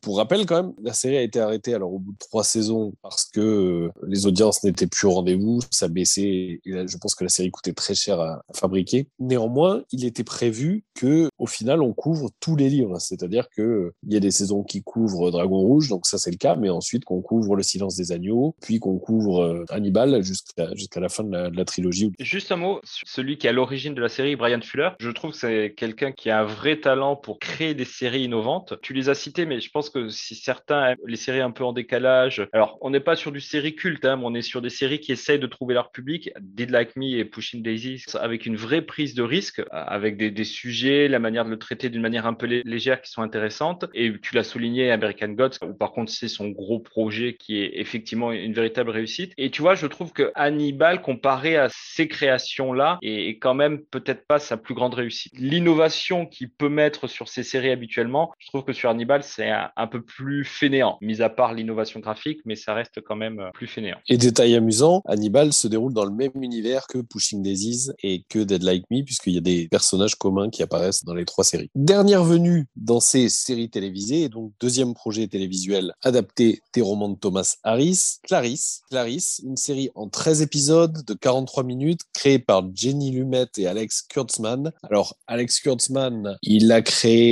Hercule, par exemple, la, série télévisée Hercule de notre, jeunesse avec Roberto Orsi. Il est également le créateur de Fringe avec J.J. Abrams. Il a également travaillé avec euh, Brian Fuller, puisque c'est eux qui font le Star Trek Discovery qui est sur Netflix. Et donc, une série adapté, alors là, du Silence des Agneaux, mais qui se déroule juste après, euh, qui devrait bientôt arriver sur TF1, qui est déjà disponible sur Salto, qui a été diffusé aux États-Unis sur CBS, qui va s'arrêter, alors je crois, à raison d'un problème entre les, entre les sociétés de production euh, après cette première saison. Il n'y aura pas de saison 2. En tout cas, on se retrouve en 1993. On est un an après l'arrestation de Buffalo Bill et la rencontre de Clarisse avec Hannibal Lecter. Elle revient sur le terrain après avoir été euh, mis au repos et elle va à nouveau euh, traquer des meurtriers et des prédateurs sexuels tout en découvrant des malversations.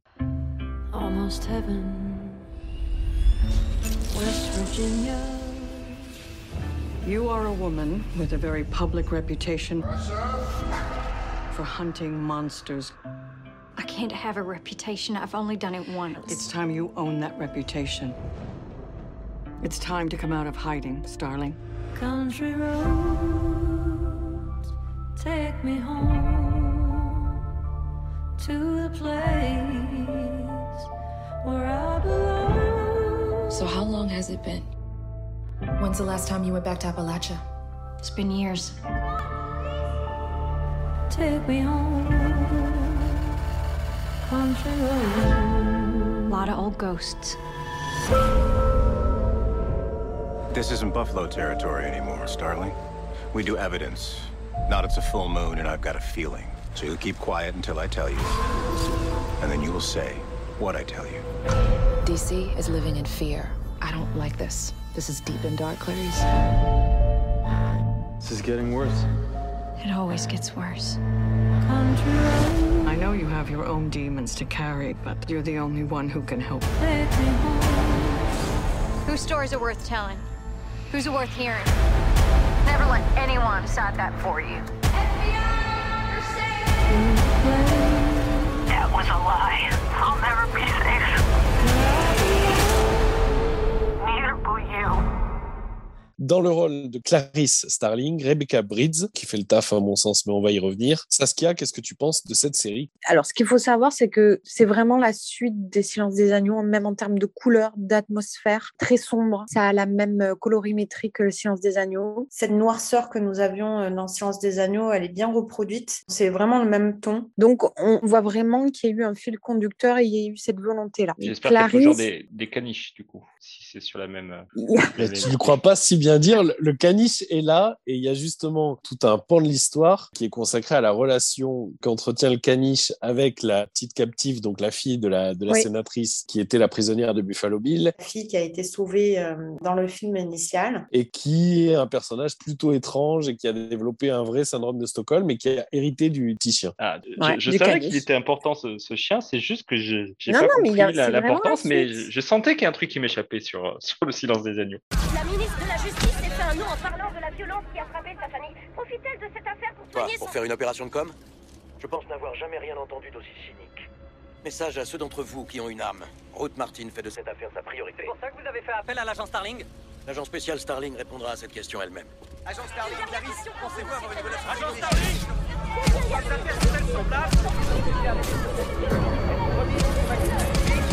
Êtes-vous contente de Oui, je suis ravie de retrouver le terrain avec mes collègues. D'après vous, il s'agit d'un nouveau Bill? D'un tueur en Agent série Starling Euh, ça répond aux critères juridiques.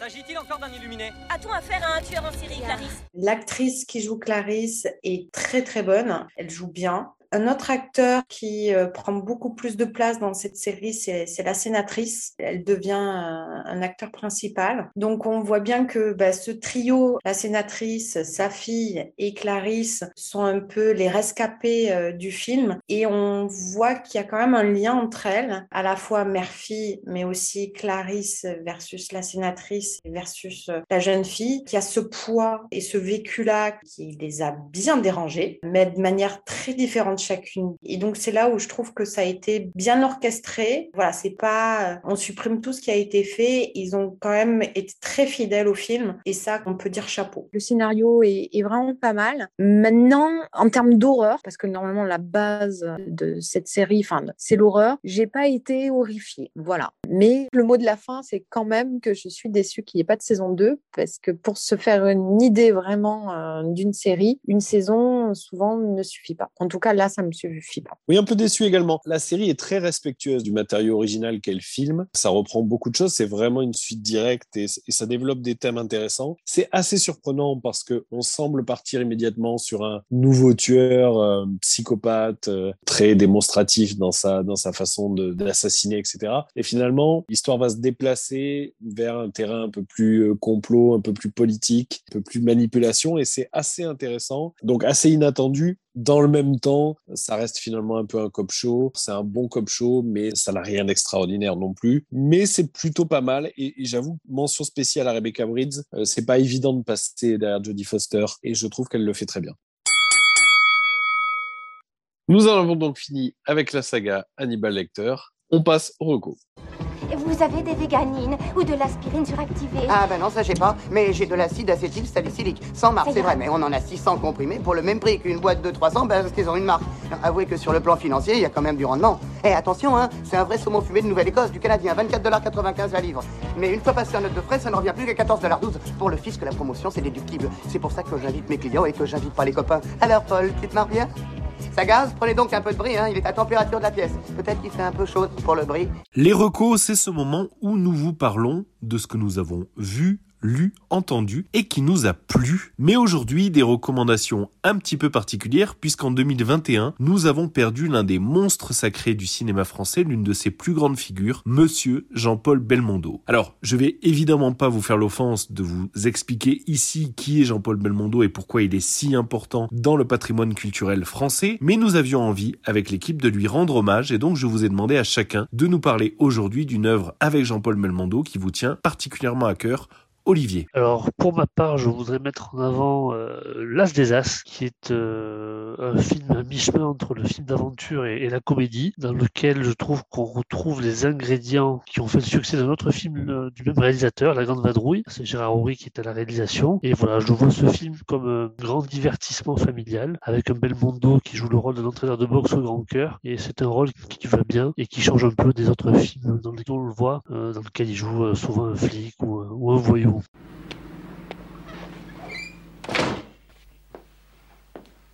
La montagne magique de Thomas Mann. C'est combien? Verboten. Interdit an Allemagne se livrer.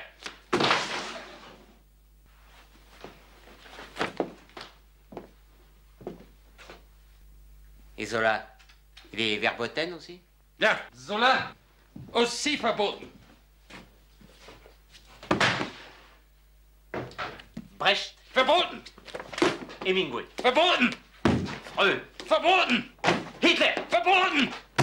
Nein, das ist mein Kampf. Das ist mein Kampf.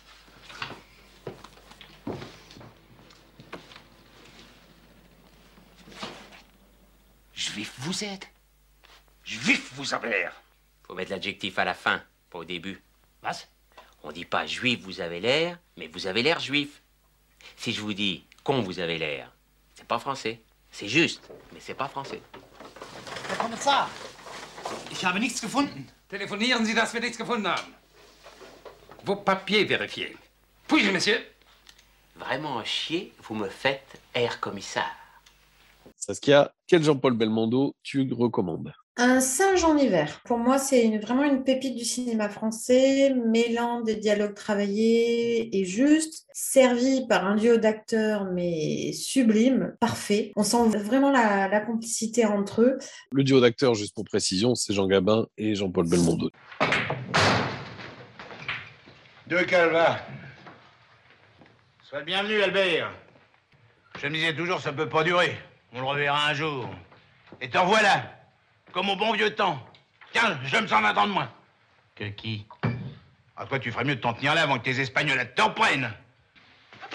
Monsieur Hainaut, si la connerie n'est pas remboursée par les assurances sociales, vous finirez sur la paille.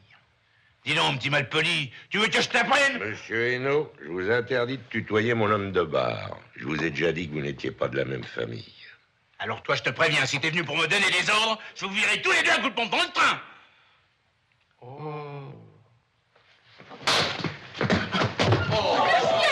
Et ce n'est qu'un coup de semonce. Allez. Ah, oh, laissez-moi, hein Je compte rentrer chez vous tout de suite, j'appelle les gendarmes. Ils ont déjà eu affaire à eux ce matin, j'aurais pas dû les relancer. Et laisse les dents, ils sont ronds comme des boules. Oui, monsieur. Plein comme la mer, en sucre et à bord. Il y a longtemps que vous attendiez ça, hein Et ben, ça y est. Comme ça, vous pourrez causer et égayer vos soirées d'hiver. Ah Albert, hum, ils me font mal aux yeux, tirons-nous. T'as raison, va. On n'a rien à foutre chez les Français moyens. On n'appartient pas au même bataillon. Et les calvas, qui c'est qui va les payer Adressez-vous à l'intendance. Nous, on paye plus. On ne connaît plus, on ne salue plus. On méprise.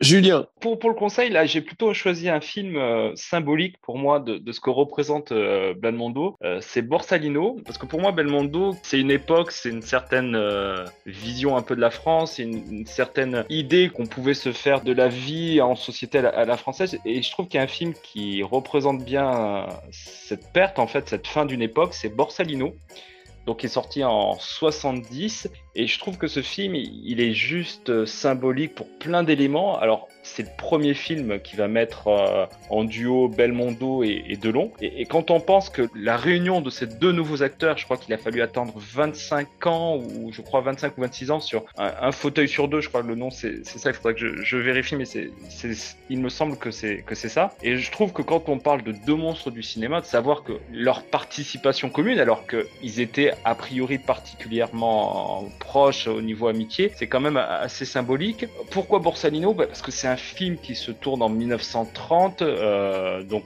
l'entre-deux-guerres, à Marseille. Et moi, je suis fan absolu de ces films où, où la ville constitue un, un, acteur en fait à, à, part entière. Tous les films américains sur, sur la pègre où on va mettre en avant euh, bon, Baltimore, Chicago, New York, ça, vous, vous, avez ces images, Boston bien évidemment. Et là, je trouve que c'est notre film à nous, c'est notre euh, Gang of New York à nous sur Marseille, où on a une représentation d'une vie euh, à Marseille en 1930 et voilà, et je trouve que cette euh, présentation de la ville, les costumes, euh, alors bien évidemment le, les chapeaux, hein, ça c'est une évidence, mais tout ceci, euh, ben voilà, moi c'est le Belmondo que je, que je retiens. C'est pas le Belmondo un peu pitre qu'on va avoir dans les années 82, 88, où c'est une partie du cinéma français que j'aime un peu moins. C'est vraiment plutôt la fin d'une époque, et je trouve que Borsalino, comme symbole de fin d'une époque, euh, c'est assez, assez intéressant. Borsalino qui est un peu le hit français, puisque c'est la rencontre d'Alain Delon et de Jean-Paul Belmondo, comme hit était la rencontre de Robert De Niro et d'Al Pacino. Le, le, film, je crois que c'est une chance sur deux, le, le, film suivant avec eux deux et, et Vanessa oui, Paradis. C'est une chance sur deux, oui, c'est exactement ça. Il m'a tellement traumatisé.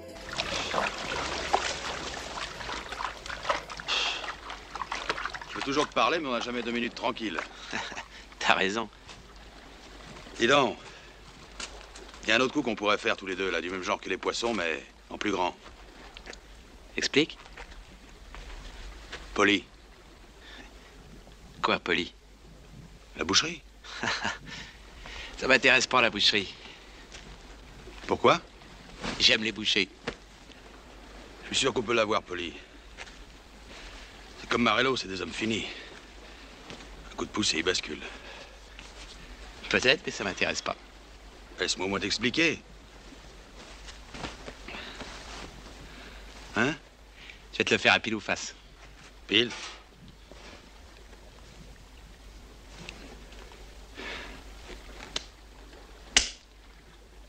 T'as perdu. tu vois, faut pas jouer avec moi.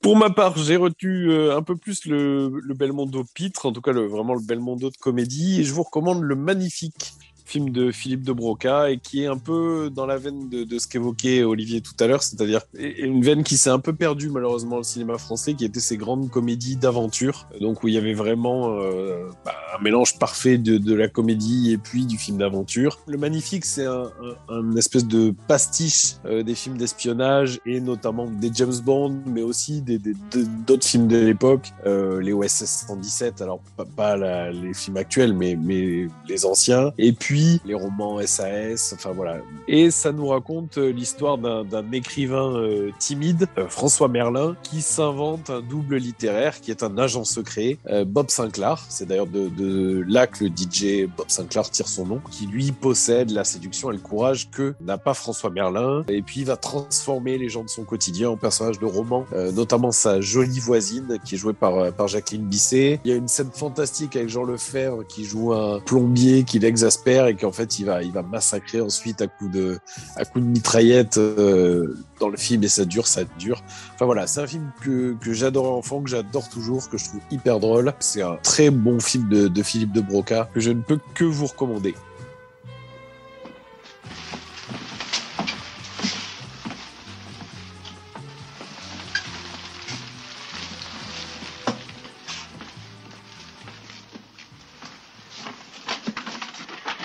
Nous avons trouvé un interprète albanais, mais il ne parle que le roumain. Alors il nous a fallu trouver un roumain, mais il ne parle que le serbe.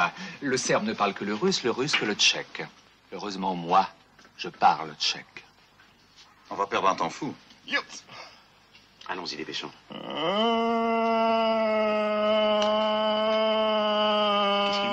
Sodjika Ston Gavarit Stan Gavarit Ce spune? Ce foni A ja me rende i plavo so. Son de lire, ci Ah, chevalier, Ranian Tigilo. Il demande s'il est gravement touché. Dites-lui qu'un éclat a traversé le sternocléio-mastoïdien et est allé se loger dans le sphénoïde, à la hauteur du hiatus oui. de Fallope. Et pour qui travaille-t-il? Allez, Zakon, provade.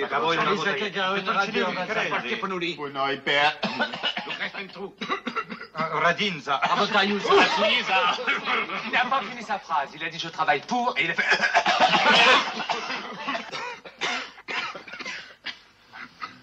Des... Rost esquiperia. Madame Yagaki, Je meurs. Vive l'Albanie. C'est fini.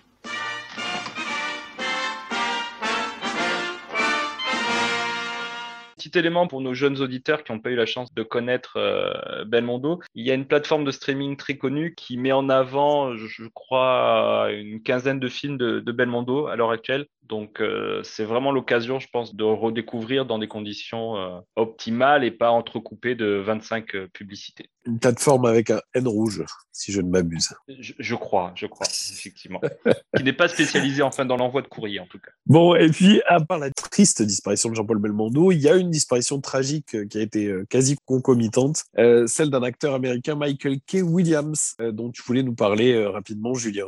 Oui, alors très rapidement, j'ai vraiment été euh, interpellé par cet acteur. Alors, la série, c'est The Wire sur écoute en français, mais on, va rester sur The Wire. Quand on, on, on raisonne, euh, quand il y a des raisonnements qui sont posés sur quelle est la série culte qui a lancé le phénomène de ces séries avec euh, un scénario euh, sur plusieurs histoires qui s'entrecoupent avec une certaine réflexion dans la construction, on se pose toujours deux, trois questions sur la série culte et beaucoup de personnes mettent en avant que c'est euh, Les Sopranos. Donc effectivement, Les Sopranos a développé des histoires sur la longueur.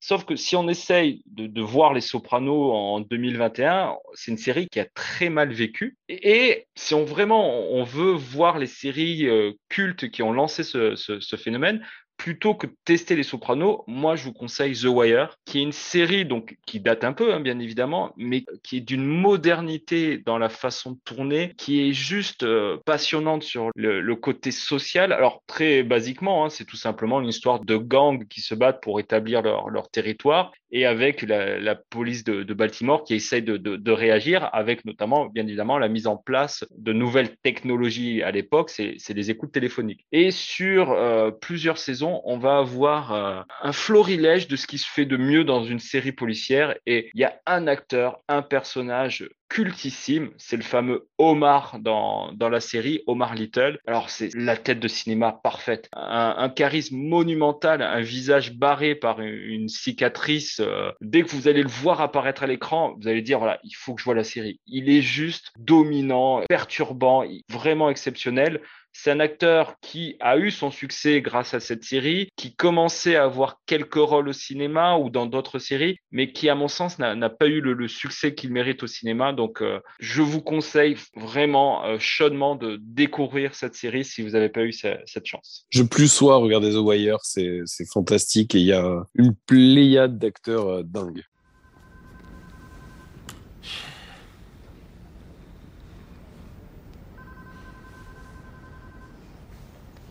Ça n'a pas l'air facile. Euh, Mars, c'est le dieu de la guerre, c'est bien ça Une planète aussi. Oui, je sais que c'est une planète, mais l'indice, c'est dieu de la guerre grecque. Arès. Les Grecs l'appelaient Arès. C'est le même Gus, sauf qu'il a un nom différent. Ouais, Arès, ça colle. Je te remercie. Ah, pas de lézard. Je me rappelle qu'à l'école, ce qu'il fait sur les mythes. Ils sont cool, ces histoires. Sérieux? On t'appelle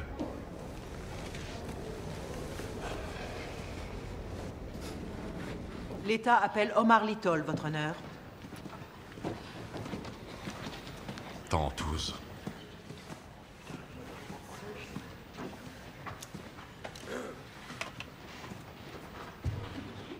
Jurez-vous solennellement devant Dieu de dire la vérité, toute la vérité et rien que la vérité? Ouais, je le jure.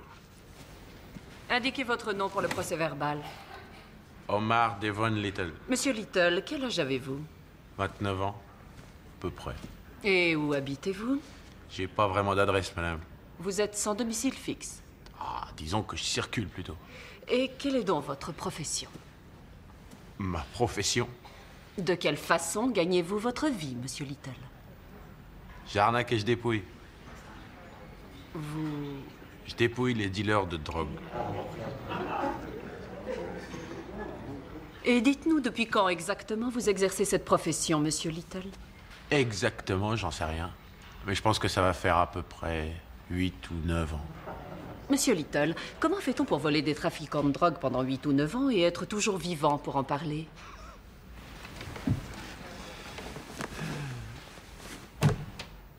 On vit un jour après l'autre, j'imagine. Cette, cette cicatrice, d'ailleurs, euh, Michael K. Williams, il la devait à une, euh, une bagarre de, de bande, euh, de gang qui lui avait, qui lui avait, je crois, tailladé le, le visage au rasoir ou quelque chose comme ça. Euh, moi, j'ai juste une autre petite reco. C'est beaucoup plus, euh, je vais pas dire léger, mais en tout cas, voilà, moins, moins puissant que The Wire. C'est la série and Leonard avec James Purefoy et Michael K. Williams, qui est une série toute courte parce qu'il y a trois saisons de six épisodes, donc c'est 18 épisodes à voir de, de 45 minutes chacun. Et une série qui est inspirée des romans du même nom, donc and Leonard de Joe Lansdale, qui était diffusé entre 2016 et 2018 sur Sundance TV, qui raconte dans le Texas de la fin des années 80 deux amis inséparables, donc Up and Leonard. Le premier, eh bien lui, il sort de prison pour avoir refusé de servir au Vietnam. Le second, c'est Michael K. Williams. Il est euh, vétéran de cette même guerre et il vit difficilement son homosexualité, et donc ils vont se trouver euh, embringués dans tout un tas d'aventures et d'escroqueries. C'est très chouette. Il y a une ambiance un peu sud des États-Unis, un peu bayou, un peu voilà, qui est très agréable. C'est bien fait, bien joué. C'est un agréable divertissement qui parle en plus de cette Amérique euh, post-Vietnam et des, traumatismes qui ont pu euh, résulter bah, d'avoir été à la guerre ou d'avoir refusé d'avoir été à la guerre. C'est pour le coup euh, une, une chouette petite série que je vous recommande. Et en plus, euh, il y a la sublime et plantureuse Christina Hendricks. Donc voilà, c'est mon, c'est mon petit conseil.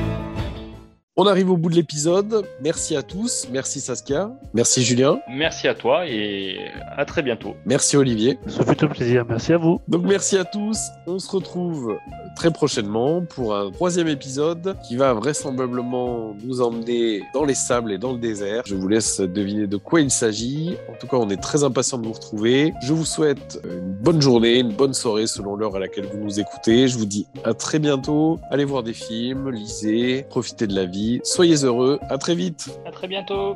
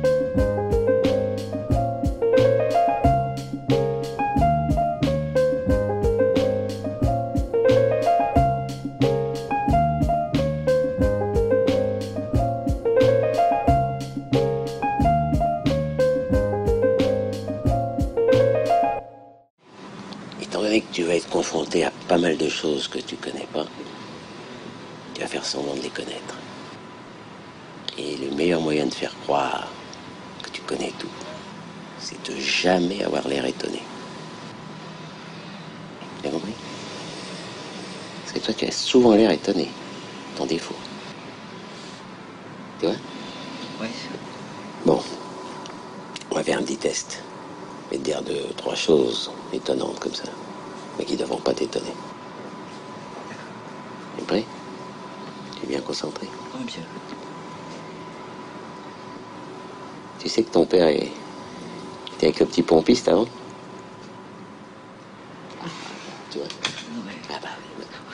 Non, ça doit pas t'étonner. D'accord, oui. Bah, non, mais là, c'est. Bah oui, c'est étonnant, mais ça doit pas t'étonner. D'accord, d'accord. Là, t'imagines ton père à la pompe avec le petit pompiste. ah bah voilà, comment tu recommences Vous n'avez pas un autre exemple plus... Ah non, mais c'est un, Un exemple autre saisissant. D'accord, mais celui-là, il est saisissant. Alors, tu te reconcentres. Ok. Tu sais que tu ressembles au Christ. Voilà. Tu es replongé. Il faut que je, je ne fasse rien Tu ne fais rien. Presque l'œil lointain même, tu vois.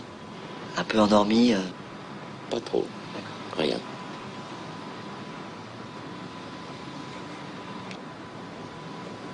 Tu vois? D'accord. Là, je... Allez-y, là, parce que je le... Non, je te dis rien, c'est ça qui doit t'étonner. J'ai senti un petit étonnement dans ton œil. Oh, non, ça m'étonnerait, là. J'ai pas... J'ai fait comme vous m'avez dit, là. Tu sais que tu me plais bien, toi Ouais. Mais oui, mais je sais pas si... C'est ça la chose étonnante. C'est gênant, parce que je sais pas si vous, vous, vous êtes dans le test ou... Ah non, on est dans le test, hein, reste. Oui, non, mais vous me dites... Oui, mais ça devrait pas t'étonner. Oui, d'accord.